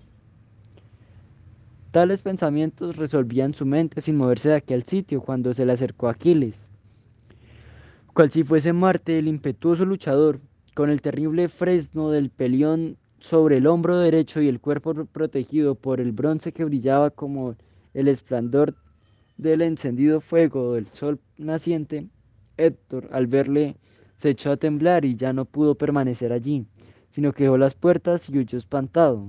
Y el Pélida, confiando en sus pies ligeros, corrió en, en seguimiento del mismo, como en el monte el gavilán, que es el ave más ligera, se lanza, con fácil vuelo tras la tímida paloma. Esta huye con tortuosos giros, y aquel la sigue de cerca, dando agudos graznidos y acometiéndola repetidas veces, porque su ánimo le incita a cogerla. Así que Aquiles volaba enardecido y Héctor movía las ligeras rodillas, huyendo azorado en torno a la, de la muralla de Troya. Corrían siempre por la carretera, fuera del muro, dejando a sus espaldas la atalaya y el lugar ventoso donde estaba el cabraigo y llegaron a los dos cristalinos manantiales, ya que son las fuentes del janto voraginoso. El primero tiene el agua caliente y lo cubre el humo como si, no, si hubiera allí un fuego abrasador. El agua, como el segundo, brota en el verano como en el granizo. La fría nieve o el hielo, cerca de ambos hay unos lavaderos de piedra, grandes y hermosos, donde las esposas y las bellas hijas de los troyanos solían lavar sus magníficos vestidos en tiempo de paz.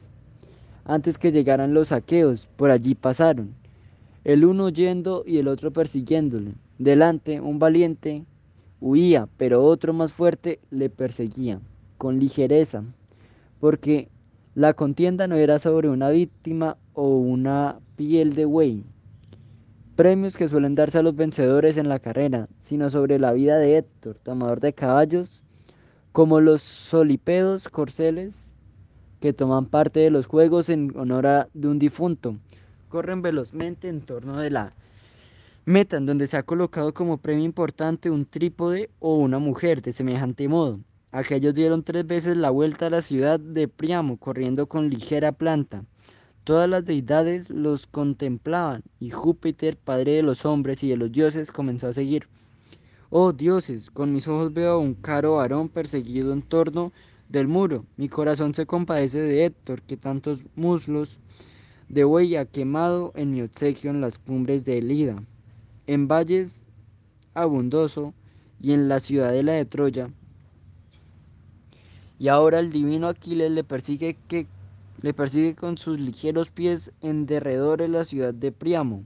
Ea, deliberad, oh dioses, y decidid si le salvaremos de la muerte o dejaremos que, a pesar de ser esforzado, sucumba a manos del pelida Aquiles. Respondiéndole Minerva, la diosa de los brillantes ojos, oh Padre, que lanzas el ardiente rayo y amontonas las nubes, ¿qué dijiste?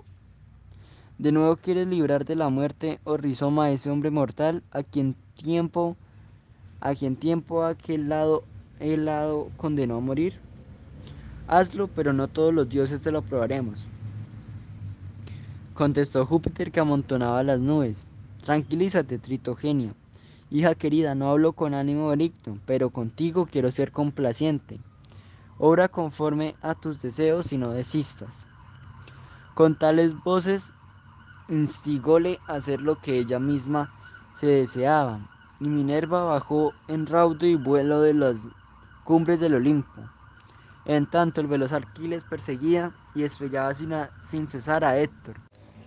Como el perro va en el monte por valles y cuestas tras el cervatillo que levantó de la cama y si en éste se esconde, azorado, debajo de los arbustos, corre, aquel rastreando hasta que nuevamente lo descubre de la misma manera.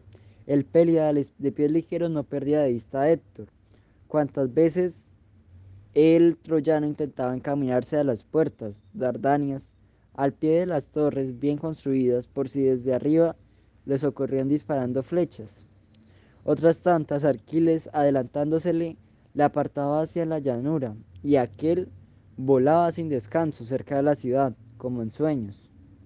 Ni el que persigue puede alcanzar al perseguido, ni este, ni este huir de aquel. De igual manera, ni Aquiles con sus pies podría dar alcance a Héctor, ni Héctor escapar de, escapar de Aquiles. ¿Y cómo Héctor se hubiera librado entonces de la muerte que le estaba destinada si Apolo acercándosele por la postrera y última vez no le hubiese dado fuerzas y, y agilitado sus rodillas? El divino Aquiles hacía con la cabeza señales negativas a los guerreros, no permitiéndoles disparar amargas flechas contra Héctor, no fuera que alguien alcanzara la gloria de, de herir al caudillo, y él llegase el segundo. Mas cuando en la cuarta vuelta llegaron a los manantiales, el padre joven tomó la balanza de oro, puso en la misma dos suertes, la de Aquiles y la de Héctor, domador de caballos, para saber a quién estaba reservada la dolorosa muerte. Cogió por el medio la balanza, la desplegó y tuvo más peso el día fatal de Héctor que descendió hasta el orco. Al instante, Feo, Apolo, desamparó al troyano. Minerva, la diosa de los brillantes ojos, acercó al Pélida y le dijo estas aladas palabras. Espero enclarecido Aquiles caro Júpiter, que nosotros dos proporcionaremos a los aqueos inmensa gloria, pues al volver a las naves habremos muerto, a habremos muerto a Héctor. Aunque sea infatigable en la batalla, ya no se nos puede escapar, por más cosas que haga el flechador Apolo, postrándose a los pies del padre joven que lleva la ejida, parate y respira, e iré a persuadir a Héctor para que luche contigo frente a frente. Así habló Minerva, Aquiles, Aquiles obedeció con el corazón alegre y se detuvo enseguida, apoyándose en el arrimo de la pica de hasta de Fresno y Broncinea punta. La diosa dejóle y fue a encontrar al divino Héctor, y tomando la figura y la voz infatigable de Deifo, llegóse al héroe, pronunció estas palabras, estas aladas palabras. Mi buen hermano, mucho te, estrecha el veloz Aquiles, persiguiéndote con ligero pie alrededor de la ciudad de Primao. Ea, detengámonos y rechacemos su ataque. Respondiéndole el gran Héctor de tremolantes a casco. Deifobo siempre ha sido para mí el hermano predilecto entre cuantos somos hijos de, de Ecuo y de Priamo, pero desde ahora me propongo tenerte en mayor aprecio porque al verme con tus ojos osaste salir del muro y los demás han permanecido dentro. Contestó Minerva la diosa de los brillantes ojos, mi buen hermano, el padre, la venerable madre y los amigos abrazábanme las rodillas y me suplicaban que me quedara con ellos. De tal modo tiemblan todos. Pero mi ánimo se sentía atormentado por grave pesar.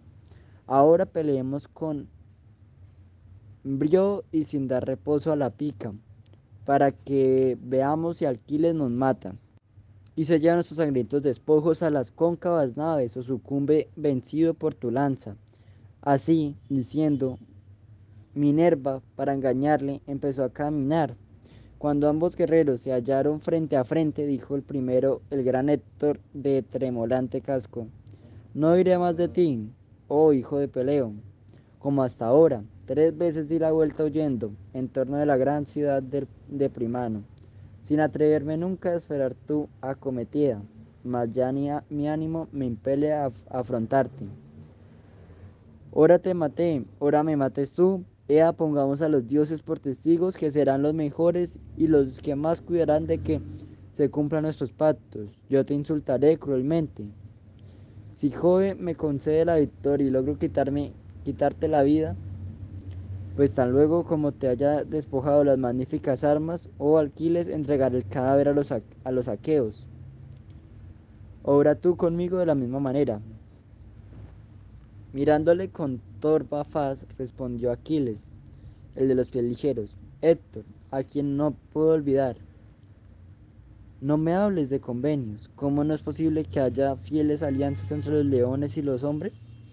ni que estén de acuerdo los lobos y los corderos, sino que piensen continuamente en causarse daño unos a otros. Tampoco puede haber entre nosotros ni amistad ni pactos hasta que caiga uno de los dos y sacie de sangre a Marte, infatigable combatiente. Revístete de toda clase de valor, porque ahora te es muy preciso obrar como belicoso y esforzado campeón. Ya no te puedes escapar. Palas Minerva te harán sucumbir pronto, herido por mi lanza, y apagarás todos juntos los dolores de mis amigos, y a quienes mataste cuando manejabas furiosamente la pica. En diciendo esto, blandió y arrojó la fornida lanza, y esclarecido Héctor al verla venir se inclinó para evitar el golpe. Clavóse aquella en el suelo, y Palas Minerva la arrancó y la devolvió a Aquiles, sin que Héctor, pastor de hombres, lo advirtiese. Y Héctor dijo al eximio Pelida, erraste el golpe, deiforme Aquiles. Erraste el golpe, deiforme Aquiles. Nada te había revelado Júpiter acerca de mi destino como afirmabas. Has sido un hábil forjador de un engaño, de engañosas palabras, para que, temiéndote, me olvidara de mi valor y de mi fuerza. Pero no me clavarás la pija en la espalda. Huyendo de ti, atraviésame el pecho, cuando animoso y frente a frente te, te acometa. Si un Dios te lo permite, y ahora guárdate de mi broncinea lanza. Ojalá que todo su hierro se escondiera en tu cuerpo. La guerra sería más liviana para los teucros si tú, murieras, si tú murieses, porque eres su, mayor azote. Así habló, y blandiendo la ingente lanza despidióla sin errar el tiro, pues dio un bote en el escudo del Pélida, pero la lanza fue rechazada por la rodela, y Héctor se irritó al ver que aquella había sido arrojada inútilmente por su brazo. Paróse, bajando la cabeza, pues no tenía otra lanza de fresno y con recia voz llamó a Deifobo, el de, el de luciente escudo, y le pidió una larga pica. Deifobo ya no estaba a su vera, entonces Héctor comprendió todo y exclamó, ¡Oh! Ya los dioses me llaman a la muerte. Creía que el héroe Deifobo se hallaba conmigo, pero está dentro del muro y fue Minerva quien me engañó. Cercana tengo la perniciosa muerte que ni tardará ni puedo evitar. Así les, les habrá placido que sea desde hace tiempo a Júpiter y a su hijo, el flechador, los cuales benévolos para conmigo. Me salvaban de los peligros, cumplióse mi destino, pero no quisiera morir cobardemente y sin gloria, sino realizando algo grande que llegara a conocimiento de los venideros.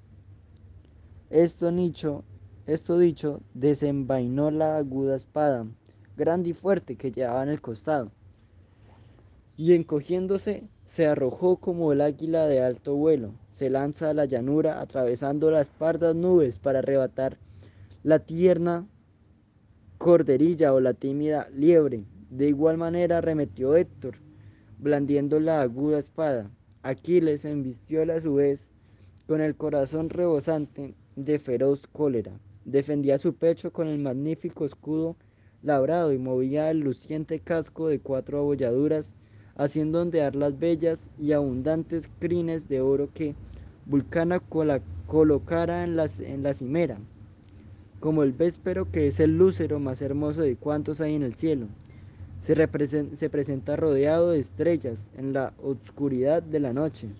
De tal modo brillaba la pica de larga punta que en su diestra blandía Aquiles, mientras pensaba en causar daño al divino Héctor y miraba cuál parte del hermoso cuerpo del héroe ofrecería menos resistencia.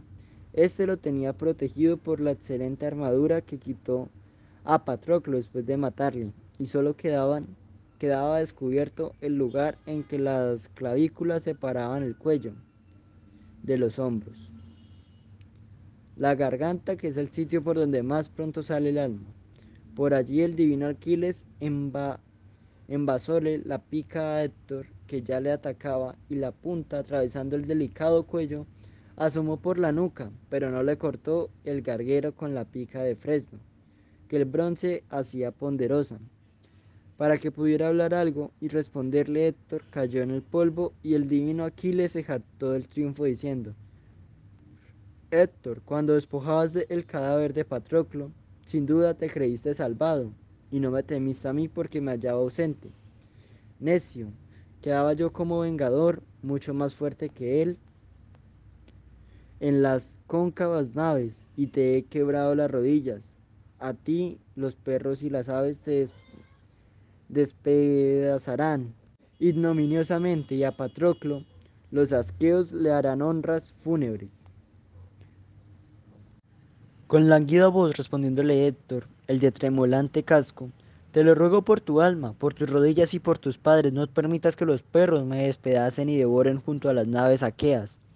Acepta el bronce y el oro que en abundancia te dará mi padre y mi venerada madre, y entregará a los míos el cadáver para que lo lleven a mi casa, y los troyanos y sus esposas lo pongan en la pira.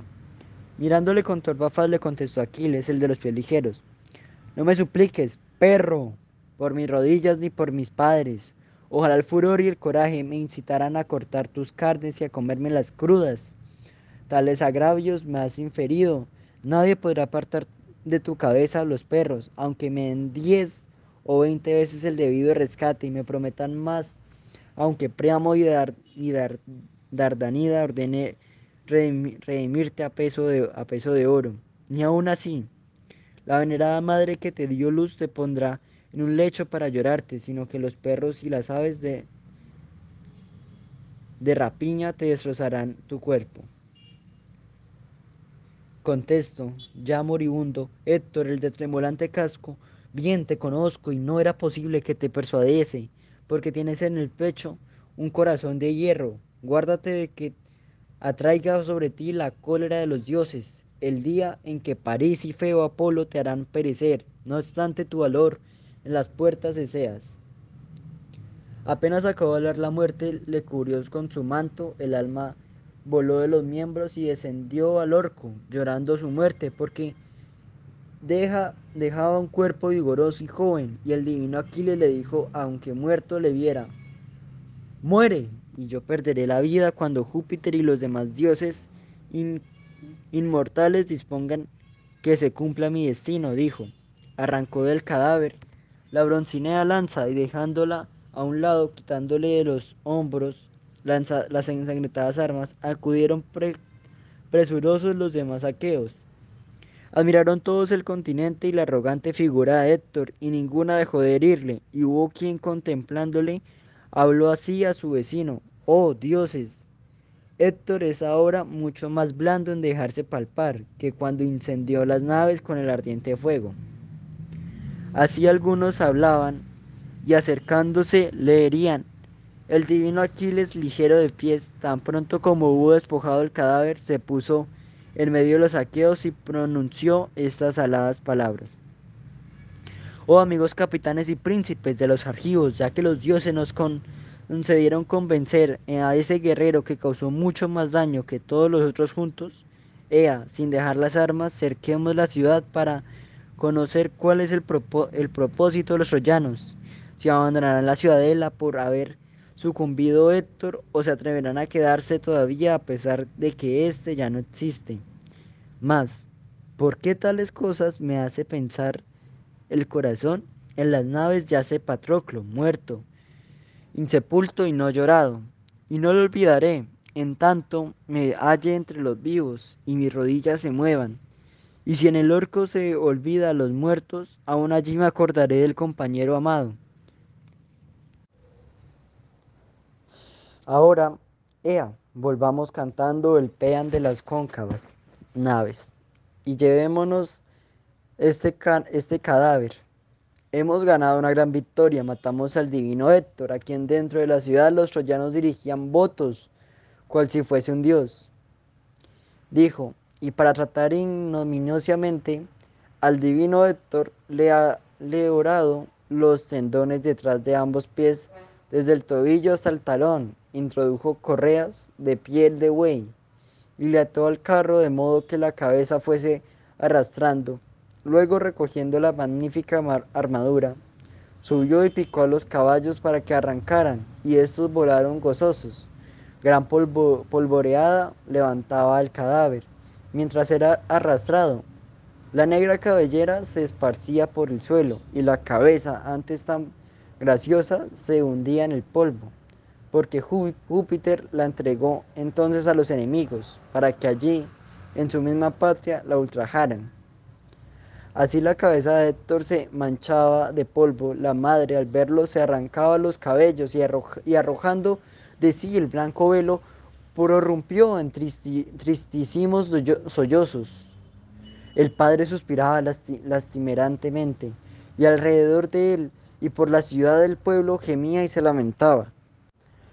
No parecía sino que la celsa Ilion fuese desde su cumbre devorada por el fuego. Los guerreros apenas podían contener al anciano que, excitado por el pesar, quería salir por las puertas Dardanias y revolcándose en el lodo le suplicaba a todos, llamándoles por sus respectivos nombres. Dejadme, amigos. Por más intranquilos que estéis, permitid que saliendo solo de la ciudad vaya a las naves aqueas y ruega a ese hombre pernicioso y violento. ¿Acaso respete mi edad y se de mi vejez? Tiene un padre como yo. Peleo, el cual le engendró y crió para que fuese una plaga de los troyanos, pero es a mí a quien ha causado más pesares, a cuantos más hijos míos mató, que se hallaban en la flor de la juventud, pero no, no me lamento tanto por ellos, aunque su suerte me haya afligido como por uno cuya pérdida me causa el vivo dolor que me precipitará al orco, por Héctor, que hubiera debido morir en mis brazos y entonces no hubiésemos saciado de llorarle, plañirle la infortuna madre que le dio a luz yo y yo mismo. Así habló, llorando, y los ciudadanos suspiraron, y Ecuba comenzó entre los troyanos el funeral lamento. Oh Dios, ay de mi desgracia, ¿por qué viviré después de padecer terribles penas y de haber muerto, y de haber muerto tú? Día y noche eras en la ciudad motivo de orgullo para mí y el baluarte de los troyanos y troyanas, que te saludaban como un Dios vivo y constituías una excelsa gloria para ellos, pero ya la muerte y el hado te alcanzaron. Así dijo llorando la esposa de Héctor, nada sabía, pues ningún mensajero se le llevó la noticia de que su marido se quedara fuera del muro, y en lo más hondo del alto palacio tejía una tela doble y purpurea que adornaba con labores de variado color. Había mandado a las esclavas de hermosas trenzas que pusieran al fuego un trípode grande, para que Héctor se bañase en agua tibia. Al volver de la batalla insensata, ignoraba que Minerva, la de los brillantes ojos, le había hecho sucumbir lejos del baño a manos de Aquiles, pero oyó gemidos y lamentaciones que venían de la torre, estremeciéronse sus miembros y la, y la lanzadera le cayó al suelo. Al instante dijo a las esclavas de hermosas trenzas, venid, seguidme dos. Voy a ver qué ocurre. Oí la voz de mi venerable suegra. El corazón me salta en el pecho hacia la boca y mis rodillas se entumecen. Algo infortunio amenaza a los hijos de Priamo. Ojalá que tal noticia nunca llegue a mis oídos, pero mucho temo que el divino Aquiles haya separado de la ciudad a mi Héctor audaz le persiga él solo por la llanura y acabe con el funesto valor que siempre tuvo, porque jamás en la batalla se quedó entre la turba de los combatientes, sino que se adelantaba mucho y en bravura a nadie cedía. Dicho esto, salió apresuradamente del palacio como una loca, palpitándole el corazón, y los esclavos la acompañaron. Mas cuando llegó a la torre y, a la multitud de gente que allí se encontraba, se detuvo y desde el muro registró el campo. Enseguida vio que los veloces caballos arrastraban cruelmente el cadáver de, de Héctor fuera de la ciudad, hacia las cóncavas naves de los arqueos. Las tinieblas de la noche velaron sus ojos y cayó de espaldas y se le desmayó el alma.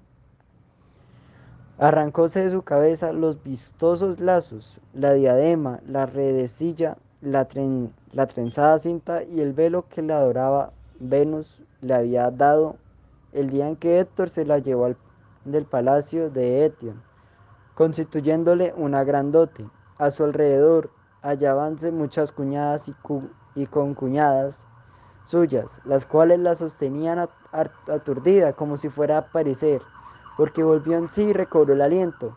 Lamentándose en desconsuelo, dijo entre las troyanas, Héctor, ay de mí, infeliz.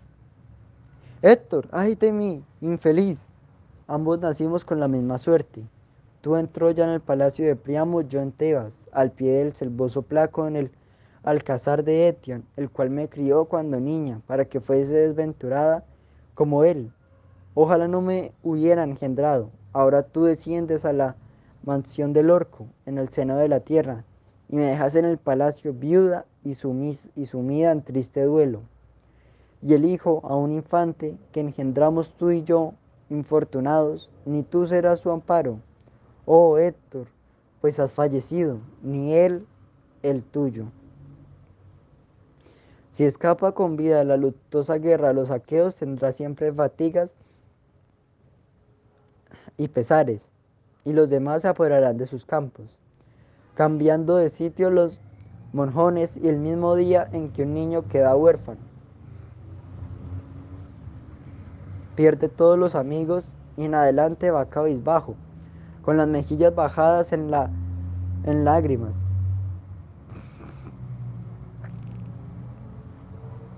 Obligado por la necesidad, dirigiese a los amigos de su padre, tirándoles ya del manto, ya de la túnica, y algunos compadecido la, la larga un vaso pequeño con el cual mojará los labios, pero no llegará a humedecer la garganta.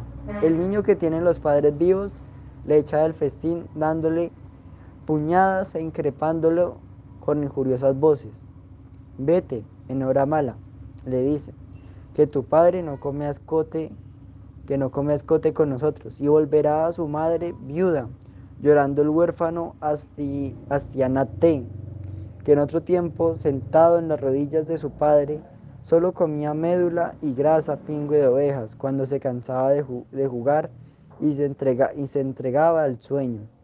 Dormía en blanda cama, en brazos de la nodriza, con el corazón lleno de gozo, mas ahora que ha muerto su padre, mucho tendrá que padecer Astianate, a quien los troyanos llamaban así porque solo tú, oh Héctor, defendías las puertas y los altos muros y a ti cuando los perros se hayan despedazado los movedizos gusanos te comerán desnudo, junto a las corvas naves. Habiendo en el palacio vestiduras finas y hermosuras, que las esclavas hicieron con sus manos, arrojaré todas estas vestiduras al ardiente fuego, y ya que no te aprovechen, pues no yacerás en ellas, constituirán para ti un motivo de gloria a los ojos de los troyanos y de las troyanas. Tal dijo llorando, y las mujeres gimieron. Funerales de Patroclo. Aquiles regresó al campamento, abandonando el cuerpo de Héctor para que fueran pasto de los perros y las aves rapiñas. En cambio, dispuso solemnes exequias en honor de Patroclo.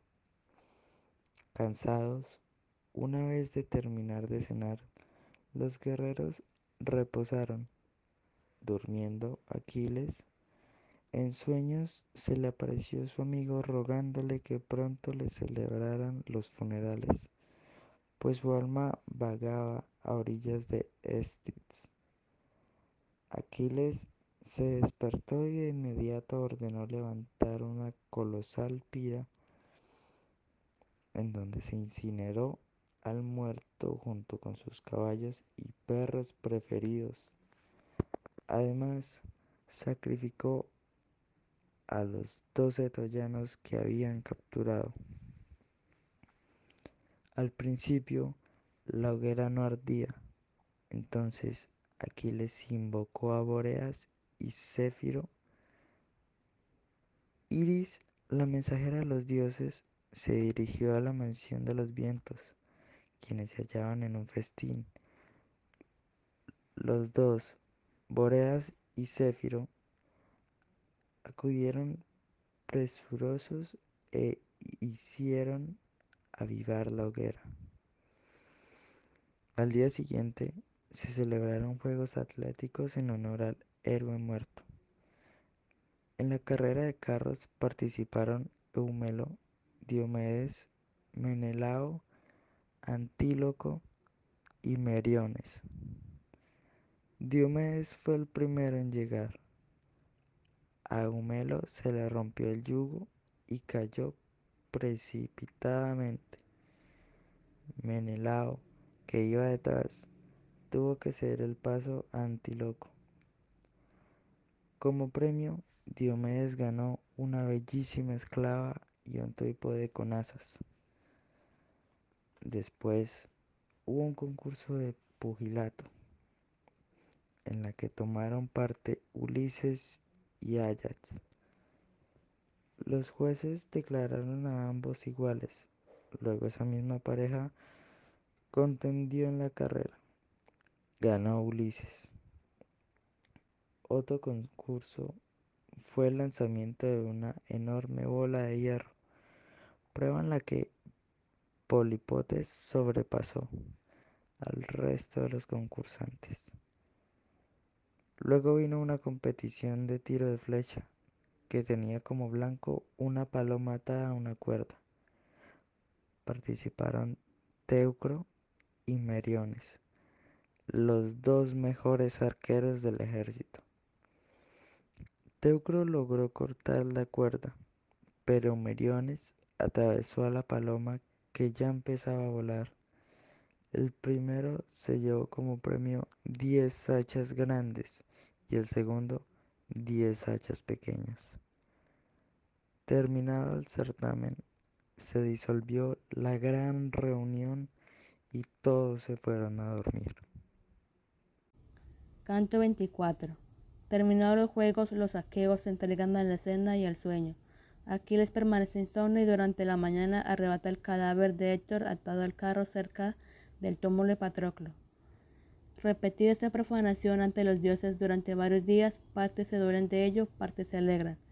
Compadecido Febo, que guardaba un íntegro el cuerpo, se queja ante todos gravemente, y por estos Zeus, llamando a Iris por medio de Tetis, manda a Aquiles que desista de tanta crueldad y que no rehúse devolver el cuerpo a los que quieren redimirlo. Al mismo tiempo y por su mandato, Iris exhorta a Priamo a que, pagado el rescate de redención, reciba a su hijo. Se llevan a cabo estas, estas gestiones 12 días después de la muerte de Héctor. Príamo durante la noche, al igual que Cuba y todos los demás troyanos, reúnen preciosos dones y cargan con ellos un carro conducido por el pregonero Ideo y manda que se prepare otro. Entonces, hechas las libaciones y aceptado el augurio, directo comienzan a recorrer el camino. Hermes llega ante Priamo por mandato de Zeus y lo lleva a la tienda sirviéndole de vigía durante el tiempo dedicado al sueño. Aquiles, vencido fácilmente por las súplicas del rey, recibe el precio de la redención, le devuelve el cuerpo lavado, envuelto en túnicas y concede once días de tregua para la sepultura y ofreciéndole honrosa cena lo manda a descansar. Al amanecer del día siguiente, conduciendo a los Hermes, Priamo lleva el cuerpo a la ciudad cuya vista salieron todos los troyanos con grandes lamentos. Colocado poco después en palacio, después de haberse presentado los cantores, lloran Andromaca, Ecuba y Helena. Hecha después la pira, se celebra el funeral y el banquete. Espero que la lectura haya sido de su agrado y que le haya gustado además de la historia, la lectura de los participantes, los cuales fueron leyendo él. Canto 1 y 14, Juan Sebastián Rodríguez. Canto 2 y 15, Valentina Canal. Canto 3 y 16, Juan Felipe Arciniegas. Canto 4 y 17, Kevin Santiago Cantor. Canto 5 y 18, Giancarlo Medina. Canto 6 y 19, Kenneth Adrián Díaz. Canto 7 y 20, Andrés Camilo López. Canto 8 y 21, Oscar Forero. Canto 9 y 22, Juan José Ruiz. Canto 10 y 23, Samir Esteban Alvarado. Canto 11 y 24, Diana Carolina Tique. Canto 12, Javier Andrés Triana y canto 13, Juan Diego Velázquez. Confío tenerlos de vuelta en una próxima ocasión.